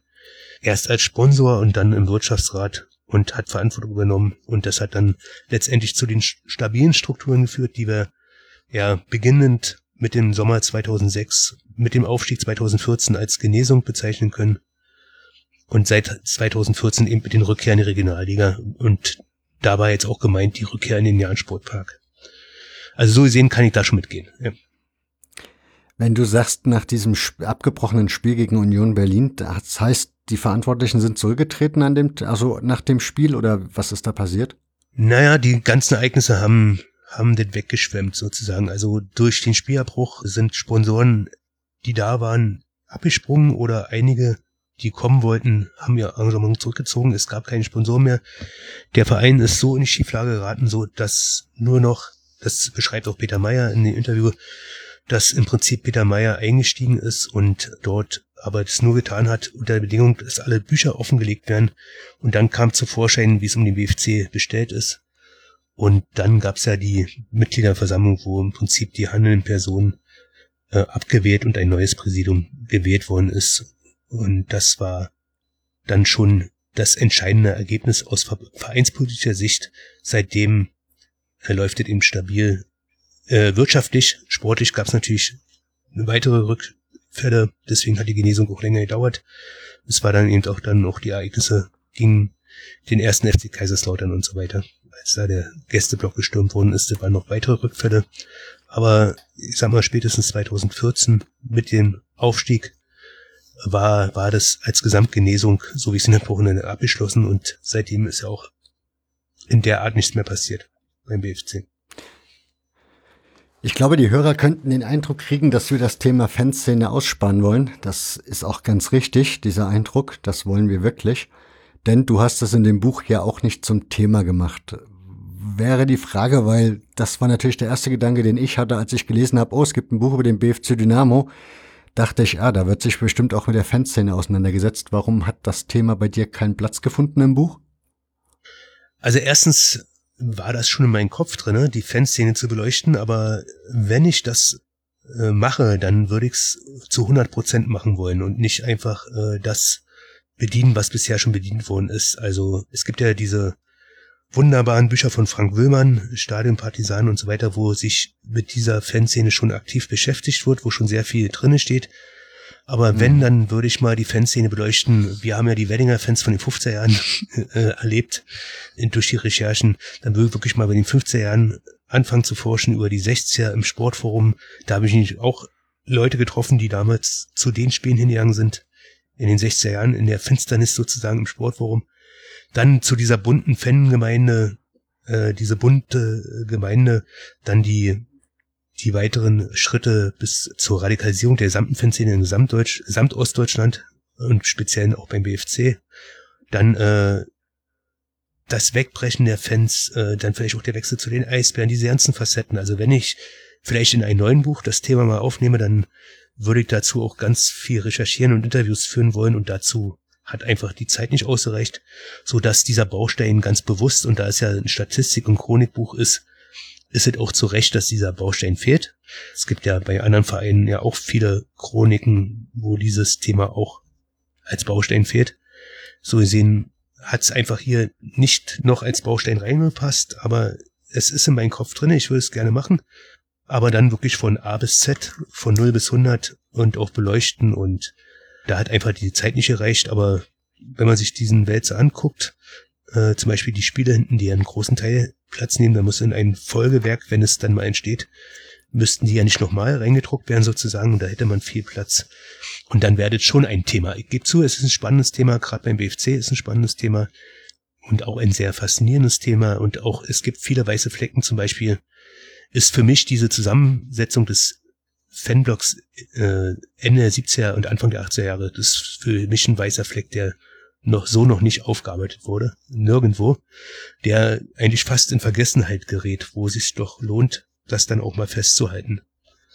Da, da gibt es nicht wirklich Beispiele von allen möglichen Gruppierungen, die da zusammengestanden haben. Aber wie gesagt, für dieses Buch wäre wär die Recherche nicht ausreichend gewesen, deswegen kommt es hier auch ganz bewusst als Baustein nicht vor. Es wird am Ende dieses Gesprächs wahrscheinlich auch so sein, dass wir nicht alles, was in diesem Buch drin steht, aufgearbeitet haben werden. Das soll auch nicht der Sinn dieses Gesprächs sein, denn der Sinn soll sein, dass ihr euch dieses Buch vielleicht dann auch noch kaufen tut und lesen werdet. So zum Beispiel auch, was du gerade eben angesprochen hast, das Sportforum Hohenschönhausen, der Jahn Sportpark, hat für den BFC so seine ganz eigenen Geschichten geschrieben, ganz besondere, und die gehen auch bei der Fanszene, glaube ich, mit durch. Also ich glaube, dass sind so zwei Abschnitte, das schon allein dafür lohnt sich, sich dieses Buch zu kaufen, um da mal ein bisschen mehr Einblick zu bekommen. Kommen wir zurück zu unserem jetzigen Thema. Wir sind in der Neuzeit angekommen, wenn man so möchte. 2014, du hast es erwähnt, ist man aufgestiegen in die Regionalliga und das ziemlich überragend, denn mit 34 Punkten Vorsprung und 66 Toren auf den Zweitplatzierten ist man in die Regionalliga aufgestiegen. Wie hast du, also ich gehe davon aus, du bist zu dieser Zeit ja dann schon wieder beim BFC gewesen. Wie hast du so den Aufstieg wahrgenommen? Ja, also in den Jahren dahin hatte sich der BFC bei uns Fans so den Ruf erworben, dass es mit dem Aufstieg eh nicht klappt. Und da gab es natürlich auch die üblichen Gerüchte. Also wir hatten 2010, 11 schon mal eine große Chance aufzusteigen und äh, 2008, 2009 also 2007, 2008, wo es jeweils Regionalliga-Reformen gab, wo man es jeweils knapp verpasst hat und wo man sagt, am der Zeitpunkt wäre jetzt gut gewesen und da ist so die Legende entstanden, man will vielleicht als Verein gar nicht aufsteigen. Und das liegt dann wieder daran, weil dann wieder mehr Zuschauer zum BFC kommen oder kommt wieder die gewaltbereiten Zuschauer, die nur dann kommen, wenn man höherklassig spielt und deswegen will der Verein das gar nicht. Also es gab verbreitet in der Fanszene die Meinung, man man darf gar nicht, oder es gab dann sogar die Gerüchte, äh, man, man darf gar nicht aufsteigen, ist ja dann immer auch ganz schnell so weit parat. Gab es zu allen Zeiten. Mhm. Und so, dass uns wirklich dann der Saisonstart 13, 14 und spätestens das Spiel in Kreiswald hat mit einer hohen Fanaufkommen äh, souverän gegen den Tabellenzweiten Pommern-Kreiswald mit einem Sonderzug und allen damals mit, mit 2 zu 0 gewonnen wurde. Da war im Prinzip schon im Oktober 13 schon fast klar, dass man jetzt doch aufstehen will. Und dann wurde eine überragende Saison. Wir hatten eine tolle Mannschaft, eine, natürlich sind es immer die Mannschaften, die legendär bleiben, aber der WFC hatte auch auf einmal ein ganz anderes Gesicht für die Presse. Also Volkan Uluc war der Trainer. Dann hatten wir einen Stürmer, den alle Dieter nannten, Andy Aye aus Ghana, also ein schwarzer Stürmer, äh, schwarzhäutiger Stürmer. Äh, den nannten dann alle nur Dieter, weil diesen Namen keiner aussprechen konnte, sogar der Stadionsprecher. Also es war dann auf einmal eine richtige Aufbruchstimmung und eine Euphorie, die, mit der wir alle nicht mehr gerechnet haben, die uns natürlich dann alle erfreut hat. Die Euphorie war so groß, dass viele dann natürlich die kommende Regionalliga-Saison nur als Durchgangsstation betrachteten. Aber das war natürlich klar, dass Wachsen immer langsam geschehen muss.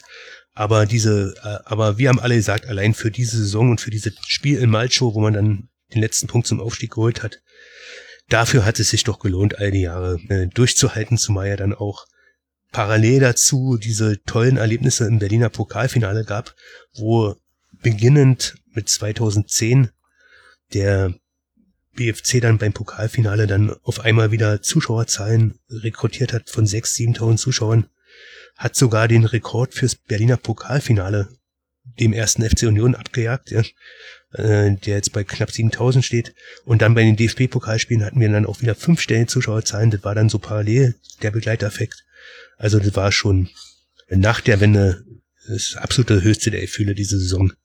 Und da, da zerren wir auch alle noch davon. Alle, die den BFC in Herzen tragen, die erinnern sich natürlich gern dran zurück. Wie ist, weil du sagst, da zerrt man jetzt von, das ist ja jetzt, Regionalliga ist ja jetzt sozusagen das Normal, die Hausmannskost, wenn man so möchte. Jetzt kommt aber erschwerend hinzu für euch, dass der Jahn-Sportpark, der ja für euch eine gewisse Heimat ist, ja jetzt auch mehr der, naja, Geschichte ist er ja noch nicht, weil keiner weiß, was daraus werden soll. Könnt ihr übrigens auch in dieser Podcast-Folge hören. Wäre die Frage, wie siehst du das jetzt? Also wie siehst du die weitere Entwicklung des Vereins, wenn es jetzt wieder zurückgeht nach ins Sportforum Höhenschönhausen? Ja, also erstmal ist die Situation, jetzt bestanden hat mit dem Sportforum, ein Maronstadion und den Jagdsportpark, auch ein Maronstadion, da wäre es schwer gewesen im Falle eines Aufstiegs, wenn mal alles rund läuft bei uns und wir können mal den Sprung in den bezahlten Fußball schaffen, dann wäre die Situation der Stadien, wie sie jetzt ist, sicherlich nicht dazu angetan, dass man dort hätte spielen können. Man hätte vielleicht woanders spielen müssen, in anderen Stadien.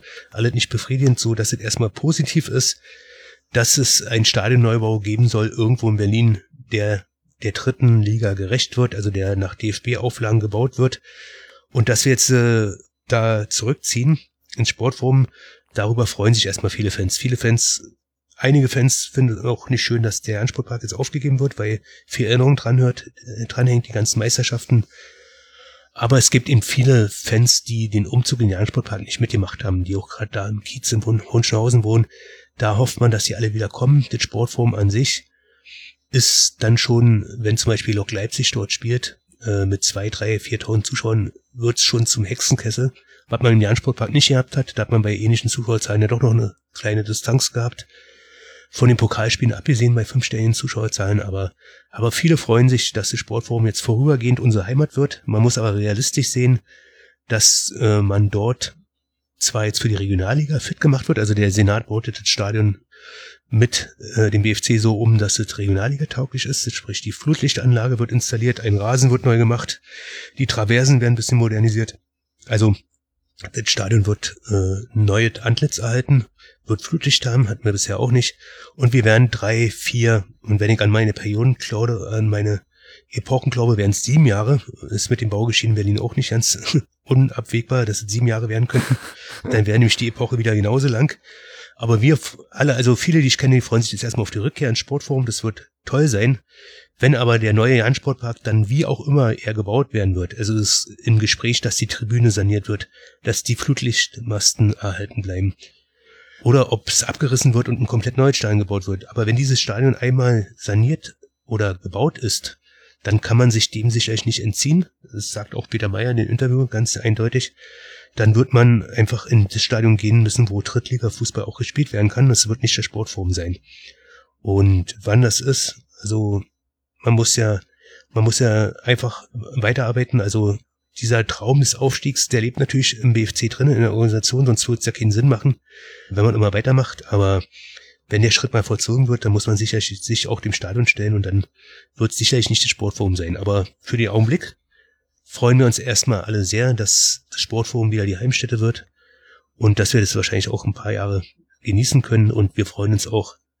Also die Höhepunkte in den letzten Jahren waren auch immer wieder mal Spiele im Sportforum. Zum Beispiel ich kann mich an ein Freundschaftsspiel gegen Magdeburg erinnern, wo sehr gute Stimmung war bei knapp 2000 Zuschauern oder auch das ein oder andere Pokalspiel. Also für den Übergang freuen wir uns alle sehr, dass wir das Sportforum als Spielstätte so nochmal wiedererleben. Übrigens ist jetzt mit dem Ende der Betriebserlaubnis nebenbei gesagt, es endet jetzt auch die Epoche, die im Buch, weil der Buch ist ja im November erschienen, dabei die Epoche noch offen. Es war auch offen, was mit dem Jahrensportpark wird. Aber im Prinzip endet jetzt zum Jahresende diese Epoche der Rückkehr. Ist ja logisch. Und es beginnt jetzt ab Januar im Sportforum eine neue. Sozusagen. So, dass äh, der rote Faden sich dann auch weiter schreibt. Ja. Jetzt was, jetzt würde ich gern den Bogen schlagen von ganz am Anfang. Also ich habe vom Schiebemeister und vom Stasi-Club gesprochen. Wir haben jetzt festgestellt, ist dann alles schon ein bisschen länger her und wird auch alles nicht so heiß ge gegessen, wie es gekocht wird. Wir haben das Thema Fans gehabt mit den tollen Europapokalabenden, die alle im Jahn-Sportpark stattgefunden haben, mit den Fans vom Prenzlauer Berg. Mittlerweile, du hast gerade eben erwähnt, ist das Sportforum Hohenschönhausen so die Heimat und so der Kiez, wo der Verein angesiedelt ist oder sich scheinbar selbst als angesiedelt versteht. Wie würdest du den BFC in 2020 beschreiben? Was ist das für ein Verein? Wofür steht der oder was macht ihn aus? Also es ist ein stabiler äh, Verein geworden, der nicht über seine Verhältnisse lebt, was schon mal die Aura beschreibt. Das ist ja bei weitem nicht bei jedem Verein heutzutage gegeben. Diese Philosophie wird auch weitestgehend von den Fans mitgetragen, dass nur das Geld ausgegeben wird, äh, was auch da ist. Und der Verein steht nach wie vor zu seiner Nachwuchsarbeit in Hohenschönhausen. Auch das wird mitgetragen. Was aber der BFC 2020 ist, ist eine wirklich verschworene Gemeinschaft geworden. Die Mitglieder, die Fans auch die Sponsoren eine verschworene Gemeinschaft, die, was mich überrascht hat bei den Recherchen, also so tief äh, habe ich das von außen auch nicht erlebt, die wirklich gut miteinander umgeht. Und dieser Verein wird wirklich von den Fans und von den Tätigen im Verein getragen. Man pflegt ein tolles Verhältnis untereinander. Vielleicht liegt es auch ein bisschen daran, dass man permanent von außen angegriffen wird. Vielleicht härtet es ab, vielleicht stellt man sich dann stärker auf, indem man intern doch zueinander steht, aber der Umkehr, äh, der Umgang miteinander in diesem BFC 2020 ist überdurchschnittlich äh, und erstaunlich äh, positiv. Und dafür, das habe ich kennengelernt, wofür der BFC 2020 steht. Neben der Nachwuchsabteilung und die Tatsache, man hat es jetzt in den Corona-Zeiten gesehen, die Aktionen, wie die Fans Geld spenden, wie sie äh, Sachen ersteigern. Es gibt jetzt immer eine Aktion, wo der Zeugwart äh, Thomas Hein Trikots versteigert und was da für Summen über den Tisch gehen und von den Trikots fließt immer alles zu 100% dem Verein zu. Oder auch dieses virtuelle Spiel, mit dem ja die Chronik endet in diesem Buch. Dieses äh, virtuelle Spiel im Stadion der Weltjugend, äh, wo man ja 70.000 Euro, also Tickets, äh, vertrieben hat und äh, gegen den FC Covid-19 äh, sensationell mit 4 zu 3 gewonnen hat. Das ist, das sind alte Aktionen, das zeigt, dass der Verein von den Fans getragen wird. Mehr ist, als es für einen Regionalligisten üblich ist und äh, dass der Umgang innerhalb des Vereines überaus positiv zu bewerten ist und dass man so schon optimistisch in die Zukunft schauen kann, dass es bei diesen stabilen Verhältnissen bleibt. Es hat sich viel entwickelt im Verein. Es hat sich sehr viel entwickelt vom Insolvenzverein quasi bis zu einem stabilen Wirtschaftsunternehmen, so muss man einen Fußballclub ja heute bezeichnen, mit vielen Angestellten, aber mit Hunderten von Kindern im Nachwuchsbereich äh, und ja, äh, gemessen an dem, wie du ja auch ein paar Mal erwähnt hast, wie der Verein immer noch gesehen wird, ist es ein gänzlich anderes Bild. Und vielleicht lohnt sich ja doch mal genauer hinzuschauen und das aktuelle Bild auch live vor Ort zu erleben. Was, um, um das Thema Zusammenhalt oder dieses Stichwort Zusammenhalt, das du gerade erwähnt hast, mal noch zu unterstreichen, sei darauf hingewiesen, dieses Buch ist ja auch entstanden dadurch, dass sich ehemalige BFC-Spieler zu ihrem Verein bekannt haben und Geld in die Hand genommen haben, um dieses Projekt überhaupt zu unterstützen. Vielleicht kannst du da noch ein paar Worte zu verlieren. Ja, also das ist eine Sache, für die ich sehr dankbar bin, aber die genau, die genau das unterstreicht. Also wenn man einen Verleger äh, sucht für ein BFC-Buch, dann wird es ja meistens schon schwierig, wenn man über die Auflage spricht. Also äh, wenn man, wenn ein Verleger ein Buch über Union, Hansa Rostock oder Dynamo Dresden äh, erscheinen lassen möchte, dann kann er mit mehreren tausend Exemplaren rechnen. Beim BFC ist er erst immer sehr vorsichtig und äh, so habe ich mich mit dem Verleger geeinigt, dass ich ihn im Prinzip, es ging ja auch um Kosten wie Lektoriat und Bildrechte, aber dass ich ihn auch eine bestimmte Anzahl von Büchern bereits abnehme, dass er im Prinzip das Risiko minimieren kann. Und, und in diesem Zusammenhang zur Finanzierung oder zur Erscheinung des Buchs habe ich einen Crowdfunding-Aufruf gestartet. Und man sollte eben mit 66 Euro das Projekt unterstützen. Für die 66 Euro war dann schon ein Buch dabei. Dann auch das, das Titelfoto von dem Bus ist mit dabei und es sollte natürlich die Einladung zur Eröffnungsveranstaltung erfolgen, die jetzt wegen Corona natürlich abgesagt worden ist. Am 21.11., genau zum 66. Jahrestag, wollten wir das Buch präsentieren im Vereinsheim. Das ging natürlich jetzt durch Corona nicht. Aber, aber die, äh, interessant ist, wer diesen Aufruf gefolgt sind. Es waren eben nicht nur Fans, es waren eben so viele ehemalige Spieler und auch Starspieler dabei, dass ich sogar eine Crowdfunding 11 gründen konnte und äh, die äh, so aufstellen konnte im Buch. Damit beginnt das Buch mit der Danksagung an den Crowdfunder. Und in dieser Crowdfunding 11 ist im äh, Tor Bodo Rutverleit, äh, Liberos Norbert Triloff, in der Abwehr spielen Dirk Schlegel, Jochen Caro, Robert Rutverleit. Im Mittelfeld Frank Teletzky, Rainer Ernst, Christian Bax. Dann haben wir im Sturm Stars aus den 50er und 60er Jahren, Kik Hoffmann und Günter Edner und äh, den Rekordtorschützen der 2000er Jahre, Danny Kukulis. Auf der Bank ist noch Torwart Werner Lisa, außerdem noch Andreas Rath und Dennis Rekowski. Also äh, all diese Spieler, die ja wirklich alle äh, Star-Potenzial haben beim BFC, die haben sogar selbst diesen Betrag gespendet, weil es ihnen die Sache wert war, dass dieses Buch auch erscheint. Und das ist sicherlich auch ein Alleinstellungsmerkmal für dieses Buch. Das hat es bestimmt so in der Form auch noch nicht gegeben. Und nochmals vielen, vielen Dank. Auch Sponsoren haben sich beteiligt. Äh, Peter Meyer, unser Stadionsprecher Martin Richter war dabei. Viele Sponsoren und natürlich viele Fans. Die Crowdfunder-Liste war so schnell voll, dass wir dann auch schnell das Wärmen eingestellt haben. Wenn wir weitergemacht hätten, hätten wir noch viel mehr gefunden, aber so war das Buch finanziert, das Risiko abgedeckt und so bin ich dankbar und nebenbei ist es auch zu einem schönen Detail geworden. Und äh, damit beginnt auch auf Seite 3 das Buch mit der Danksagung. Und ich denke mal schon, es ist nicht allzu üblich, dass ehemalige Spieler da bereit sind, sich auch zu beteiligen. Nochmal vielen Dank.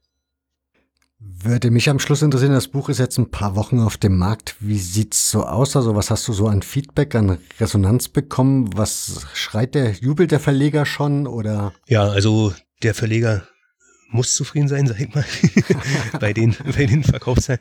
Äh, ja, aus dem BFC-Lager ganz viel Zuspruch und ganz viel Begeisterung und auch Schulterklopfen. Aber ja, aber mich freut auch äh, die Anerkennung aus dem Autorenbereich, deine Anerkennung zum Beispiel, aber auch von anderen Autoren, die sich schon bei mir gemeldet haben.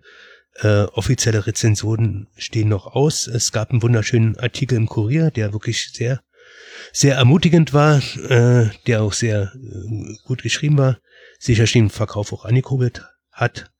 Ja, also es findet eine Verbreitung, die man sich erhofft hat. Sind wir mal gespannt auf weitere Rezensionen, so, sofern sie denn stattfinden. Aber insgesamt muss ich die Resonanz als positiv äh, benennen und das nicht nur aus dem BFC-Lager. Also das ist doch erfreulich. Und wenn dann natürlich dann so eine Aussagen kommen, wie heute von dir erlebt, dass der Teil über den Schiebermeister, diese Abhandlung ja dann doch Spuren hinterlässt, dann ist es ja schon erfreulich und dann hat sich ja der Aufwand zum Teil gelohnt, äh, ein Stück weit gelohnt, ja. Ja, ich hoffe, dass dieses Buch dabei mithilft, das Image des BFC so ein bisschen gerade zu rücken. Denn ja, wir haben jetzt, glaube ich, lang genug darüber gesprochen und Ihr habt's gemerkt, ich habe auch zwischendurch nochmal von dem Stasi-Club gesprochen und du hast mir ja zu Recht in die Parade gefahren, denn das trifft definitiv einen Punkt. Wir sind jetzt 30 Jahre weiter. Irgendwann ist es dann auch durch. Es ist eine Anekdote in der Vereinsgeschichte, wenn man so möchte. Insofern, ja. Empfehle ich euch dieses Buch. Wie gesagt, ihr findet dort jede Menge Gründe. Ihr findet vor allen Dingen Fakten dazu, warum der Schiebemeister eben kein Schiebemeister ist, sondern warum es aufgrund des Systems was Steffen ja auch ausführlich in diesem Podcast erklärt hat, am Ende des Tages für verdiente Meisterschaften sind, auch wenn es schwerfällt. Das so zu akzeptieren, ist halt so, muss man durch. Ich bedanke mich auf jeden Fall ganz, ganz herzlich bei dir, dass du dir die Zeit genommen hast, diese ganz viele Zeit genommen hast und mir hier Rede und Antwort gestanden hast. Ganz herzlichen Dank. Sehr gern. Dankeschön. Und wir bedanken uns auch bei euch, dass ihr euch die Zeit genommen habt und uns beiden zugehört habt. Ich hoffe, ihr habt eine Menge dabei mitgenommen. Könnt ja wie immer einen Kommentar hinterlassen auf der Webseite sport-frei.info. Dort findet ihr unter dem Beitrag das Kommentarfeld und da könnt ihr ja reinschreiben. Ganz herzlichen Dank euch, bleibt gesund, bis zum nächsten Mal. Ciao. Tschüss.